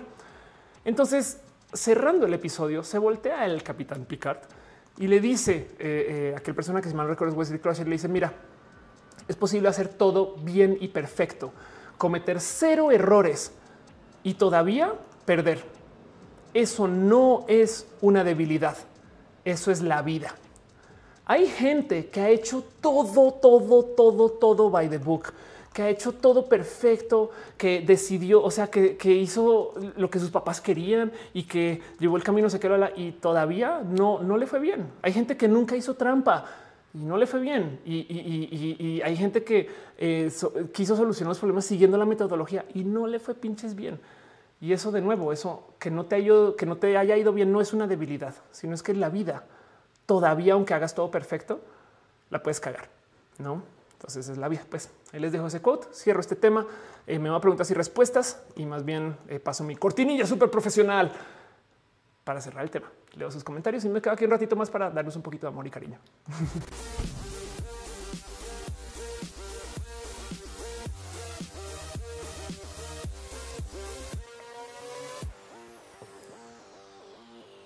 Dice Ana Gabriela, estas tres horas me fueron rapidísimo. A mí también, ¿eh? créelo o no. Yo siempre preparo mis temas para que sean de una hora y luego el otro de una hora y luego preguntas y respuestas y vea. pero bueno, esto justo es nada extra roja. Se acabó el show, pero no se acabó. Me quedo aquí un ratito nomás para responder sus preguntas, lo que me quieren escribir en el chat y les leo. Rayvionet dice: ¿Crees que los cines desaparezcan en un futuro cercano? Te voy a decir algo muy triste este eh, Disney eh, Changes, eh, a ver, Disney Plus, a ver si, em, si esto fue un anuncio, cómo fue.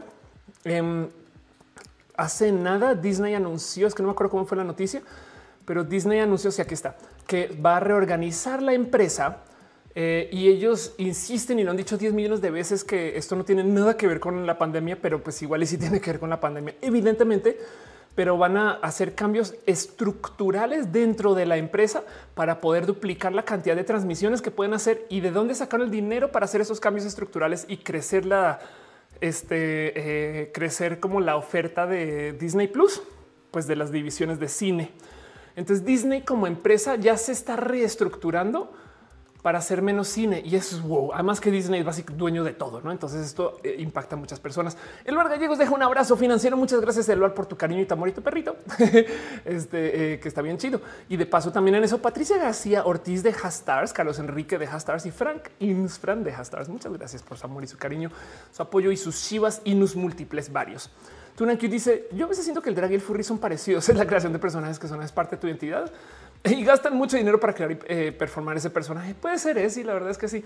Aunque em, ve que, mira, para que entiendan, porque yo veo el drag como lo más universal de todo, el drag pisa a la comunidad furry, tanto como pisa el cosplay, tanto como pisa este, al no el transvestismo, sino eh, está de las vestidas a, las transformistas, no tanto. O sea, el drag se mete en tantas esquinas que queda un poco de sí, güey, está, están en todos lados, pero es chido. el caso tal dice: ¿Cómo crees que el aumento del home office cambia el sistema educativo?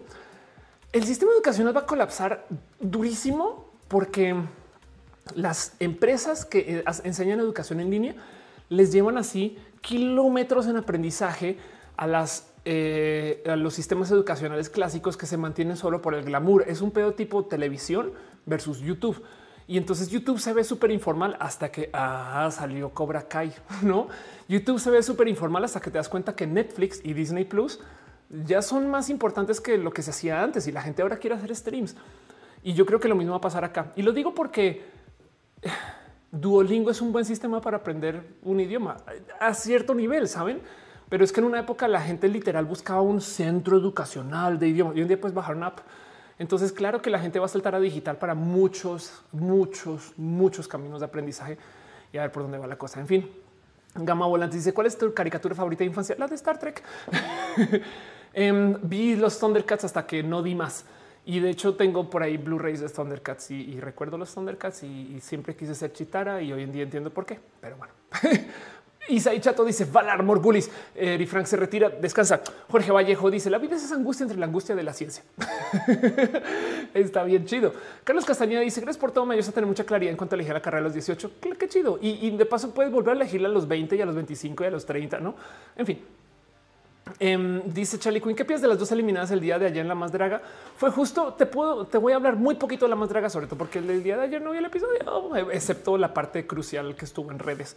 Isabela eh, Vargas dice, yo salí matriculado en el instituto, elegí una carrera seria y acabé dejando el segundo año, así que nadie sabe. De hecho, el no saber es lo que te va a añadir poder más adelante, porque mientras más sepas manejar la incertidumbre, más te vas a comer viva a la gente que no sabe. Pero bueno, Mauricio Gallardo se hace member. Muchas gracias, Mau, por ser parte de esto. Em, Emilia este, eh, eh, em, dice que de quién soy fan en la más draga. Em, yo la verdad es que eh, en el mundo del drag, en últimas como son mis amigos y amigas, este, tengo muchos, muchas, muchas, muchas, muchas cosas que decir. Pero no sé, no, no quiero, gerudito podría ser. no quiero decir nada. En fin, em, dice Anier, me retiro. Dice Eduardo, acostumbras disfrazarte en Halloween. Me acabas de recordar que tengo que ir por mi uniforme de este año, porque, porque sí tengo que, eh, perdón, es que sí, justo está preparando un uniforme para, o sea, un outfit completo en Star Trek para este año y no lo he hecho. Em, pero bueno, eh, dice eh, Mau Ángel, ¿vas a estar otra vez en la más draga? Yo creo que no. Eh, o bueno, tengo cero invitaciones, entonces no, sabría exactamente qué pensar con eso. Dice tú, yo lo único que quiero aprender es a que no se me caiga el stream cada cinco minutos. ¿Por qué se cae? Es una ok. Eh, si es en Twitch, a lo mejor estás transmitiendo a, una calidad muy alta. Si es en YouTube, puedes tener buffer. Si es en OBS, puedes también tener un buffer en tu compu. Entonces así lo que transmite tiene tantito de lag como pasa aquí con YouTube, pero no se cae. Em, dice eh, estarás como juez invitada. Ojalá no. Yo creo, de hecho, les puedo decir algo. Yo creo que ya no voy a estar porque, según yo, bueno, no sé si estoy espolineando, pero yo creo que toda la más draga ya se grabó. Eh, este no, no crean que se graba y sale esa semana. ¿eh? Dale, Caro dice: Este lado se ve bien. Mónica Gavilanes dice: ¿Has hecho drag? Eh, Yolanda me dragueó una vez como Yolanda y por ahí está el video en su canal. Dice: Ale, uniforme de colegiala. No es uniforme de Star Trek. Es un uniforme de mujer muy bonito que por fin conseguí, no saben cómo me lo gozo. Kichan dice el drag es de gente común, se llama realness, como office realness. Qué chido, huevo. Eh, Charlie Quinn dice: algo próximo con Pepito. A cada rato cosas con, con Pepito. Sí. Y dice Denise: No, he dicho esto la semana pasada. Sí, sabes qué pasó, Denise? Como me puse a grabar, se me olvidó. Y así, Mau Ángel dice: Tu ejercicio del CE me ayudó mucho. De hecho, mi ejercicio del CE viene de la impro. Les voy a recomendar a una persona en particular que es mi maestro de impro este eh, y eh, justo le vi pasar ahorita por acá porque estaba chismeando cosas, pero bueno, les comparto nomás para que tengan presente.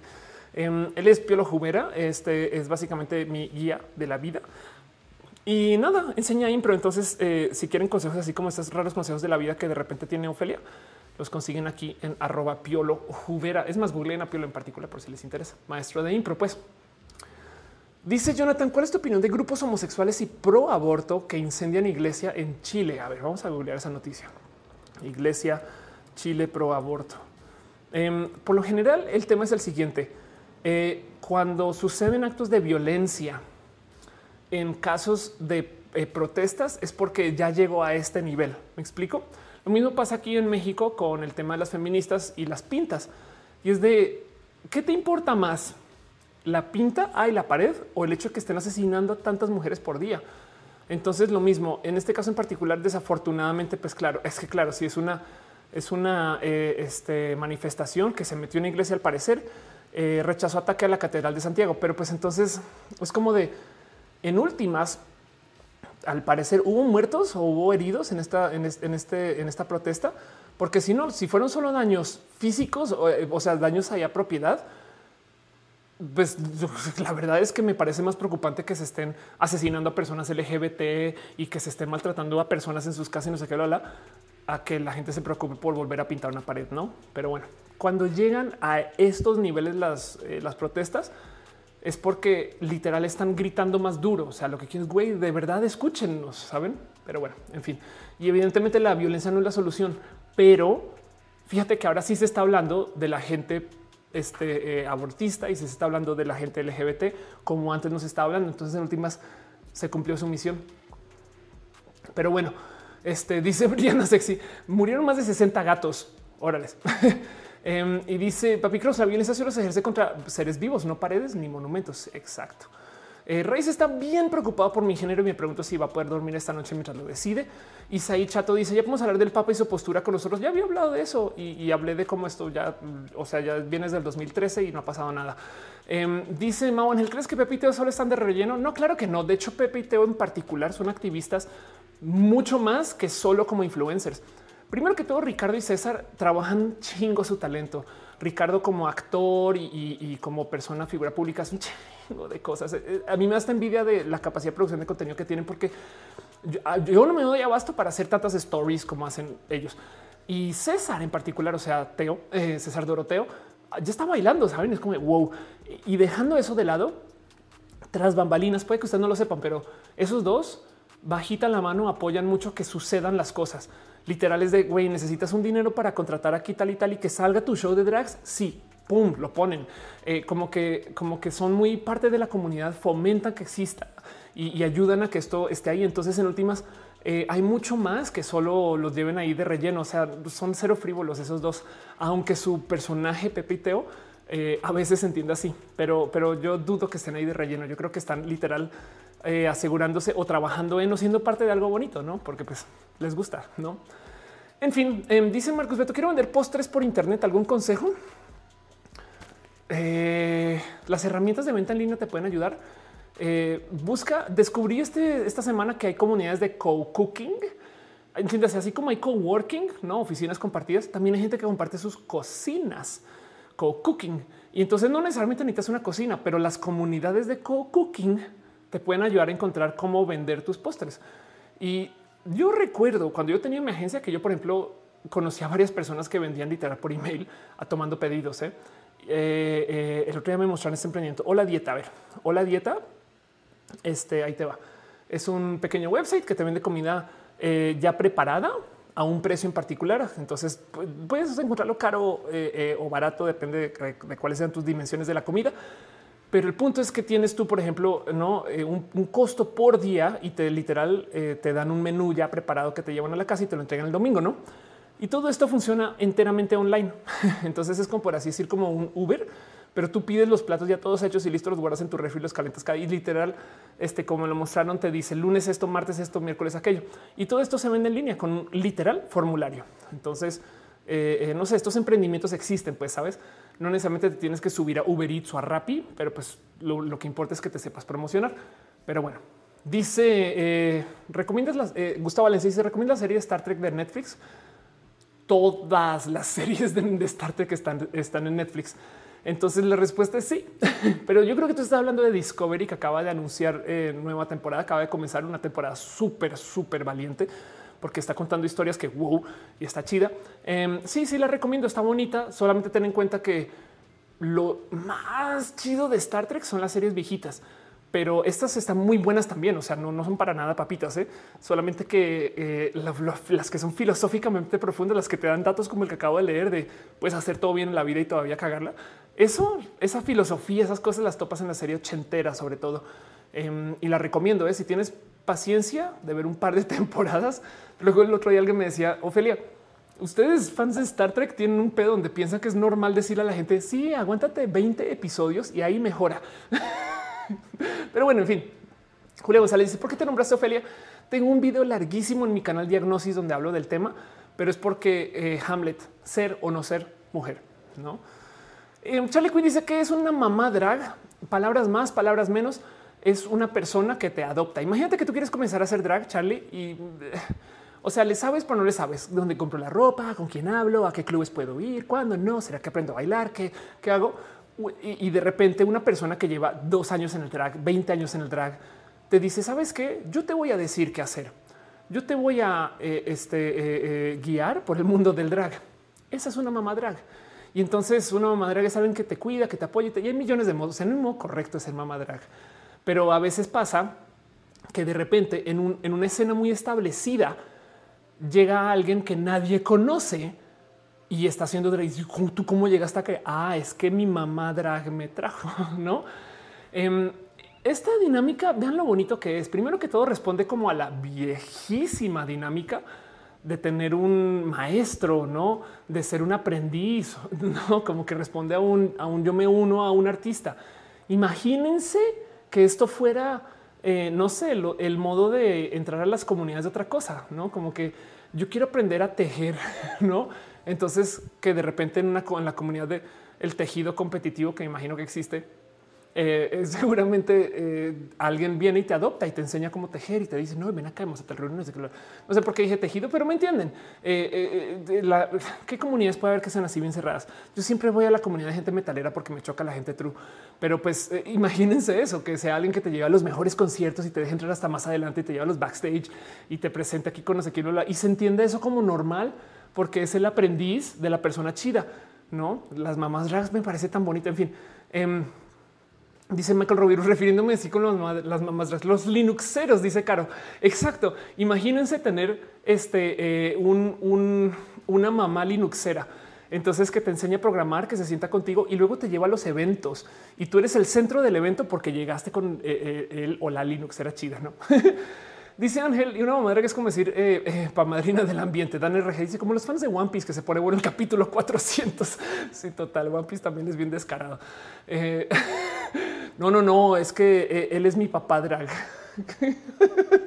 También, bueno, en fin. Adri Paniagua dice: Ya regresé. Adri, yo sé que tú caminaste desde Veracruz hasta acá para llegar a este chat. Qué chido verte. Este lo máximo. Bueno, yo sé que no caminaste, diste dos pasos y volaste el resto del tiempo. Pero bueno, este eh, dice eh, Mariana SQ, pregunta la metrosexualidad sigue existiendo porque ya no he escuchado que usen esa palabra. Solo lo escucho muy rara vez de mis papás. Sí, la metrosexualidad fue una cosa bien rara. Eh, hay una broma por ahí que dice, imagínense que en los noventas era tan raro socialmente hablando decir que un hombre fuera como muy como que se cuidara mucho, que se inventaron el término metrosexual. Claramente vino del marketing y por eso se desapareció tan rápido, ¿no? Pero bueno, dice Sara de noche. Yo tuve varias mamás trans. Sí, exacto. Y yo puedo decir que también he sido mamá trans en algunos casos muy responsables, pero pues de, otras personas. De acuerdo. Gerardo Maturano dice: ¿Qué opinas de los animales de apoyo? No logro convencer a mi familia tener que me prescribió mi terapeuta. No, ¿cómo se niegan a algo que un terapeuta te prescribió? Pues por eso son, no son animales entrenados para hacer eso. Apoyo, no, en fin, lo siento. Eh, pues según yo, no sé por, por qué. Bueno, en fin. Eh, a lo mejor hay algo de alergias ahí, quizás. Em, dice Adri, te quiero yo a ti también, Adri. Besitos. Dice eh, Goa, el drag no me gusta, me parece exagerado. Más veo que a muchos les gusta. El drag ya es mainstream. Eh, responder eso está bien complejo. Pero yo sí diría que el drag hoy en día ya es mainstream. Cuando ves a gente que no tiene nada que ver con la comunidad hablando del drag, me parece chido. O sea, sí, claro, le llega a muchas personas que, en fin, Em, pero eso no es algo malo, pues, o sea, a mí me gusta mucho el drag porque siento que eh, es transgresor por diseño. El drag moderno, ¿eh? el drag ochentero, noventero, pues ya era hora de reinventar, ¿no? Pero bueno, Augusta ya le dice, ¿quieres ser mi mamá treki? Puedo ser tu mamá treki. Catgirl Jessy, no, con eso el metrosexual me describían antes. Ándale, solamente porque este, te depilabas o algo así, ¿no? Berenice dice la primera vez comentando, pero me encanta mucho tu contenido. Más servido para mis clases. Qué chido, qué bonito. Ángela Tucur dice no necesito una mamá trans. Me siento un poco perdida. Sé que sé que hay varias personas para que podrían ser mamás, mamás trans. pero bueno, en fin, Mau Ángel dice el drag siempre ha sido tan exagerado. Según yo, sí, sí. Lo que es bien divertido de ver es si vemos el drag de los ochentas, em, nos parece súper, o sea, eh, de hecho, eh, eh, Frankenfurter, Frankenfurter, a ver si, si, si, aquí espera Frankfurter. Em, no, Frankfurter es la hamburguesa. Ah, em, ¿Cómo se llama este personaje? Aquí está, del Rocky Horror Picture Show. Que por si no ubican el Rocky Horror Picture Show, se están perdiendo mucho en la vida en general. Pero este personaje, aquí está, ¿no? el Sweet Transvestite. Y esto es un personaje que hizo Tim Curry, que es espectacular Em, que si ven ahorita, pues hay mucho que hablar acerca de eh, esta imagen de una persona eh, que se trasvestía, no como lo era en ese entonces. Entonces, esta película es bien cool de ver porque en algún momento muestran una escena donde tiene un tatuaje y es como de el tatuaje. Y la verdad es que es un tatuaje de este tamaño aquí puesto, no que es un corazoncito Em, pero, pero como que le dan esta wow y está tatuado y es de güey, tiene un tatuaje. Hoy en día ya es como hay gente que tiene mangas la cara, no como que ya normalizamos los tatuajes tanto que no nos causan nada de shock que alguien tenga, no como que ya vivimos en el mundo donde las tías están tatuadas, por así decirlo. Em, entonces eh, es muy divertido de ver cómo con el pasar del tiempo el drag de antes era la cosa más violentamente transgresora y hoy día es ah, ya un güey que se puso tacones y en fin, Eduardo Permac dice Divine como ejemplo. Sí, total. Frank and Further. ok, gracias. Eh, Olair Luna dice: Veo con depresión ansiedad de niveles clínicos míos. Ese es los amiduloxetina. Todo bien, pero me di cuenta que lo eh, que detona mis momentos de crisis mi pareja con la que vivo. Ay, chale, si es alguien con quien vives. Este comienza a documentar mucho para ver si logras atinar si es algo que se pueda negociar con tu pareja. Perdón, lo siento. Eh, qué rara, horrible situación. La salud mental siempre viene primero. ¿eh? Dice Velázquez, soy el, eh, Carlos, soy el tío tatuado y Chato. Y antes del cuello del teatro disfrazado. Es bastante hermosa la experiencia. Qué chido eso. Em, y dice que si el drag es arte. Y Chato dice qué anime estás viendo ahorita. La verdad es que sigo maratoneando Star Trek. Ah, no, perdón, retiro lo dicho. Dejé de maratonear Star Trek porque llegué al final y ahora estoy viendo, estoy viendo todas las eh, James Bond y es una rarísima experiencia. Están horribles, están muy bonitas. Las de los 60 y en los 70 se puso, se volvió la cosa más misógina que he visto en la existencia. Me cuesta mucho verlas las James Bond de los 70 el güey le pega a mujeres para callarlas y se dice wow. En fin, em, pero eso estoy viendo ahorita. Eh, eh, eh, en fin, Rosalba Camarena dice Drag Race de los 90 fueron pioneros. Sí. Y dice Alberto, algún día te volveremos a ver en Nerco. Yo creo que sí, tengo que volver. Y lo que pasa es que cuando me invitan nunca puedo empatar porque es como que me invitan el mismo día de roja, cosas así. Entonces complejo. Dice Alejandro Espino, te cita un artículo sobre inteligencia artificial. Muchas gracias. y dice Denise, a mí me gustó el drag por la huicha pancha. Dice que si me mandaron un ontas, pero les dije que estoy viendo roja, pues que caigan a roja. Mentiras. Yo creo que con eso voy a ir cerrando ya. Em, ya eh, llevamos al aire eh, suficiente tiempo para pues, que se cumplan casi las cuatro horas. Entonces, muchas gracias. Eh, este creo que para todo lo demás, em, nada, pues todo lo demás. Yo creo que podemos hablar en redes. Em, alguien preguntó por los TCA. Perdón, se me, se me fue aquí el comentario y la verdad, Plumón dice algún consejo para llevar un TCA.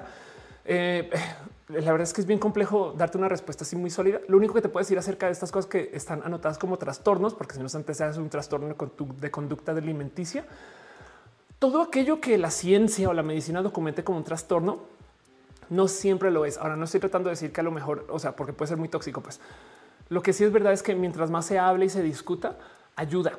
No es como que si es algo secreto, escondido, no sé qué, eh, eh, y, en este caso en particular, no sé si para tu TCA o para un TCA en particular que esté por acá platicado o guardado o discutido, negociado, sea tema, pero lo que sí sé es que todas estas cosas que son divergencias o todas las cosas que se consideran trastornos, enfermedades o demás, mientras más se hable, em, por lo menos lo que le quitas es la ansiedad de que suceda, no?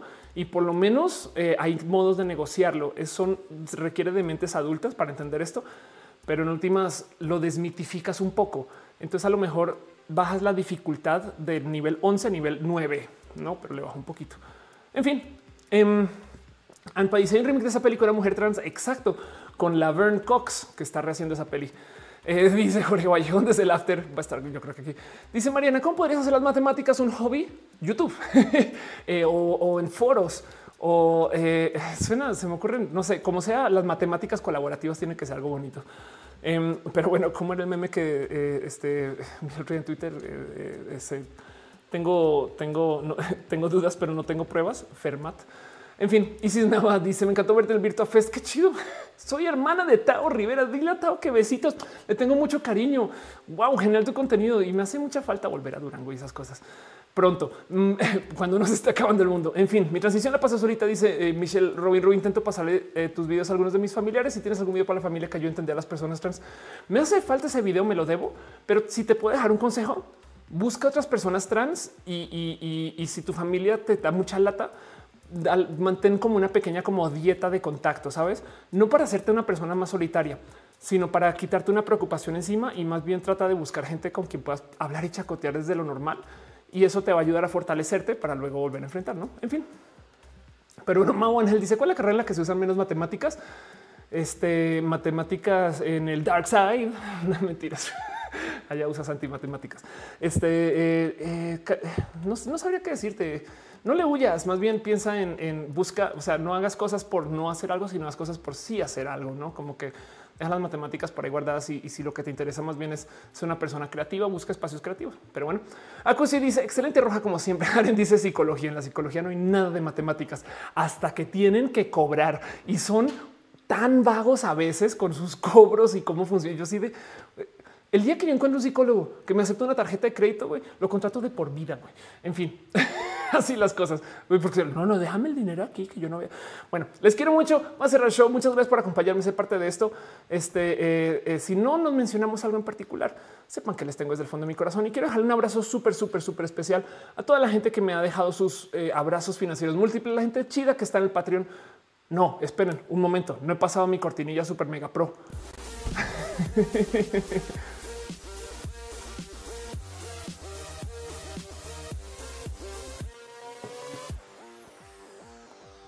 a veces veo a youtubers que ya no tienen cortinas y efectos 3D. Yo así de güey, Roja está bien novato. Pero no pasa nada porque al yo decir que soy pro, me vuelvo más pro. Así funciona. O sea, es como es como eh, si ustedes llegan a la oficina y gritan hacia los cuatro vientos, soy experto o soy experta en lo que hago y luego se sientan en su eh, computadora y comienzan a teclear. Entonces, pues, este eh, Ahí, van a ver, la gente va a saber que ustedes son expertos y expertas sin que hayan comenzado a teclear nada. Les dejo ese pequeño tip de vida.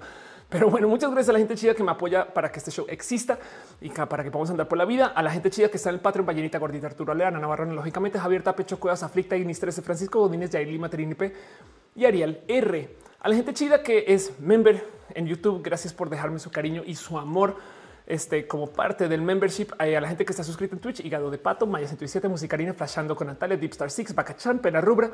Un abrazo, Wisteria, Alex Mekashi, Juaime, Macornio, Fausto Ceturino, Mittens 931, Sancoco 666. Un abrazo a Eric Da 8, Sofá Violeta, Sora Da Suke Garnachita, Tia Letal Wisdom Harris, OAP 29, a Calipso Ponte, Vegan Mike Nat, Sandovalte, Eriol, Ariel Sakura. Un abrazo a Bren Daniel Hope, Dale Caro, Feli Vampire, Miss Uva, Yailima de RDN de Metablogs, J, perdón, Jorge Agarcu, Em, un abrazo George Emi, Carlos Cravioto, eh, a Héctor EGM6 y también un abrazo a sí, solo sí, pero no, ballena gordita, Pixel Bits MX y a Bot FB por su amor y su cariño y su amor. La gente chida que me dejó sus abrazos financieros. Mauricio Gallardo, Elvar Gallegos, Patricia Benítez, José RJ, Fayam, Javier Sandoval, Jair Lima, Alexander Ubaldo Villa, Vanessa Ciordia y a Misael Chávez López, también quien se hizo, quien se hizo member en este show. Eh, recuerden que no toda la gente me sale en todas las listas, pero un abrazo a Patricia García Ortiz, Judith, a, Judith Juárez, quien estuvo compartiendo. Em, un abrazo a Carlos Enrique, Frank Jeans, Frana, Carlos Enrique, Carlos Enrique, a Patricia Martínez, perdón, es que eh, dejan varios cariños, amores, Elena Bonilla, a Jack Ino, quienes también dejan sus cheers en el Twitch y también, por supuesto, a la gente que se conectó en eh, el YouTube solo por conectarse. Gracias por venir acá y dejar su amor. A Cusi, Adri Paniagua, quien llegó tarde, pero llegó a tiempo. Mentira, yo sé que Adri siempre vuelas por encima de este show. A Alia Eunice Kajima, Adri Alvarado, a Ana Gabriela Benumea Peñalosa, a Anpa Chic Gaga, Fritua Rúa, Inar GR, Fernando N. Gama, Volante Sirena y Chato, a Jason Chitiva, Jorge Vallejo, José Ramiro, Juan Manuel de la Cruz Díaz, Aquí Chan, Marcus Beto Cian, Mariana S. Kuma, Ángel Megón, a, eh, a a, a, Michelle Robin Ru, Moon, Nayeli Guajardo, a Parangarito. Otra vez, Ofelia, va a aprender a leer. Parangaricutirimícuaro, a Rosalba Camarena, Santi CP777, Sara de Noche, Toromeo Puentes, Said Z, Charlie Quinn, em, la gente chida que se conectó vía Facebook, que no siempre me dice, pero bueno, a Sami Salami, a Jaime Mysterium, a Carlos Velázquez, a Eduardo Permac, este eh, eh, eh, por ahí salió em, este Sexy, eh, Dave Malto, em, también un abrazo a eh, es que les tengo que buscar Isabel Cristina Lozano, Eduardo Permac, ya te había leído, Sami Salami, eh, ¿dónde está Yuri? por ahí tienes que aparecer Ro Castro. Em, pero bueno, también a la gente chida que está en el Periscope, que es la lotería de Periscope, Carlos Velázquez Eco y dice eight more viewers, pero yo sé que Denis, tú estás ahí. Y también a la gente que está en el Twitch, un abrazo súper bonito y súper, súper especial em, a todos ustedes que se conectaron al Twitch y ayudar y acompañar y hacer parte de esto. No saben cuánto les quiero. Pero bueno, recuerden que si no les leo, solamente avísenme Aaron 34H, Aflicta, a Kiami 007, Ángel, Atsuko, Are 93, a Art Home V2, a Artie Ross 2, a Aten Azul Camilo, Azules LP, Calitos 3604, Carlos Carabioto, Commander Ruth, Daniel Hope, a Dark Sephiroth, Darman 030, Darwinismo 2, Dino Electrical Longboard, Electrical Skateboard, de Macornio, Ernesto Dice, Fari 3409, Carwaf, Grungy May, Gidgoa y Zero Javier Happy 01, L Dreamer, Lurks, Mag Glossepan, Maña 107, Motacross, Nekashi, Pax 2, Raiden, Arraxog, Raybonet Rake, a Retumom, a Rodri Roma, a Sumuro Inca, Agua 95, a Strifanka, Tautotoms, a Bien, que Virgo Proswisterials, a Extreme Designer, o perdón, Extreme Designer, a Yanko Babel, Sankoku 666, a Cero Null, o sea, no, perdón, a Cero Null eres. Este eh, aquí está Johnny Maldonado, Nina LZ, Book Fernández de nuevo. Si no leí, solamente déjenmelo saber porque pues, seguramente están acá. Y si no, un abrazo también súper bonito y súper especial al team de moderación: Caro, Uva, Uriel, Fabián, Monse, Jesse Tutix, al hígado de piña y por supuesto, hígado de piña.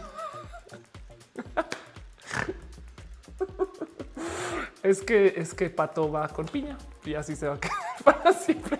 Y por supuesto a René, dueña de mi corazón. un abrazo a Mau, Ángela, Edith Vargas, a Denise, un abrazo a Rosalba Camarena, eh, a Selenático, quien este, eh, nunca aparece, pero siempre estás ahí, yo sé que sí, eh, a Alia Yunis, a Gerardo Maturano, Mónica Gavilanes, a Abril con Z, que tenga una buena noche, a Gama Volantis, que también casi nunca aparece en la lista, pero yo sé que ahí está en el corazón también, a Marcos Betosian, yo sé que por ahí también pasó este Kitsuru em, eh, y Evans Donor Blacks y a, a 93 y a Cusi. En fin, les quiero mucho. Em, dice Giovanni Senpai, abrazo. Me morí con el adiós, adiós con el hígado de la piña. Les quiero mucho, gente bonita. Nos vemos en el próximo Roja el próximo lunes. Si puedo hacer uno antes, les aviso, pero sepan que aquí estamos eh, eh todes en redes. Bye.